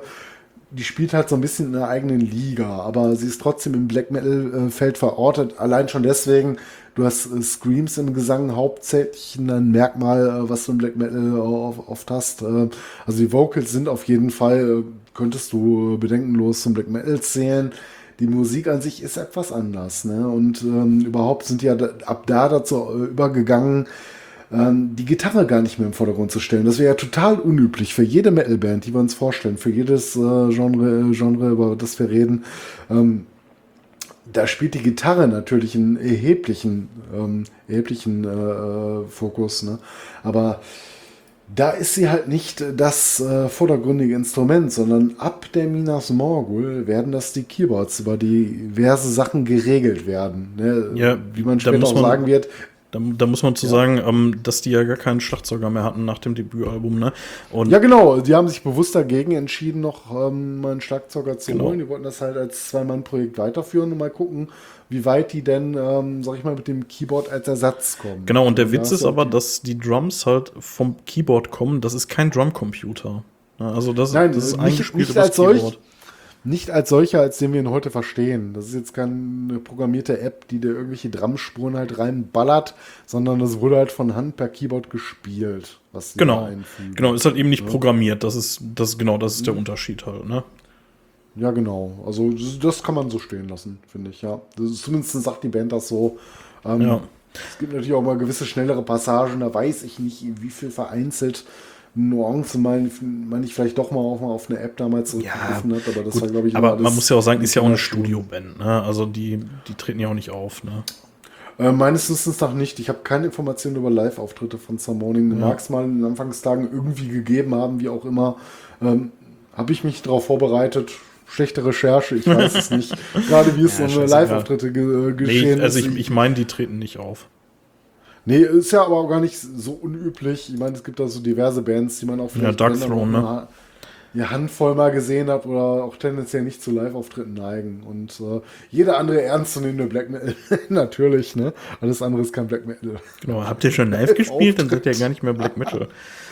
Genau. Ja, aber Dark cool. Throne ist ja da so, denke ich, so das bekannteste. Ne? Die treten ja auch nur alle 10 Millionen Jahre mal auf und dann. Ja, ja. aber ich will jetzt auch nicht ausschließen, dass es vielleicht mal vereinzelte Gigs, äh, Gigs mit Studiomusikern hier und da gab für Summoning. Hätte ich recherchieren müssen. Ja, Schande, Asche scheiß- über mein. Haupt. Ha- Habe ich nicht getan. ich habe es auf jeden Fall nie live gesehen, vielleicht auch, weil sie nie aufgetreten sind. Ähm, ja, wie gesagt, ähm, Schlagzeuger gab es zu dem Zeitpunkt dann halt nicht mehr.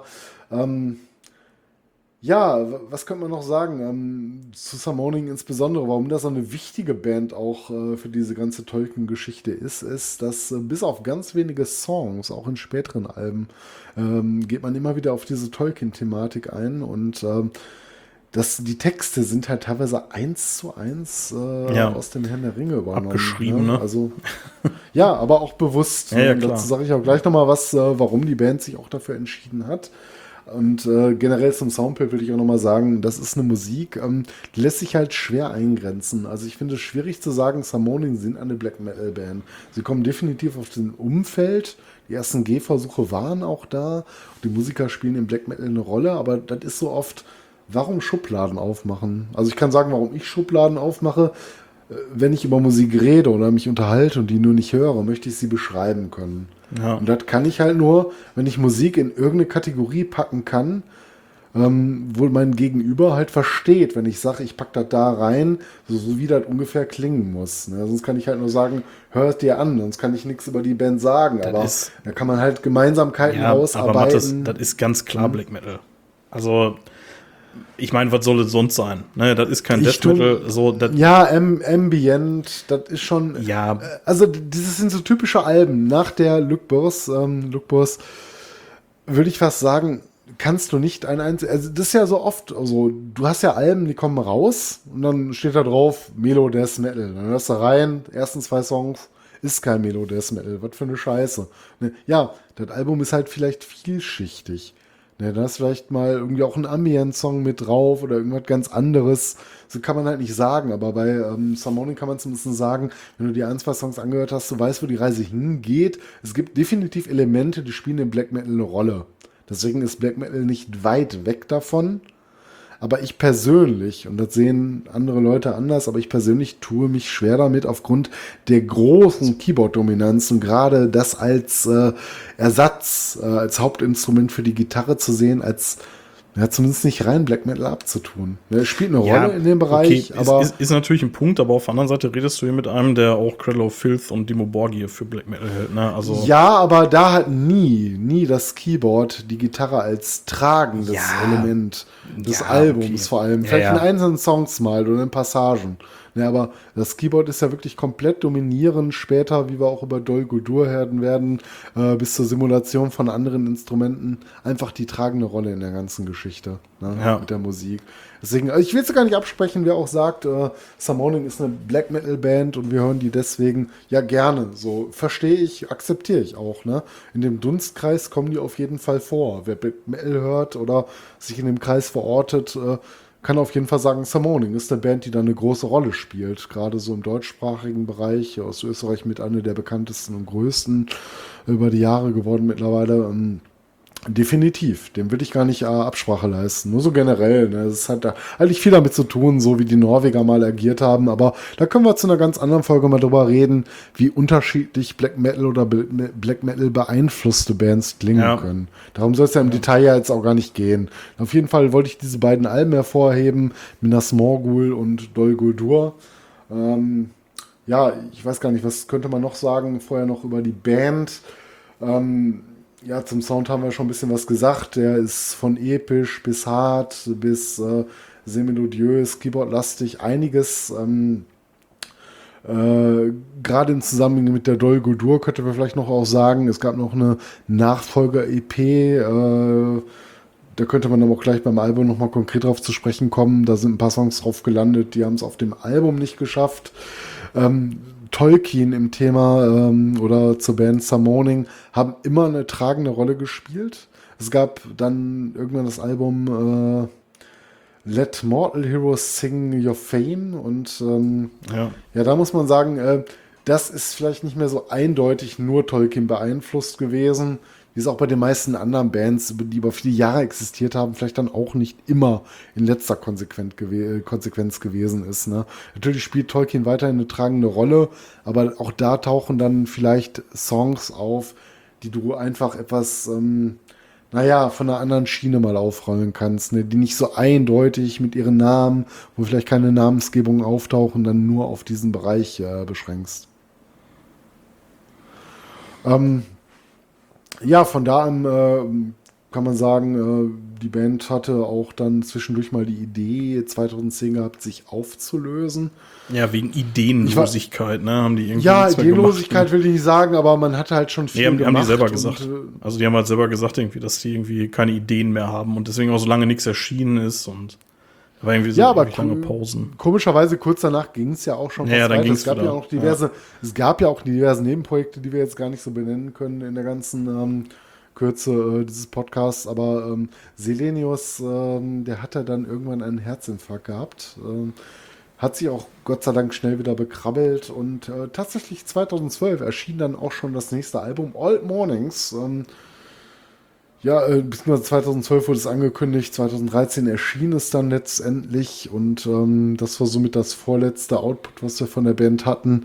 2018 gab es dann noch äh, With Doom We Come, das ist auch schon wieder alles ähm, auch sehr nah oder eindeutig an Tolkien angelegt. Ähm, aber nichtsdestotrotz, ich will jetzt auch nicht die ganze äh, Diskografie der Band durchgehen, dazu das würde einfach den Rahmen sprengen. Ne? Ich glaube, über, allein über Summoning, ich will nicht sagen, dass du den ganzen Podcast drüber starten könntest, aber die kann man auch mehrere Stunden beleuchten. Bestimmt sehr interessant, wenn du in die Details reingehst, aber jetzt sind wir auf diese Tolkien-Schiene äh, bezogen. Ähm, möchte ich zwei Alben gerne hervorheben, die ich auch besitze. Ähm, Ergo kann ich dazu am meisten sagen. Und das ist einmal für mich deren bestes Werk, die Minas Morgul.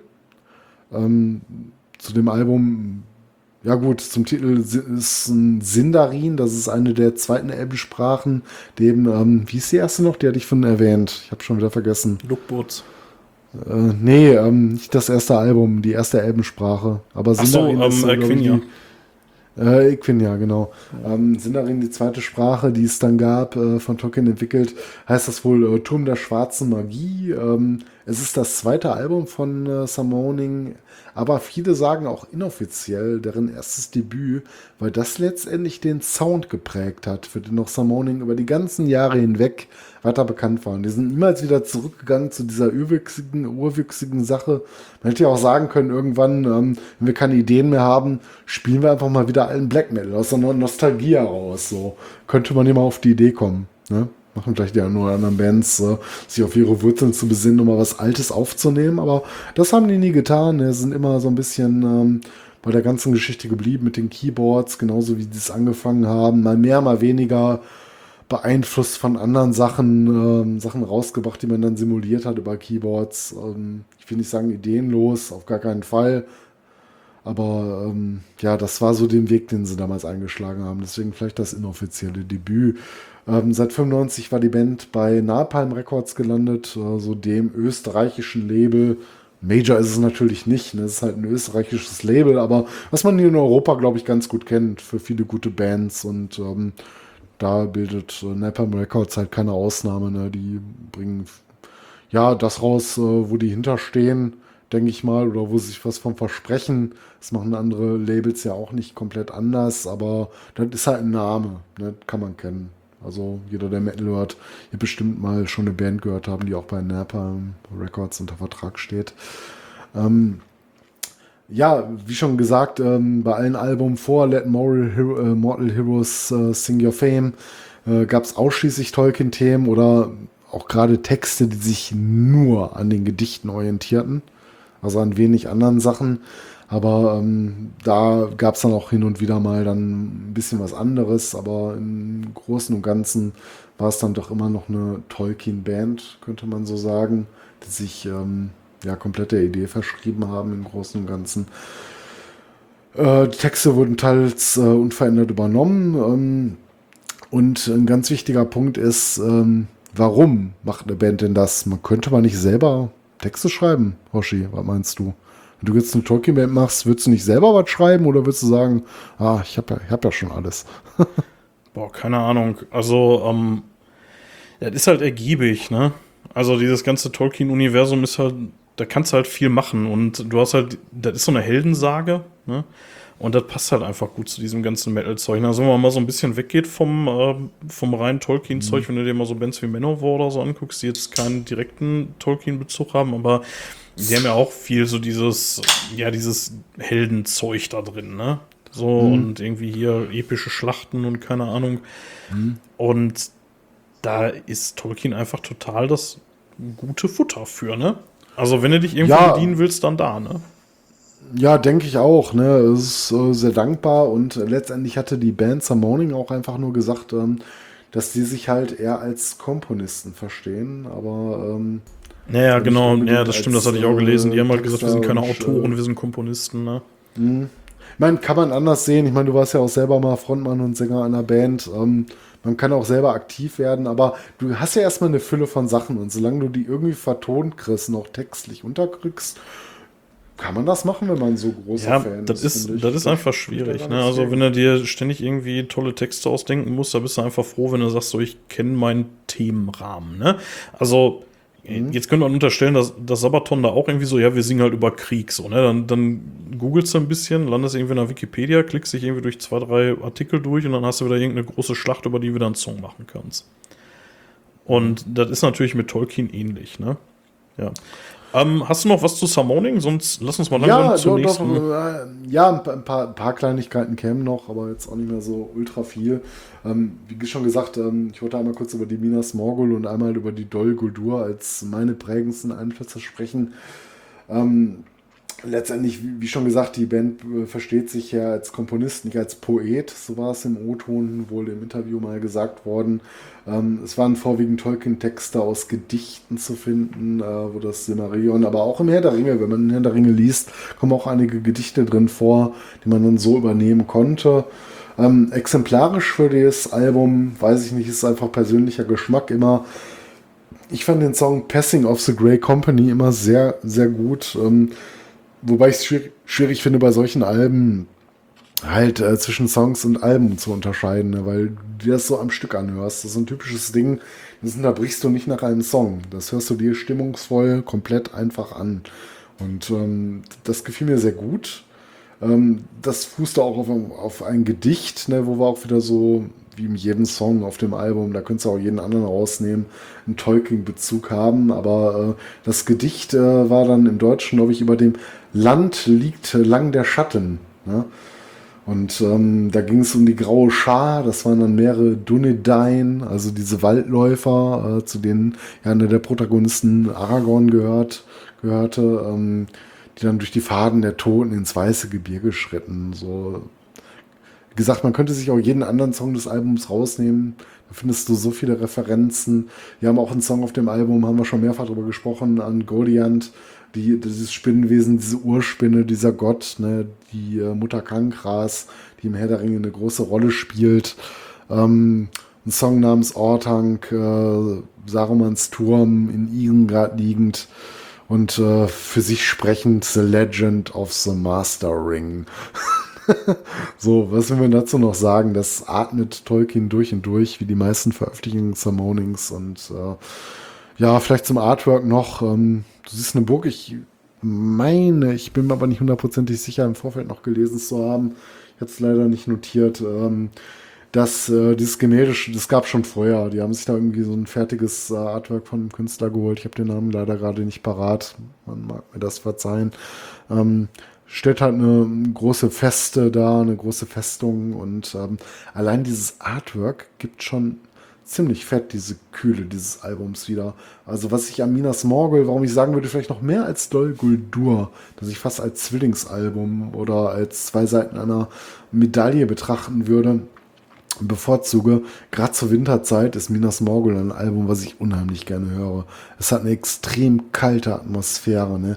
Die peitscht bei gewissen Songs in ein schneidender Wind ins Gesicht. Das muss man einfach fühlen. So, ne? Es ist, wie gesagt, nicht so der harte Black Metal, wenn du dich nur so urwüchsig, urwüchsig verstehst. Ähm, Nichts anderes als Gitarren zulässt, schon Bass zu viel ist. So, nein, würde ich jetzt auch nicht sagen hör nicht rein, ne? das wird nicht dein Ding sein, aber auf der Ebene, wenn du ähm, Soundkulissen zulässt und auf dich wirken lassen kannst und in die Geschichte reinfühlst, das ist schon un unheimlich monumentales Werk. Ja. Also es gibt mir echt mega viel. Und, das, ähm, wir reden eine halbe Stunde über Summoning. ja, leider gerade nur auf über die Minas Morgul. Noch ganz kurz, ich kürze es ja. auch ab. Äh, Dol Guldur, weil ich finde, du kannst nicht über das eine reden, ohne über das andere zu reden. Ich habe die letzten Werke ja auch weggelassen, weil das für mich so die prägendsten Sachen sind. Ähm, also vielleicht noch kurz zur Minas Morgul. Ähm, die kam auch mal mehr, mal weniger gut bei den Kritikern an. Ich glaube, die vorwiegenden Stimmen waren ganz positiv. Gab ein paar Leute, die konnten aber gar nichts mit anfangen, fanden es so eintönig zu monophon, monoton, was du halt immer so, äh, auch gerade im Black Metal-Bereich hast. Ne? Die, äh, die einen äh, finden es geil, die anderen finden es scheiße. So Musik ist halt Geschmack und Geschmack ist halt verschieden, wie du auch schon so gerne und oft gesagt hast. Ähm, ganz kurz zu Dol Guldur. Ähm, sind darin auch wieder die Sprache, ne? Ähm, Hügel der Magie. Ich glaube, im Hobbit war das dann auch der Sitz des Nekromanten, wenn ich mich genau, erinnere, ne? Ja. Oder fahre ich genau. da gerade was? Genau, und es war eine von Sauron erbaute Festung gewesen.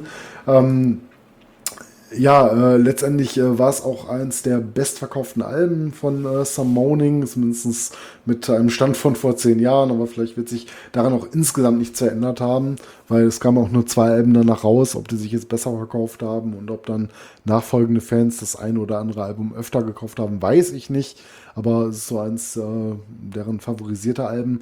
In dem Zug zu erwähnen wäre auf jeden Fall noch die EP äh, äh, Nightshade Forest, ähm, das ist eigentlich ein zweiter Teil des ganzen Albums gewesen. Ähm, es gab wohl einige Lieder, die haben es zu dem Zeitpunkt nicht drauf geschafft oder die wurden zumindest in der Schaffensphase noch mit aufgenommen. Die kann man dann auf äh, Nightshades Forest hören, die besitze ich selber nicht, habe es aber mal äh, digital hören dürfen. Ähm, ja, reiht sich nahtlos ein in dem Album. Äh, insgesamt, äh, es klingt ein bisschen wärmer als die Minas Morgul, die ich als sehr kühl betrachten würde und eher so ein, ja, Winteralbum vom Ambiente her ist.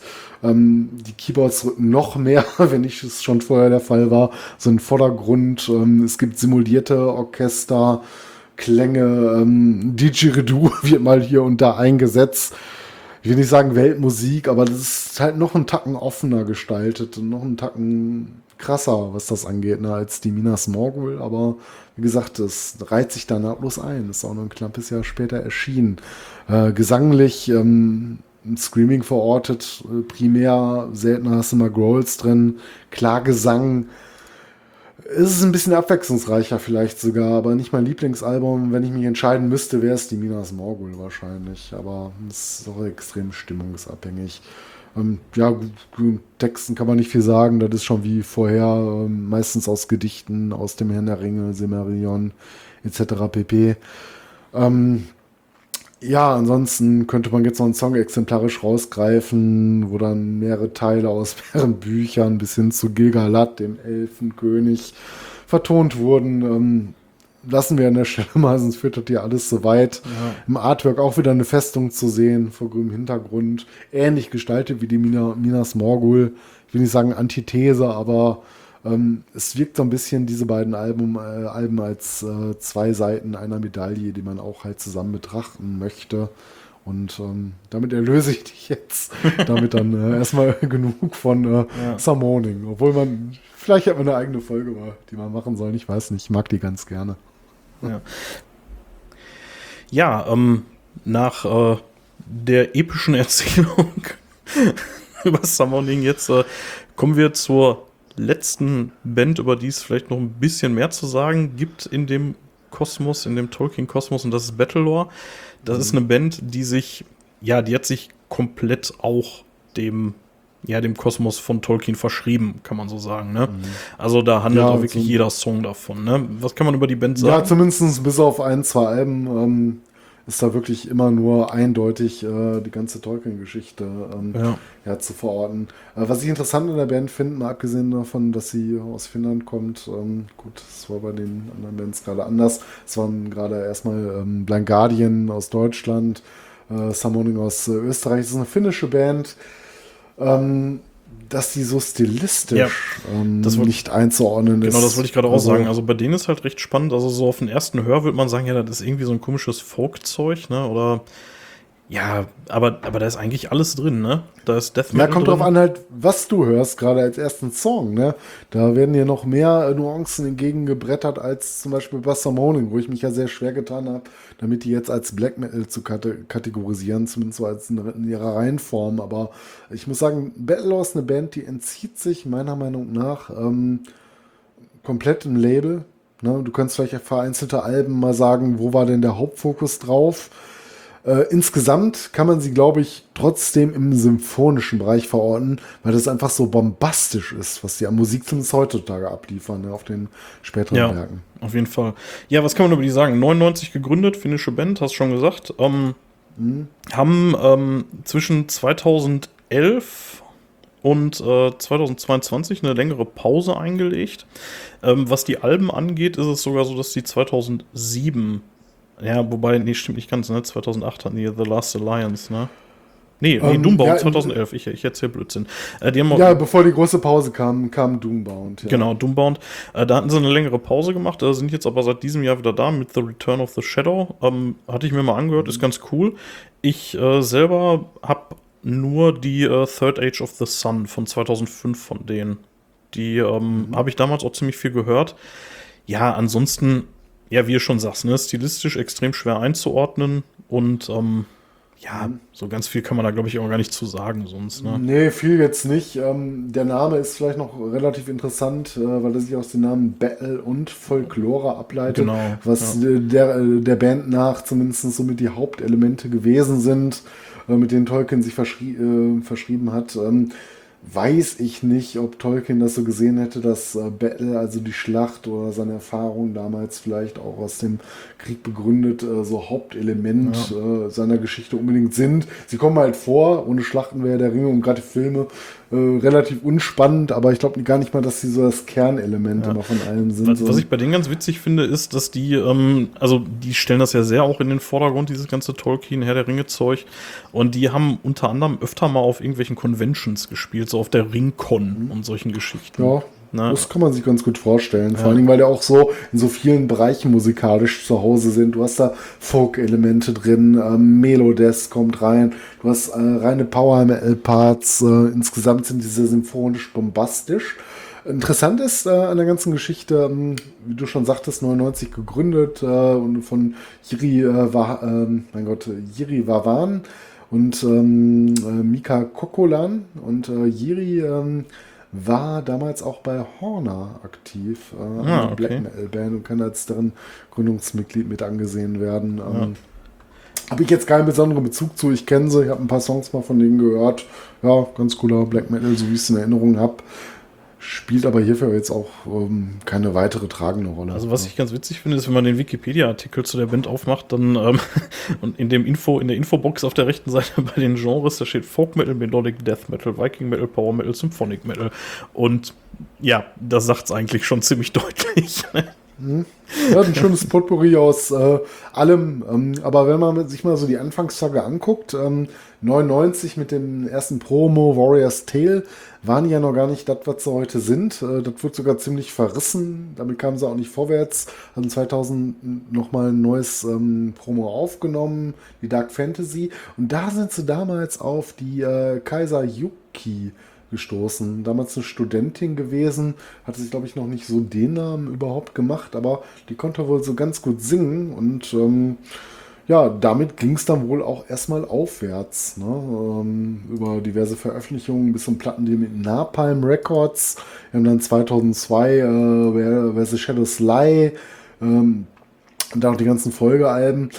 Äh, sehr bemerkenswert finde ich noch am Battle Lore. Ich weiß nicht, ob du das auf dem Schirm hast. Ähm, Seit 2004, also nach dem Ausstieg dann noch des ähm, Gründungsmitglieds und Bassisten ähm, äh, Mika Kokolan, gab es gar keinen Besetzungswechsel mehr. Ne? Man hat dann ja, das ist schon nicht mehr allzu viele, allzu viele Alben aufgenommen, auch eine sehr lange Pause gemacht, aber im Großen und Ganzen ist man wohl seitdem, was das Bandgefüge angeht, äh, relativ stabil geblieben. Ne? Dann gab noch 2007 die Evernight.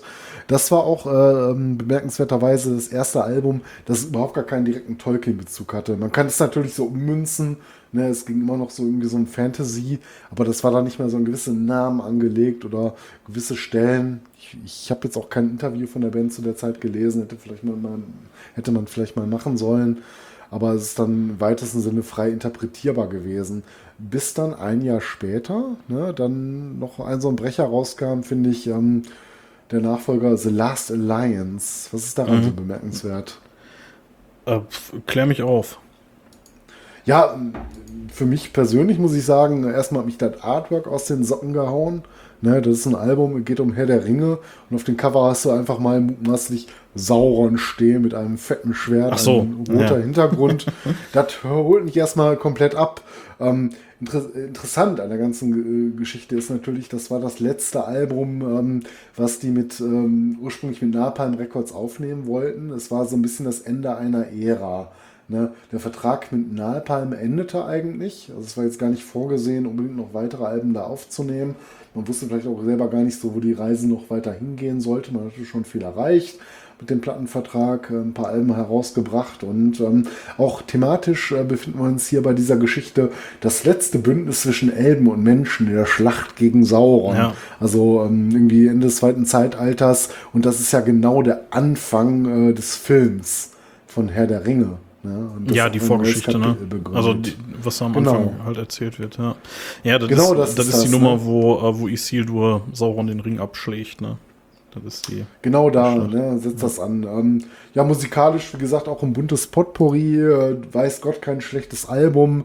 Ähm, mit der Musik oder mit den Stilwechseln nichts anfangen kann. Der hört sich auch so was tendenziell nicht an, kann man vielleicht dann auch schlecht bewerten, aber im Großen und Ganzen ähm, ja, sind sie ihrer Linie treu geblieben, haben sie über die Jahre immer ein bisschen verbessert, verfeinert in vielen Sachen, ob was jetzt Texte oder ähm, Musik und gewisse Melodielinien angeht. Ähm, es wird halt primär auch immer besser, solange die Ideen nicht ausgehen. Wir wissen natürlich auch ein besserer Musiker, je länger du dein Instrument spielst. Ne? Und ja. ähm, und die Geschichte sich halt noch nicht auserzählt hat und noch Riffs findest, die begeistern können. Ja, und das haben sie dann sogar noch mal geschafft, äh, 2011 auf der Doombound. Und das war das, was du gerade gesagt hattest. Ne? Das ähm, erstmal letzte Album gewesen, was dann erstaunlicherweise noch mal bei Napalm Records erschienen ist, weil man war ja eigentlich mit dem Vertrag fertig, aber hat da wohl noch mal dann das vorletzte Album insgesamt rausgebracht bis heute. Und das letzte selber liegt ja jetzt gar nicht mal so weit zurück. Nee, ist von diesem Jahr. lag dann äh, Genau, 10 bis 11 Jahre auf Eis. Ähm, und 2022, heute, äh, dieses Jahr ähm, im Juni, glaube ich, rausgekommen, wenn ich mich nicht irre. The Return of the Shadow. Ja, das habe ich mir auch gegeben. Das finde ich auch ganz gut wieder. Also ich habe dazwischen, ich habe echt lange, also Third, F Third Age of the. Sun habe ich mir gegeben, dann habe ich lange ausgesetzt und jetzt neu habe ich mir jetzt auch tatsächlich auch im Zuge der Recherchen reingetan. Äh, ja, hat mir ganz gut gefallen. Ähm, ansonsten muss man sagen, ich glaube, Battlelore ist jetzt auch nicht so die ganz weltbewegende Band, wenn man mal ehrlich ist. Ne? Also, Ja, das ist schon, aber ich glaube, schon das ist auch so ein tief im bisschen. Underground. Ähm, der, ja, Underground würde ich gar nicht mal so sagen, aber ja, im Großen und Ganzen, was so, ähm, wenn du es mit Chartmusik vergleichst, ne, die sind halt sehr vielschichtig. Also es fällt halt schwer, damit irgendwie eine bestimmte Gruppe begeistern zu können. Ich glaube, das spricht auch mehr so, so Nerds so ein bisschen wie uns an, ne, die sagen, wir sind halt mega offen und können das super gut hören. Ich meine, wir werden jetzt wahrscheinlich auch nicht mehr die Ultra-Fans werden, ähm, die Musik mal dahingestellt. Aber wir können halt mit den ganzen Stilistiken was anfangen, ne? wo dann vielleicht Leute sagen, ah, ich höre mir gern nur so harte Sachen und dann kommt mir da zu viel von dem Symphonic-Power-Kram rüber, da kann ich mir dann nicht mehr anhören. Da sind wir ja gar nicht so fies vorne. Wenn es dann Ja. gut in den Song untergebracht ist, ähm, kann man da echt gut mit leben. Aber äh, noch ku- kurz zum letzten Album mal. Ähm, Interessant an der ganzen Sache ist ja äh, der Titel, ne? The Return of the Shadow. Weißt du, wo der herkommt? nee, keine Ahnung. Ja, ich habe es auch nur nachgelesen. Das könnte so gut klug scheißen. Ich habe schon immer gewusst, nein, natürlich nicht. Äh, wie gesagt, Wikipedia oder diverse andere äh, Subseiten äh, mal ähm, meinen Dank äh, vorausgesprochen. In, in der Tat äh, war das wohl ähm, ein ursprünglicher Titel, äh, der mal dann später zu Fellowship of the Ring wurde. Das war mal ursprünglich angedacht wohl als Titel für Ah, die okay. äh, Urgeschichte, für den ersten Teil von Herrn der Ringe. Ne, und den hat man dann halt gewählt.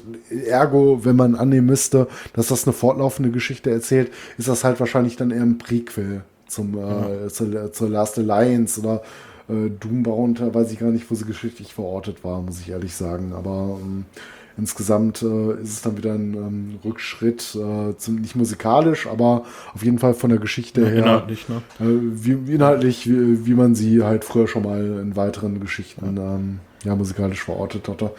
Ich hatte Ähm, mir, ähm, ja, ich hatte mir, ja, Nee, ähm, wir sind eigentlich auch durch dann Ja. mit äh, ich hatte mir noch ein, äh, ein ich sagen. Album, was so ein bisschen, ähm, bisschen außen steht, angehört. Und zwar hatte ich mir ähm, von äh, Bob Catley, das ist der Sänger von Magnum, der irgendwie auch viel bei Avantasia und so mitgemacht hat und bei Arian.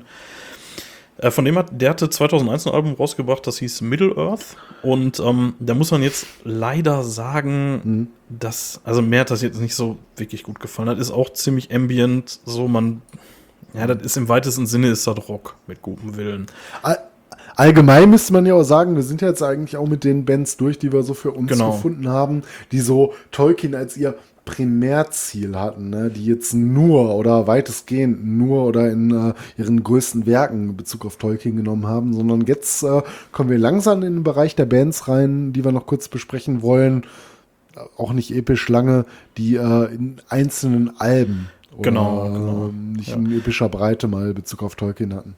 Genau, und da, da hätte ich jetzt halt, wie gesagt, also Bob Catley ähm, von Magnum, Album Middle Earth von 2001, ist schon ziemlich ambient, kann man sich mal geben. Ich fand es jetzt nicht so ganz überzeugend. Ich mag Bob Catley eigentlich. Also die Stimme von dem finde ich echt großartig, aber Auf jeden Fall, auch Magnum, eine hervorragende Band. Wissen wir eigentlich, ob Magnum irgendwie ähm, ihren Alben äh, Referenzen auf Tolkien haben? Ich meine, wenn man sich die Cover-Artworks mal so anguckt, ja, das ist halt alles Fantasy-Shit, ne? Aber, ähm, ich, Das- aber ich weiß nicht, ob da jetzt wirklich so ein Herr der Ringe-Bezug drin ist. Mhm. Ähm, lass, mal, lass mal langsam weitergehen. Ähm, und zwar, genau, du hattest jetzt gerade schon gesagt, ähm, so einzelne Songs. Ähm, ich hätte jetzt hier noch so ein paar Bands, die würde ich jetzt allerdings auch mehr oder weniger nur nennen, die im Namen eine, einen Tolkien-Bezug haben. Ja, oder zumindest kurz zwei Sätze drüber Ja. verlieren. Aber fangen wir mal an. Was hast du so gefunden? Also ich habe äh, die Band Isengard. Da kann ich dir gar Mhm. nicht viel zu sagen tatsächlich. Du hattest äh, hier, da hattest du glaube ich noch eigentlich viel, ein, zwei Infos. viel ne? kann ich dir nicht zu sagen, aber ähm, ich als ähm, zumindest Fan einiger ähm, Darkthrone, ähm, naja, äh, ich will nicht sagen Ebenen, ich finde die Band ganz gut, aber ich habe auch so ein bisschen Überblick verloren über, den, äh, über das Schaffen. Gerade so in den letzten Jahren kam auch relativ viel raus, was auch gut ist. Ich höre auch immer wieder gerne rein. Aber ich bin da jetzt nicht so ähm, State of the Art. Und ähm, Isengard ist halt ein, oder man müsste sagen, war ein Zweitprojekt von Fenris Ja. Die Drums bei äh, Dark Zone spielt, ganz selten äh, mal, glaube ich, in frühen Sachen auch ein paar Vocals abgeliefert hat, aber sich gar nicht so als Sänger der Band versteht. Das ist Nocturno Culto, wie man weiß. Ähm, das war mal ursprünglich ähm, Idee der ganzen Geschichte, dass äh, Musik, äh, Fenris ist großer Musikliebhaber, auch äh, wer die Do Doku gesehen hat, Until the Light Takes Us, ähm, die wir vielleicht zum anderen Zeitpunkt mal besprechen werden, ähm, auch weit über die Grenzen vom hinaus ein großer Fan von Musik, ist Elektro hört, ähm, aber tatsächlich äh, hat er auch viele Ideen manchmal äh, zu äh, musikalischen Passagen, die bei Daxo nicht reinpassen und dazu hat er mal ein Side-Project gegründet, das hieß dann Isengard und wie wir wissen, das ist dann halt die ähm, Ebene des Zauberers Saruman, sein Reich Ja, so ein bisschen, ja, genau. wenn der Ortank äh, steht, ne, ähm, danach war es benannt. Äh, Erstmal. Ja. Insgesamt kann man sagen, natürlich ist die, die Musik im Dunstkreis auch wieder wie bei Summoning im Black Metal anzuordnen, äh, zu verorten, aber es gibt natürlich diverse andere Einflüsse. Für Fenris selber, wie man aus Interviews weiß, ähm, äh, fand er mal die Death Metal Aspekte, die Doom Metal Aspekte vielleicht noch ganz interessant, das ganze Projekt so mit sich hatte. Ähm, ich persönlich, wie auch viele andere Hörer, was die an Isengard immer so geil fanden, das konnte Fenris meistens nicht nachverstehen, äh, nachvollziehen, weil er es im Nachhinein vielleicht gar nicht so gut fand, was er da gemacht hat, aber die Folk-Elemente, ne? Das klingt teilweise sehr, sehr geil. Also, Ja. ähm, man muss immer hören, man kann die Musik nicht beschreiben, wie es so oft halt ist, aber da spielt stilistisch eine Menge Rolle. Wie gesagt, im Dunstkreis des Black Metal kann man es verorten. Ähm, was ist der Bezug zu Tolkien? Es gibt einmal den Namen und ähm, davon ab erkläre ich auch nur noch das Logo der Band. Das Logo der Band sieht erstmal aus so ein bisschen wie so ein Schreckgespenst, aber ähm, ja, es ist wohl ähm, einer Figur zu, äh, einer, in einer Figur zu finden, die äh, eine Rolle spielt, und zwar in ähm, einem Rollenspiel. Mers ähm, stellt einen Vampir dar, den äh, Thorin Vetil, ich weiß nicht, ob ich das so richtig ausspreche, das soll wohl Frau vom geheimen Schatten heißen. Und das ist ein Vampir, der stammt aus dem Silmarillion. Ich weiß nicht, ist okay. der dir noch ein Begriff? Nee, oder? absolut nicht. Äh, Da war es wahrscheinlich nur eine Randfigur oder sowas, ne? Ja, nee, sagt mir gerade absolut gar nichts tatsächlich. Ähm, ich hätte eine Band, bei der sind wir ziemlich schnell durch. Ähm, und zwar Amon Ja, Amarth. ich, ich würde nur kurz, ich würde nur kurz abschließen Ja. wollen ähm, zu Isengard. Ähm, thematisch geht es dann halt nicht um Tolkien, sondern Okay. Das ist mehr, das kannst du auch nicht so eindeutig sagen, aber in der nordischen Mythologie auch verankert. Ne? Das Ah, ist keine okay. Tolkien-Band, auch wenn der Name so anmuten mag. Wir haben ja auch gerade gesagt, wir reden primär über Bands. Ähm, da gibt es den Namen, da gibt es einen Albumtitel, die kann man mal kurz droppen, Genau. aber auch da äh, ist nicht Tolkien der Primärbezug. Genau, und das äh, ist jetzt tatsächlich bei Amon Amarth auch der Fall. Ähm, also der Amon Amarth ist der Schicksalsberg, ne? also wo der Ring reingeschmissen werden muss. Und ähm, die haben tatsächlich nicht viel mehr mit Tolkien zu tun als eben genau diesen Namen. Ne? Also warum auch immer. Also die machen ja sonst eigentlich irgendwie eher so, nicht eher, sondern die machen so ein Viking-Death-Metal-Zeug. Ne? Und Ja, ich finde mal den Begriff Viking ähm, muss man vorsichtig sein. Das ist halt die Attitüde dieser Genau, haben. Aber genau, die Musik aber- ist halt aber das hat halt nichts, Metal. das hat halt nichts mit Tolkien zu tun, ne? nicht im geringsten. Ne? Nein, gar nicht. Und ähm, soweit ich weiß, ist das tatsächlich bei der nächsten Band, die ich hier auf dem Schirm habe, auch so, das Morgoth, die äh, so, eine, so eine Ähm, alte deutsche nur- Death Metal kurz, Band. Kurz, kurz, bevor du, kurz bevor du springst und wir nichts mehr über Amanomas sagen, ähm, nochmal kurz vorangestellt. Es ist ja bemerkenswert, dass die überhaupt mit so einer Art der Musik so populär und groß geworden sind. Ne? Ich meine, Ja, klar. über Amanomas alleine, da könnte man eine ganze Folge drüber füllen, was die mittlerweile heu- heutzutage alles, ähm, sag ich mal, so eine Diskografie rausgehauen haben. Natürlich immer Verorte, die im ähm, Bereich des ähm, Viking-Metal ist es ja nicht, ähm, aber Death ähm, Metal, thematisch, sind, thematisch sind die halt eindeutig bei den Wikingern und äh, bei den ähm, nordischen Völkern halt verortet. Ne? Und ähm, was ich halt noch weiß, ist aus dem Interview halt äh, wohl, aber auch nur ähm, aus dritten Quellen, nicht aus einer ähm, Primärquelle, dass ähm, die wohl sich mit dem Namen Amon Amas, also mit dem Schicksalsberg, identifizieren konnten, aber ähm, selber keine Fans sind. Ne? Ja. Was auch immer das heißen mag. Ja, Genau. Ähm, Entschuldige. Genau, die, äh, die nächste Band, wo es halt ähnlich ist, ist Morgoth. Die haben, ähm, wie gesagt, deutsche Death Metal Band, äh, gibt es auch mittlerweile nicht mehr. Die äh, haben sich auch irgendwie zweimal umbenannt. Äh, wie hießen die erst? Ich glaube irgendwie Cadaverous Äh, den Smell oder allerersten so. Namen hattest du, glaube ich, ne, hattest du einen anderen Namen verortet als ich. Ich hatte Minas Morgul gefunden. Genau. ja, so sagst, die hießen sie, meine ich, so als Death- zweites. Also ich meine, die hießen erst Ja, irgendwie Cadaverous Smell oder so. Und dann äh, hatten sie sich in Minas Morgul umbenannt und dann in Morgoth. Ähm, Weil denen aufgefallen ist, dass 500 andere Bands Ja. schon Minas Morgul hießen oder Alben mit dem Namen gedroppt hatten. Obwohl die schon recht früh dabei waren. Ne? Ich weiß gar Ja, nicht. ne? 80er Jahre. Das ich gar ist, ist eine 80er-Band. Sehr Ähm, früh dabei. Ja. Ist äh, total geil. Also kann man echt gut hören, aber hat halt mit Tolkien auch sonst nicht viel zu tun. Also ist halt auch richtig lupenreiner Death Metal, ne? Nee, habe ich auch nichts anderes zu gefunden. 2020 aufgelöst. So erstmal und das war's so Morgos, glaube ich. Ne? Dann ähm, habe ich noch hier äh, Sirith Ungol. Das ist der Spinnenpass, der nach Mordor führt. Da weiß ich jetzt allerdings auch nicht so wirklich viel mehr zu. Also, so wie ich das gelesen habe, ist das auch mehr oder weniger nur so eine Namensreferenz. Ne? Ja, also ich muss sagen, die Band steht mir schon deutlich näher als ein paar andere Sachen, über die wir schon gesprochen haben. Ähm, weil die einfach so ein, ähm, man kennt ja den Begriff des Couts Metal. Oder wer den nicht kennt, das ist halt irgendwie Heavy Metal. Also wir reden jetzt nicht mal in der Form des Extrem Metal, der ein bisschen anders ist. Ne? Das kann dann in Gesang liegen, in verschobenen Gitarrenparts. Ähm, die Band bringt wir- halt primär einen Die, die haben wir auf, auf irgendeinem Rockhard gesehen, ne? Das war Ja, auf ähm, dem letzten 19 oder so. 2019 Ja. könnte das gut gewesen sein. Ich Ja. habe ein Autogramm abgestaubt. Ich fand die ganz gut und Ja. liebe Grüße an so, unsere Freundin, die ähm, S, Die habe ich jetzt nicht. keine Ahnung, ob wir sie nennen dürfen. Ich jetzt nicht Aber gefragt. Ist ja auch großer, großer Fan, aber jetzt wahrscheinlich auch kein Problem mit. Aber nennen sie unsere Schwester S. ja, genau. Das ist nicht Sabina Settenur, nein. Wird sie auch stark gegen wehren, aber auch ein großer Sirit Ungol-Fan und ähm, oder nennt man es Kirit Ungol, ich weiß gar nicht, Ja, wie spricht man es aus. keine Ahnung. Ich bin immer so ein, ich bin ein großer Noob, was äh, ich spreche so wie immer so immer alles sehr deutsch belastet. Ich hätte jetzt Also, Ungol drüber gesagt, weil es ein bisschen, ein bisschen Herr der Ringe mäßiger anhört, aber es kann auch Kirith Ungol sein, keine Ahnung. Ähm, ja, tatsächlich- so weit, ne? die, ähm, die nächste Band, bei der es ähnlich ist, soweit ich weiß, ist Gorgoroth. Das ist die Ebene in Mordor. Äh, Black Metal Mhm. Band. Da weiß ich nicht, ob die auch irgendwie Tolkien-Bezüge drin haben. Soweit ich weiß, nicht.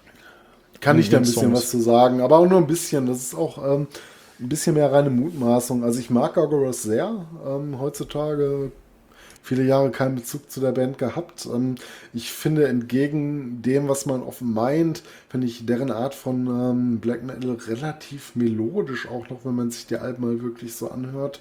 Das kann man sich wirklich ganz gut anhören.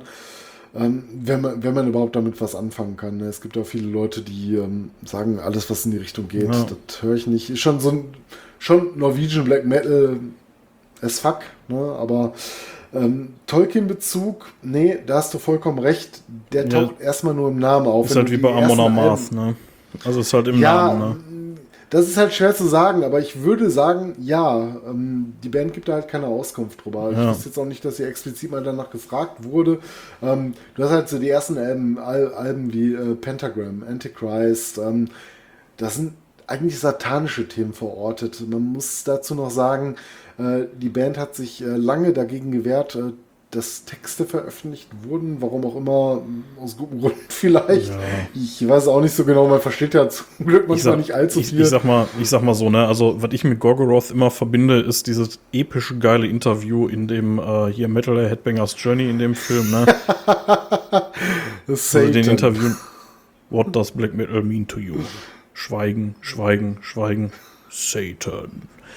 Ja, äh, das ist das, was ich von Gorgoroth halte. Also, der ist ja mittlerweile gar nicht mehr dabei. Ne? schön, äh, ja, ja, geil. Ähm, Der Gal ist, ist ikonische Figur. Ja, aber der ist ja gar nicht mehr dabei. mit, der, der macht mittlerweile Nee, irgendwie Frauenmode. Keine man, Ahnung. kann, man kann ihn mit viel mehr Humor nehmen heutzutage, als man es damals vielleicht konnte. Und vielleicht in dem Wissen, es war gar kein Rotwein, sondern so eine schöne Rotweinschorle, die er da getrunken Ja. hat. Ich weiß es nicht. Nein, ist ja auch gar nicht despektierlich gemeint, äh, wenn er sich als homosexuell geoutet hat, mag das sein. Ja, nee, nee, deswegen nicht, aber ich ähm, finde diesen, ich find diesen Wandel einfach so geil, dass er irgendwie von diesem, ich bin der ultra böse Teufel in Person und dann irgendwie, ich entwerfe jetzt Mode. So, Ja, aber hat er vielleicht da nicht eine Rolle gespielt? Ich meine, wenn man es so oft im Leben macht, da gibt es ja auch die, ähm, wenn man jetzt wieder abschweift über Soziologie, um Psychologie, der Mensch in Rollen, der Mensch als Identität. ist halt ein Ähm, Künstler. Das ist einfach ein Künstler. Ja, denke ich Der- auch primär. Ich- ne? ich Der, glaub, der das macht halt eine Menge. Ja, ich, ich glaube, das ist auch einfach alles, was man dazu sagen kann. Der, der Typ ist cool, der ist witzig. Ähm, ich meine, der hat auch Musik noch in dem Bereich gemacht, in der einen oder anderen Weise auch schon in Naturmusik involviert gewesen. In diesem ganzen Dunstkreis auch, was ähm, Black Metal Natur kann natürlich auch Ja. Hand in Hand gehen, wie es einige Bandprojekte tun. Aber ähm, da einfach auch vielleicht nur eine Rolle performt. Ne? Ja. Ich meine, das ist auch irgendwie gefühlt 15 Jahre her, das Interview. Und ich weiß nicht, wie alt er ist, aber lassen vielleicht 10 Jahre älter sein als wir. Und äh, wie alt sind wir heute? Wie berechenbar, wenn wir drei Rotwein drin haben, ne? Ja. Dann würdest du Ähm, auch mal ganz gerne Satan oder Morgos. Ja, das, ist so, das ist so die gleiche Kategorie wie dieses bescheuerte Mayhem-Interview in dem gleichen Film. Ne? Ähm, aber ähm, so jetzt noch mal eine Band. Die, lass uns die bitte nicht wirklich besprechen äh, aus diversen Gründen. Ähm, und das ist natürlich äh, die Band von dem äh, Vollidioten aus Norwegen. Das ist Burzum. Ähm, das dunkle Licht in der Ja. dunklen Sprache äh, Mordors. Ähm, ich würde da jetzt gar nicht groß drüber reden, weil der Tolkien-Bezug ist halt auch wieder auf den Namen mehr oder weniger beschränkt. Also kann sein, dass er irgendwie Songs drüber gemacht Ja, hat. mehr oder weniger. Ja, Also was man Interessantes noch kurz dazu einbringen könnte, wäre, dass die ersten, allerersten musikalischen Gehversuche von äh, Vikernes, ähm, ich weiß nicht, wollen wir ihn nennen, egal. Hasse. Wir müssen ja, wir müssen später noch mal, wenn wir eine Black Metal Folge haben, kommen wir Genau. leider nicht drum herum. Aber wir halten beiden den Menschen für einen kompletten Vollidioten und Nazi, ist aber auch an der Stelle egal. Er spielt halt nur insofern eine Rolle, er war mal in der Band ähm, Urukai hat natürlich einen ähm, Tolkien-Bezug. Die Band hatte selber, glaube ich, keine Relevanz. Ich kenne auch keine Veröffentlichung dieser Band und weiß, äh, in welchem Ja. Dunstkreis sie damals tätig war, aber das muss wohl noch vor Bürsum gewesen sein und äh, entsprechend, ähm, weiß ich nicht, ich glaube, da gab es noch keine rechtsradikalen Tendenzen, wie es heute halt der Fall ist, oder? Ja, also der, der Spacko, der hat sich ja auch noch mal irgendwie umbenannt. Der hieß, glaube ich, sein, sein Künstlername war ursprünglich mal irgendwie Count Grishnak, was Ja, ähm, so ein Ork-Fürst oder irgendwie. Ja, nee, das, das ist, äh, das ist äh, einer der Orks aus dem Herr der Ringe, die äh, Mary und Pippin entführen. Und ähm, lass es uns bitte tatsächlich für Burzum für den Moment zumindest dabei bewenden, wenn wir mal eine, die- die- eine, eine Folge nur über Black Metal machen, dann werden wir die eh in epischer Breite auswalzen müssen. Ja, da müssen wir, ne? Ja. Wir wollen nicht, aber wir müssen. Genau. Und ähm, das, äh, da würde ich jetzt auch tatsächlich so was die Aufzählung angeht, so langsam Richtung Ende kommen, ähm, weil jetzt hatte ich gerade schon Count Ja. Grishnak genannt. Ähm, Ähm, nur noch eine kurze Sache, ohne dem Menschen mehr Aufmerksamkeit zu geben wollen, die ich ihm eigentlich geben möchte, äh, wäre einfach nur, ähm, wir wollen nicht explizit zwischen äh, musikalischen und ähm, künstlerischen Schaffen und äh, dem Menschen entscheiden. Also für uns ist er halt ein komplettes Arschloch und wir wollen ihm einfach auch keine Bühne geben. In dem Rahmen kann man zum Glück nur kurz über ihn reden. Ne? Da gibt es nicht so viel Bezug zu. Im Black Metal müssen wir leider ein bisschen länger drüber reden. Aber das ähm, redet natürlich nicht klein, welche musikalische Bedeutung er für die ganze Szene hatte. Das nur mal, an, nur mal kurz so am Rande klar. gestellt, falls sich jemand Ja, darüber ja. aufregt, warum kann man den nur so kurz abhandeln? Für unser Thema Tolkien hat der gerade einfach keine Bedeutung, außer dem Namen. Ne, da gab es halt nicht viel mehr zu. Genau, wie gesagt, also er selber hat sich halt früher Count Grishnak genannt ähm, und wie gesagt, ein Name aus dem Herr der Ringe. Und ähm, dann habe ich noch den, äh, den Sänger und Mainman von Dimo Borgir, der nennt sich selber Shagrat. Und das ist auch ein Ork aus dem Herr der Ringe. Also ich weiß nicht, ob da irgendwie ein Zusammenhang besteht, aber das ist ähm, einer der Orks, die Frodo am Ende, nachdem der äh, Frodo von Kankra außer Gefecht gesetzt wurde, dann aufsammeln und in den Turm bringen. Das ist Shagrat. Ich hatte das extra nochmal War damals wohl ähm, ganz in Mode, ne? Si- Sich ähm, entweder Pseudonyme zu geben, die aus dem Herrn der Ringe kamen, oder die Band gar danach Ja, zu benennen. ja, definitiv, ja. Genau, ähm, ansonsten eine Sache, die ich noch nennen könnte, ähm, auf dem Branded and Exiled von Running Wild, da sind wir wieder ein bisschen im Happy Metal unterwegs, äh, da gibt es den Song Mordor, der hat natürlich auch noch einen Herr der Ringe-Bezug und dann würde ich diesen Part für mich zumindest hier beenden. Ich weiß nicht, ob du noch was hast hier. Nee, außer dass ich jetzt vielleicht Running Wild unbedingt als Happy Metal immer bezeichnen Ja, würde, gerade okay. Das, das war jetzt sehr gemein. So ja, stimmt schon. Ja, Das war jetzt ein bisschen gemein. Aber auch heute, äh, auch wenn Rock'n'Rolf ähm, vielleicht so die besten schöpferischen Phasen hinter sich hatte, das ist jetzt kein Happy Metal. Ne? War schon damals sehr ernst zu nehmen, der Power Metal. Und ganz am Anfang auch ähm, eine relativ bedrohlichen Attitüde. Ne, Ich meine, der hat halt auch damit angefangen zu der Zeit, wo das hier auch noch kein anderer gemacht hat. Ne? Das Ja. ähm, kommt ja alles noch aus äh, etwas anderen Zeitaltern.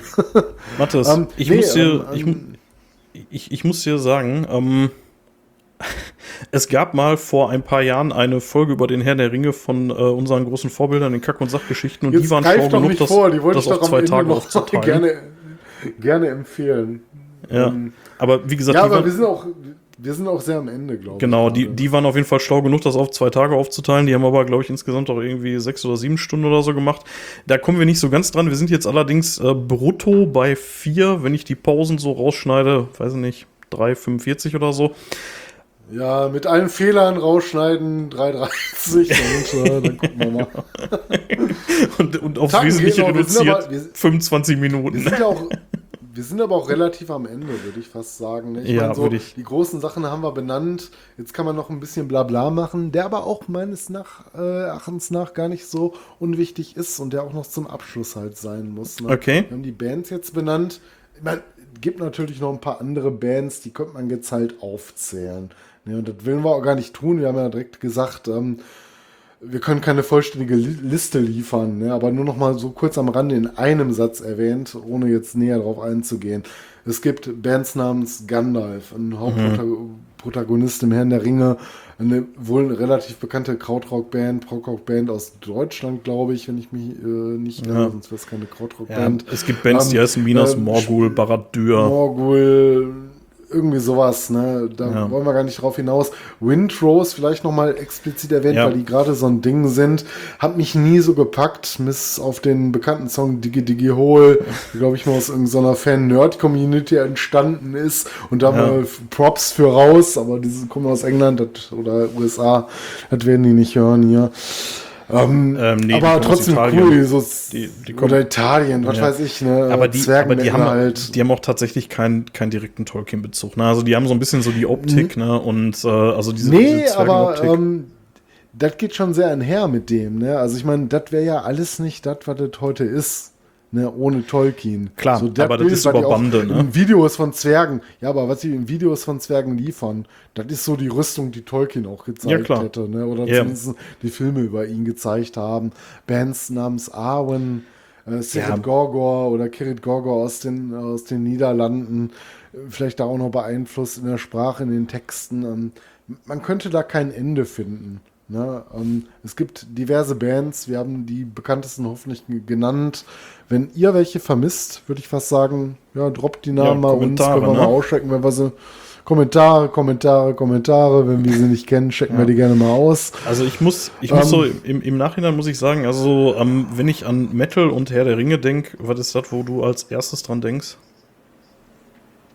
Als allererstes hätte ich sagen müssen, bevor ich ähm, wusste, wo Herr der Ringe verortet ist, hätte ich jetzt ja auch von noch fast gesagt Manowar, ne? Da wäre so für mich so die Band gewesen. Ne, die haben es ja nie gemacht, ne? Aber wenn das ist das erste, woran ich denke, wäre damals Manowar gewesen. Heute ist es für mich mit Blind Guardian. Ja, hätte ich nämlich auch gesagt. Also ich hätte auch, also Hm. wenn eine Band wirklich den Titel verdient hat, irgendwie Herr der Ringe Band zu sein, dann ist es Blind Guardian, ne? Ja, glaub, komischerweise, obwohl sie es nicht über ihre ganze, gesamte Diskografie tun, aber die repräsentieren zumindest in Deutschland, ähm, aber sind ja auch international, haben sie einen Durchbruch äh, im Hardrock-Metal-Bereich geschafft. Ja. Äh, Im Bereich, wo man daran denkt. Ne? Und Nightfall in Middle-earth ist ein absolut stilprägendes Album für den Power-Metal. Also, wenn ihr hier aus den vier Stunden etwas mitnehmt, zieht euch die Nightfall noch mal rein. So, absolut großartiges Album. Kann man sich geben. Ja, zieht euch Ja. Some Morning noch mal rein, wenn ihr auf die Musik steht. Und checken wir überhaupt mal alles aus, was wir hier so angeteased haben. Müssen wir auch mal wieder machen. Genau, und wenn ihr, und wenn ihr Neonazi seid, dann hört uns nicht, dann hört Burzum. Ähm, Ja, bitte da darf ich bitte sagen, deabonniert uns und hört uns nie wieder. genau, und hört, und hört Burzum Nazis stattdessen. mögen wir nicht. Ja, ähm, genau. ansonsten, das war ein Ritt. Wir sind, Ja, aber der. wir sind quer durch Mittelerde einmal zu Fuß Wir, durchgegangen. wir sind fast am Ende, aber wir sind gerade mal wieder am Gasthaus und tänzeln im Pony, wenn wir zurückgeritten sind. Trinken unser Abschlussbier. Ähm, Haben wir noch eins? Hast du noch eins? Ja, ich, ich habe noch einen Rest, habe ich noch hier, dann ist Ich hab's Feierabend. auch schon hier. geöffnet. Ja. Ähm, ja, wie gesagt, wir haben schon äh, über Bands im Dunstkreis gesprochen. Ähm, wir wollten jetzt auch nicht drei Stunden irgendwelche Listen vorlesen, äh, die es da irgendwo gibt. Das ist halt mega langweilig. Ja. Und wir hoffen, euch nicht gelangweilt zu haben. Aber zum Schluss noch eine kleine lustige, ich will nicht sagen Anekdote, haben wir vielleicht noch ein, zwei Sachen. Aber ähm, Sir Christopher Lee, ne, den kennen wir alle. da müssen wir noch mal kurz drüber sprechen. Der Saruman aus dem Peter Jackson-Film. Der hat ja nicht, der hat ja nicht nur den Saruman ne, äh, gespielt. Er war auch in diversen anderen ikonischen Rollen zu sehen. Meine, allen voran Dracula, Ja. ja. da Popularität wie kein anderer dabei erreicht. Count Dooku Der hat in den Star Wars Filmen. Will- gemacht. ich, ich will es gar nicht genau, darauf will ich hinaus. er hat noch eine Menge mehr gemacht. Ähm, es gab Metal-Alben, Beteiligungen zumindest dran. Ähm, später selber ein paar Werke, in welchem Zusammenhang und welchen Künstlern weiß ich so nicht im Detail. Er war öfter auf der Rhapsody Fire, Ja. wahrscheinlich in irgendwelchen Sprachpassagen zu hören. Ikonische Stimme, ikonischer Kerl. Ähm, letzte eigene Alben, die er gemacht hatte, äh, die waren tatsächlich im Metal-Bereich verortet. Ich weiß gar nicht, ob ich es richtig ausspreche. Wahrscheinlich wieder so ein französischer Begriff. Äh, Charlemagne, äh, ich, ich weiß nicht, es ging um Karl den Großen. Da gab es wohl zwei Alben zu. Und äh, warum ich darüber rede, ist ja gar nicht mal ähm, wegen Christopher Lee und weil der ziemlich cool ist und nur in Herr der Ringe gespielt hat. Aber der erstaunliche Schritt ist natürlich, er hat in Herr der Ringe gespielt und ähm, hat Al Me- Ver- Alben veröffentlicht und Metal-Alben mitgespielt und er kannte J.R.R. Tolkien noch persönlich. Ja, siehst du? Da schließt sich der Kreis. Der Typ ist sowieso Ja, interessant. bisschen, ne? Also da kann man mal ein bisschen was drüber lesen über den. Das ist ein, ist ein ganz spannender Charakter. Ja. Aber darf ich zum Abschluss noch mal ganz kurz sagen, ähm, wo wir mit unserem Thema eigentlich auch ziemlich durch sind. Ich weiß nicht, ob du noch was am Pulver zu verfeuern hast. Ich glaube, ich, ich habe mein ganzes Pulver verschossen und auch schon wieder ein Bier zu viel getrunken. An der Laberei merken mag. Jetzt kommt der Mattes wieder richtig in Fahrt hier. Kurz bevor er morgen noch mal feststellt, dass gar nicht Samstag, sondern Freitag ist, dass er noch mal Freitag. arbeiten muss. ja, wir haben sogar schon Freitag. Scheiß die Wand. Oh fuck. an. Ja, Egal. 0 Uhr 41 haben Ähm, wir. Ja. Ja, egal. Ähm, ich will noch kurz äh, nochmal erwähnen, unser ähm, Podcast, den wir beide sehr mögen, die Kack- und Sachgeschichten, haben halt eine sehr ikonische Folge, hast du Ja. schon angeteasert. Eine Doppelfolge. Oder mehr, Ja. oder mehr Doppelfolge aufgenommen. Ähm, ja, wer Bock auf uns hat, der sollte sich das auch definitiv anhören. Ja. Das, das war mega geil. Das war so mein Schlüsselerlebnis mit den äh, Kackis gewesen. Super coole Folge, die besaufen sich. Was willst du mehr? Am nächsten Ja. Tag nehmen die noch eine Die haben, Folge irgendwann auf. mal, die haben irgendwann mal ein paar Jahre später mal gesagt, als sie nochmal über die Folge geredet haben, dass sie äh, da gar nicht mal so happy mit waren. Also nicht mit der Folge an Nee, sich, kann- aber die kann haben ich sich auch verstehen. gefetzt. Ja, keine Ahnung, wie wir uns auch schon mal auf dem Festival über Star Trek gefetzt haben und einer voll beleidigt gegangen ist. Über- wie geil ist das denn? Über Tolkien, über Tolkien haben wir uns bisher noch nicht gefetzt. Ähm, Nee, aber allerdings wir muss so ich sagen, Hard-Fans sind, wenn ich. wir, ne? wenn wir es noch bis nach eins schaffen, dann schrei ich dich gleich an. Ich bin müde, ich will im Bett. Mathis, Ja, lass, egal. lass Ähm, uns zum Ende kommen. wir- ich wollte noch mal kurz. absolut zum Ende. Ich, nur wo wir gerade noch bei den Kackis waren, Oh die noch erwähnt haben, im Premium-Feed von den äh, Kackis, unserem präferierten Podcast, ähm, gibt es auch eine Folge Bioshit. Das ist so deren, ähm, naja, da werden nochmal äh, Leuten, Reden über die tote verstorben Leute. sind, meistens, es mag mal Bioshit geben, wo die Leute noch nicht verstorben sind, äh, in ihrer Vollendung, wie auch immer das aussehen mag, bis zum Hirntod. Ähm, Christopher Lee gab es eine Folge. Ah, okay. Die definitiv anhören. Wenn euch für Christopher Ja. Lee interessiert und für Herr der Ringe, checkt die Kacke- und Sachgeschichten aus. Ähm, zwei Daumen von oben von uns beiden. Beide Folgen sehr ikonisch, sehr geil. Genau. Kann man machen. Und, Und, ähm, ähm, eigentlich wollen wir, eigentlich wollen die nur, kommen. dass die uns äh, retreaten und ähm, wir wollen eigentlich nur von, von deren Bekanntheit parti- partizipieren. Nein, ähm, Ja, warte, lass uns, Bier trinken, lass uns zum Ende kommen. Ähm, wir haben heute echt eine Reise zum Schicksalsberg hier hinter uns gebracht und ähm, das ist schon hart. Vier Stunden, vierte Folge, vier Wir Stunden. haben schon beeilt an manchen Sachen, ne? Ja. Da müssen wir echt noch ein bisschen Wenn Gas ihr, geben. wenn ihr das gut findet, was wir hier machen, dann, ähm, ihr braucht uns nichts bezahlen, zumindest vorläufig nicht. Nein, äh, wi- wird auch so bleiben, denke ich. Ähm, dann lasst uns doch mal einen Daumen hoch hier und da auf den ja, auf den sozialen Medien, Twitter, ne, Rost und Stahl. Dann äh, gerne auch auf äh, Instagram, Rost unterstrich und unterstrich Stahl. Ist ein bisschen ätzend, irgendwie war Rost und Stahl schon belegt. Ansonsten gerne Kommentare auf unserer Homepage. Und ja, Mathis, worüber reden wir denn in zwei Wochen? Ja, weiß ich nicht. Ähm, könnte ich dir gleich sagen, aber. Äh, ich kann es dir sagen. Ich kann's Nein, ich kann es dir auch sagen. Ich will nur den Aufruf starten. Wenn wir weiter so lange Folgen machen, dann brauche ich auch sehr zeitnah eine neue Leber. Dann geht so viele Biere, Biere trinken. Nein, ich kann es natürlich sagen. Wir haben gesagt, äh, die nächste Folge sollte dann gehen um. Ähm, ja, Locations, Konzertlocations, Pubs, ähm, Metal-Clubs, die wir mal so besucht haben. Ja, Kneipen, ja, ne? Also das, Kneipen, das wird wieder genau. eine eher persönliche Geschichte. Jetzt haben wir heute irgendwie viel über, ja, über Bands, über Tolkien, über Herr der Ringe geredet und ich denke, da wird es wieder ein bisschen persönlicher, da wird es wieder ein bisschen mehr um uns und unsere Erfahrungen gehen. Viel davon haben wir gemeinsam erlebt, denke ich, aber nicht alles. Und da werden wir uns ein bisschen was erzählen können, denke ich, so gerade aus der Frühzeit, ne? Wir hören ja, uns wieder in zwei Wochen. Und ansonsten, ja, was soll ich nur sagen? Schönen Abend noch. Ja. Tschüss. Ich traue mich ja nicht mal Metal offen zu sagen. Ich kann es ausreden. Gute Nacht. Ciao.